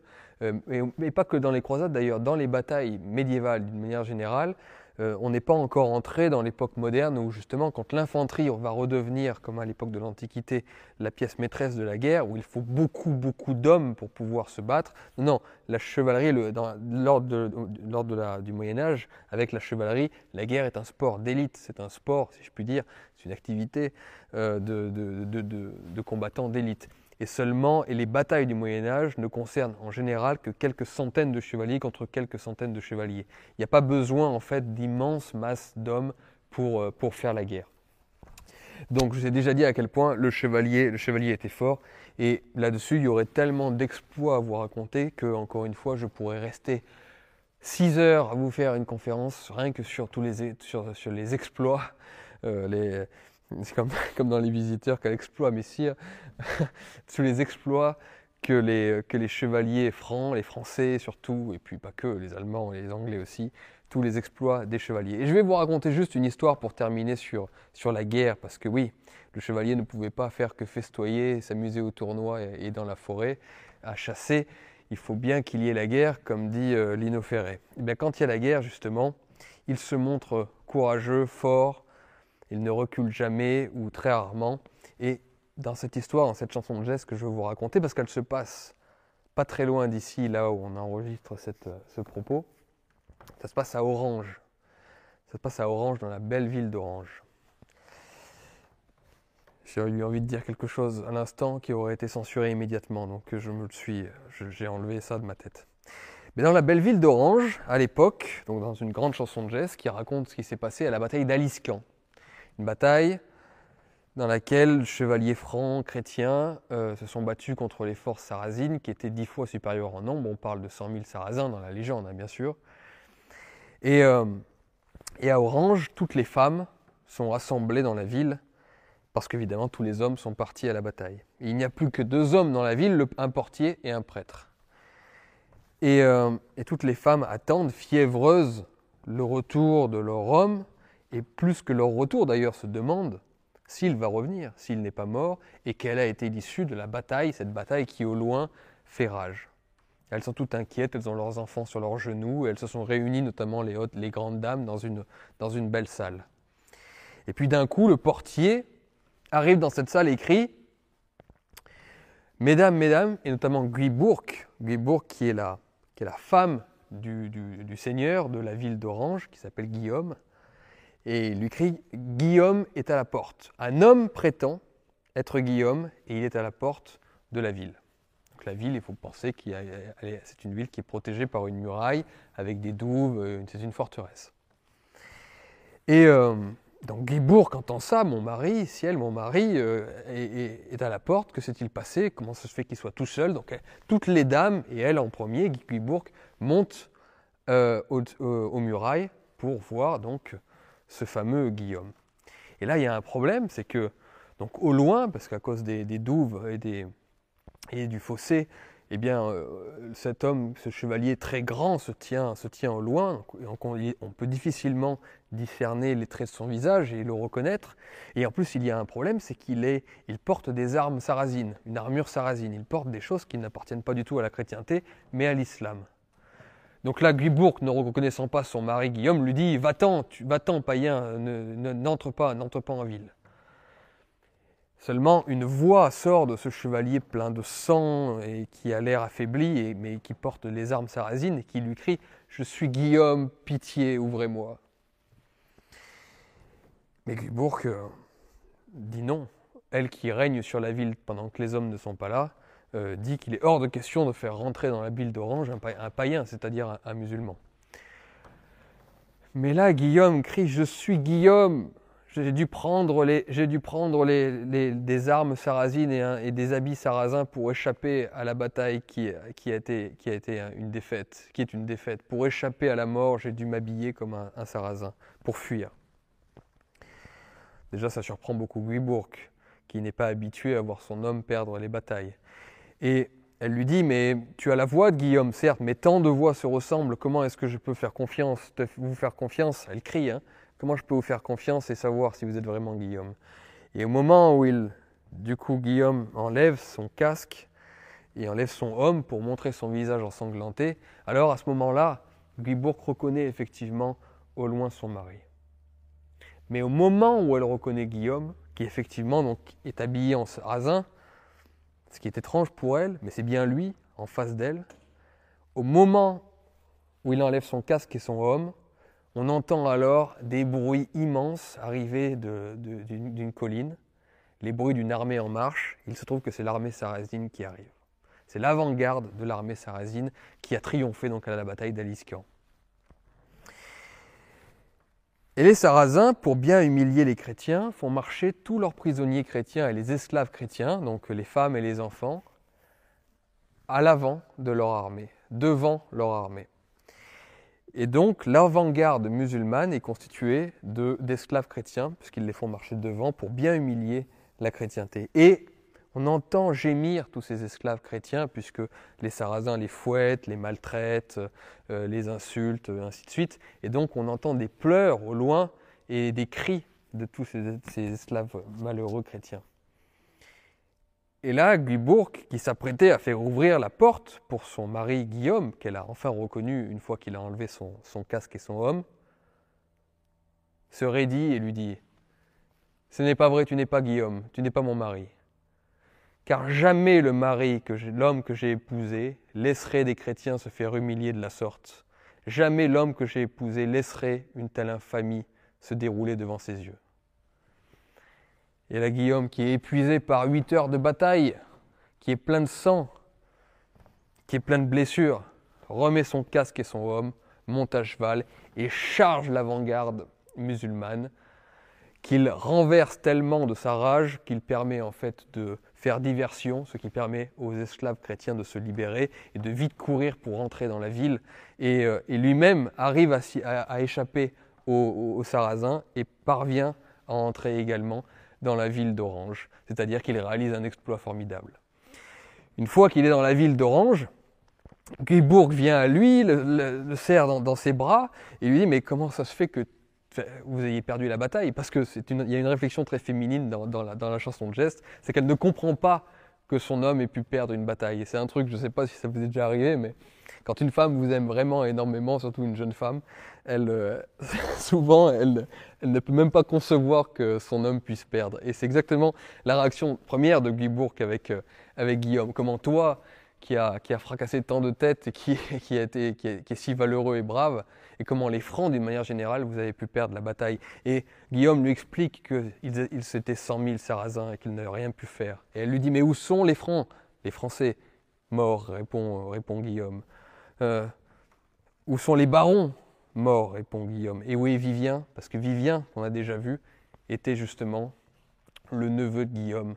Et Vivien est mort à la bataille d'Aliscan, comme je vous disais, et il est mort dans les bras de son oncle qui était Guillaume. Il est mort d'ailleurs en avouant qu'un seul péché.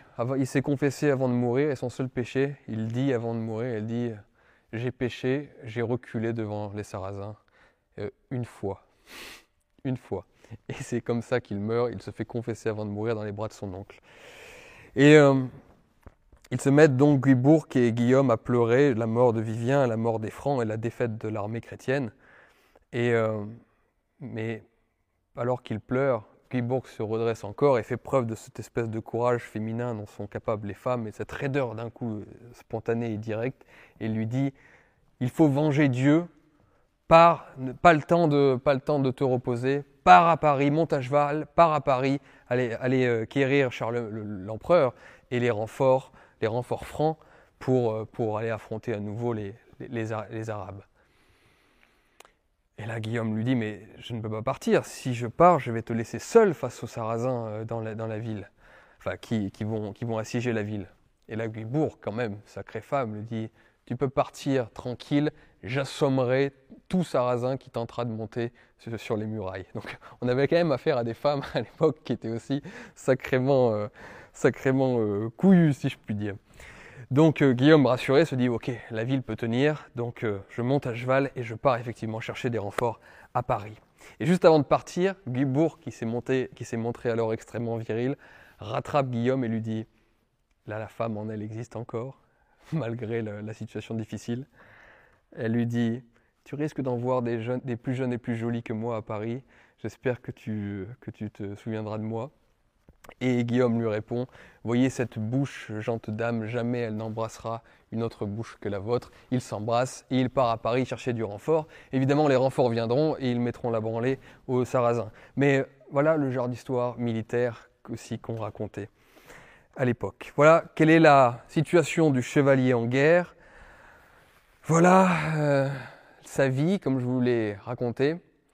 Et maintenant, on va, pour terminer, on va, on va voir le code de la chevalerie, c'est-à-dire ce, ce, qui était euh, la colonne vertébrale de son esprit, si je puis me permettre. Donc voilà, on va terminer avec le fameux code de la chevalerie. Alors, c'est pas très honnête de parler de code de la chevalerie parce que il a existé beaucoup de codes de la chevalerie. Il n'y a pas eu un seul code de la chevalerie.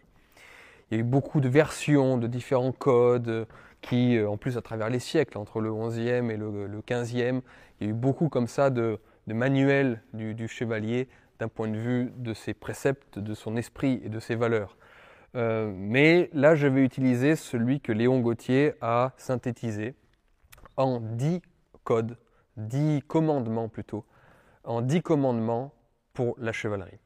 Et euh, vous verrez, je crois en tout cas, que ces dix commandements, après 1000 ans, après 800 ans, après 900 ans, eh bien, on peut toujours plus ou moins les appliquer aujourd'hui pour être un honnête homme, pour être un gentilhomme. Car en fait, ces lois de la chevalerie et ce code sont des lois et un code éternel. C'est Saint Palais qui disait que les lois de la chevalerie auraient pu être adoptées par les plus sages législateurs et par les plus vertueux philosophes de toutes les nations et de tous les temps. Le code de la chevalerie qu'on va voir maintenant pour terminer ce petit propos est un code qui peut toujours évidemment nous inspirer aujourd'hui. Alors, le premier commandement d'un chevalier, c'est un commandement religieux évidemment. Tu croiras à tout ce qu'enseigne l'Église et tu observeras ses commandements. Les chevaliers du Moyen Âge sont des chrétiens frustres, ils sont rudes, comme on a vu, parfois ils sont même un peu simplistes, mais ce sont des croyants, des sincères. Ils croient en Dieu, ils croient en Dieu fortement, et leur monde à eux est encore enchanté. Il n'y a pas eu le désenchantement du monde, il n'y a pas eu cet assèchement du monde où tout n'est plus que matériel et tout n'est plus que concret et pratique. On croit en des valeurs supérieures, on croit en des valeurs transcendantales, transcendantes plutôt, pardon. On croit en des valeurs qui dépassent le cadre stricto sensu de, des choses euh, pratiques et concrètes. Et donc l'Église, qui est cette communion de tous les fidèles, eh bien, incarne et symbolise cette, cette rencontre entre le spirituel et le terrestre, rencontre qui est nécessaire pour toute âme humaine, puisqu'en fait, on s'aperçoit même lorsque l'on étudie le cerveau aujourd'hui que c'est qu'il n'y a rien de plus humain en règle générale que d'avoir envie de se raccrocher à quelque chose de plus, de plus grand, de plus haut, et de croire en un rite aussi, de, de, de, comment dire, non seulement d'avoir cette, cette soif métaphysique, mais en plus de rattacher cette soif métaphysique à quelque chose de rituel, à quelque chose de, à des cérémonies, à des choses où l'on se rassemble. Je ne vais pas vous faire l'étymologie de religion, c'est relier les hommes. Et on a besoin de ça. Et on s'aperçoit bien que depuis que nous n'avons plus aucune religion en Europe, depuis la mort de Dieu annoncée par Nietzsche, par Nietzsche, par Nietzsche eh bien, les hommes se sont déliés entre l'individualisme pur et, et entré en, dans, nos, sociétés. Et, non, on se sent, pour beaucoup en tout cas d'entre nous, asséché. Donc croire au commandement de l'Église, l'Église qui a civilisé ces rustres et barbares chevaliers, c'est le premier commandement évidemment des chevaliers. Et les chevaliers prient très souvent. Alors ils ne prient pas comme nous aujourd'hui. Un chevalier n'hésite pas à prier à même le sol, à se coucher euh, carrément euh, dans, l'église. Et il n'est pas rare de voir aussi, ça a été raconté, ces chevaliers qui tiraient l'épée, qui tenaient l'épée dans leurs mains pendant qu'ils priaient. C'est-à-dire qu'au lieu de prier les deux mains rassemblées, ils priaient avec l'épée dans la main. Y a-t-il plus belle image que le fait de prier une épée à la main, moi je n'en connais que très peu d'autres images plus, plus belles. Le deuxième commandement, évidemment, bah, dans la même veine, c'est de, protéger l'Église et de protéger le peuple. Et ça, c'est important parce que c'est, je vais vous citer un vers d'Eustache Deschamps. Chevaliers en ce monde-ci ne peuvent vivre sans souci, ils doivent le peuple défendre et leur sang pour la foi espandre, c'est-à-dire pour la foi donner leur sang. Un chevalier doit défendre le peuple et il doit défendre la foi. Et nous en sommes toujours là en fait. Le chevalier, c'est-à-dire le gentilhomme, l'honnête homme, c'est celui qui défend le peuple, c'est-à-dire sa patrie, et qui défend la foi, c'est-à-dire les valeurs supérieures.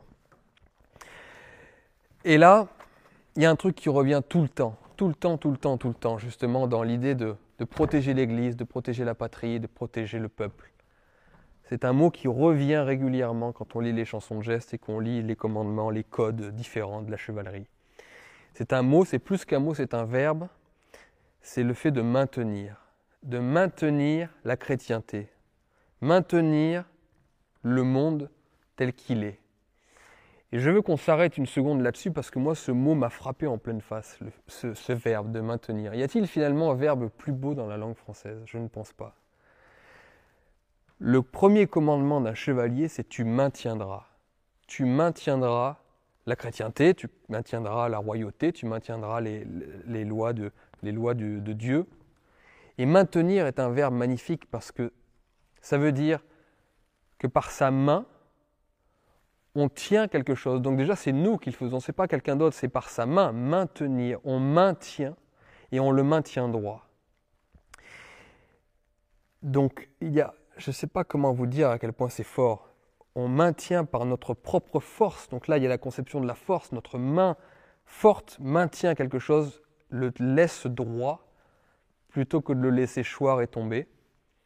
Et ça fait référence à une idée de la civilisation qui est totalement différente de celle à laquelle nous sommes habitués depuis la modernité et pire encore la postmodernité, c'est-à-dire civilisation qui ne valorise que le changement permanent, où l'idée n'est pas de maintenir les choses, mais au contraire de les changer tout le temps. Le changement, c'est maintenant, yes, we can, et ainsi de suite. Il faut changer en permanence, changer, changer, changer. Alors que non, vous connaissez cette fameuse réflexion de Camus qui disait qu'avant les philosophes et les penseurs et les politiques devaient essayer de transformer le monde alors que maintenant il s'agit de faire en sorte qu'il ne se défasse point. Ça c'est la réflexion d'Albert Camus euh, au prix Nobel je crois en 57, je dis peut-être une bêtise en termes de date, ne m'en voulez pas, mais elle est connue cette réflexion. Mais maintenir c'est ça, l'idée d'un chevalier, le rôle et le devoir premier d'un chevalier c'est de maintenir ce que nous avons et ce, devoir-là prend tout son sens aujourd'hui maintenir sa patrie, maintenir la France, maintenir la civilisation même, civilisation européenne, maintenir la chrétienté, maintenir nos familles, maintenir notre culture. Tout cela, justement, ce devoir premier du chevalier, c'est le même que nous avons aujourd'hui. Après mille ans d'écart, c'est le, le devoir et c'est le verbe que l'on doit récupérer dans nos mains, maintenir, c'est-à-dire par nous, par nos propres mains, notre propre force, pas réclamer que ce soit l'État ou je ne sais quoi qui le fasse, mais nous, maintenir, nous, maintenir droit, quelque chose qui est en voie de disparition et qui est en tout cas en situation de grande fragilité. C'était le mot d'ordre des chevaliers, leur commandement principal, maintenir. C'est pour ça d'ailleurs que j'ai voulu en faire une affiche parce que c'est fabuleux. Et en fait, ce mot d'ordre-là est toujours le nôtre aujourd'hui. Troisième commandement, tu seras le défenseur de toutes les faiblesses. Et c'est là où le, chevalier est véritablement chrétien. Hein, le fait d'avoir du pouvoir, le fait d'avoir de la force, est une chose, mais c'est une chose qui doit être mise au service effectivement aussi de la faiblesse. Ne pas utiliser cette force uniquement pour euh, en profiter, pour obtenir des privilèges et pour exploiter les autres. Ça, c'est autant de commandements qu'on devrait mettre dans la tête parfois de grands patrons, par exemple, du 440 ou de, ou ou de grandes industries, que, sais-je encore. Mais le pouvoir, justement, quand on a ce pouvoir, le, aux chevaliers qui avaient ce pouvoir de la force, on leur disait que ce pouvoir-là pouvoir devait être mis au service de la force, de la faiblesse, pardon. Et je vous ferai une toute petite réflexion, c'est que quand on supprime la force, comme on veut le faire aujourd'hui, on croit qu'en supprimant la force, qu'en supprimant les forts plutôt, on supprimera les faibles, comme si c'était les forts qui créaient les faibles. Sauf que c'est un mensonge absolu. Quand vous supprimez la force et quand vous supprimez les forts, vous supprimez, vous conservez les faibles, vous conservez la faiblesse, mais vous supprimez simplement les seuls moyens de les protéger. ça, c'est une réflexion que je vous invite à avoir. Aujourd'hui, à cause de la pensée de gauche très classique, on estime que ce sont les dominants, les forts qui créent la faiblesse et les, et opprimés. En fait, c'est l'inverse très souvent. En fait, c'est l'inverse. Et si vous faites tout pour supprimer les gens supérieurs, les forts, vous les supprimerez peut-être par vengeance et vous y parviendrez, mais vous conserverez tous les faibles et les, gens qui ne peuvent pas se défendre. Et ce qu'il faut faire, c'est donc pas s'en prendre aux gens qui sont dans des statuts supérieurs et qui sont plus forts, c'est de faire en sorte de leur rappeler le commandement qu'ils sont aussi au service de la faiblesse. C'est ça la force prise et comprise d'un point de vue chrétien et d'un point de vue occidental. Quatrième commandement, il nous parle encore. Quatrième commandement du chevalier, tu aimeras le pays où tu es né. Alors, pourtant, à l'époque où euh, la chevalerie euh, est à son apogée, 11e, 12e siècle, il n'y a pas encore les rapports très euh, patriotes au pouvoir. comme je vous disais, la loyauté se fait à un homme en particulier, elle ne se fait pas à un pays, pas encore, pas encore tout à fait, mais ça commence. La notion de pays, de patrie commence à arriver dans le cœur des hommes à cette époque. Et la meilleure preuve de tout cela, eh bien, c'est la chanson de Roland. La chanson de Roland, je on en a parlé, on a beaucoup parlé de Roland pendant ce, propos, mais vous savez, c'est la, fameuse grande chanson de geste du, haut Moyen Âge qui raconte les exploits et malheureusement la mort de Roland, qui se fait trahir évidemment, en fait, c'est l'armée de Charlemagne qui fait la croisade donc en Espagne contre les, contre les musulmans. Et lorsque l'armée retraite, parce que justement euh, Charlemagne a, conclu une, trêve, une paix avec, Marsile, euh, eh bien Roland, qui lui ne veut pas faire la trêve avec Marsile, qui est le roi, païen, euh, se fait trahir par Ganelon, le fameux traître, Ganelon qui, lui voulait la paix alors que Roland voulait la guerre, et alors que, Roland dirige l'arrière-garde de l'armée, il se fait attaquer de façon totalement par, une par, une trahison, il se fait attaquer par une armée dix fois supérieure en nombre, c'est la bataille de Roncevaux. Roland se bat merveilleusement bien, mais il refuse d'appeler avec son corps, vous savez, avec sa, trompe, pas une trompette, mais ça s'appelle le corps, il refuse d'appeler à lui l'armée euh, de Charlemagne pour, le, pour, le, pour venir le secourir, parce qu'il ne veut pas que, par son action, c'est-à-dire qu'il ne soit pas capable d'affronter les musulmans, il ne veut pas que la France soit abaissée. Et voilà ce qu'il dit. À Dieu ne plaise, dit-il à deux reprises, que douce France soit abaissée à cause de moi. À Dieu ne plaise, à ses saints et à ses anges, que France perde pour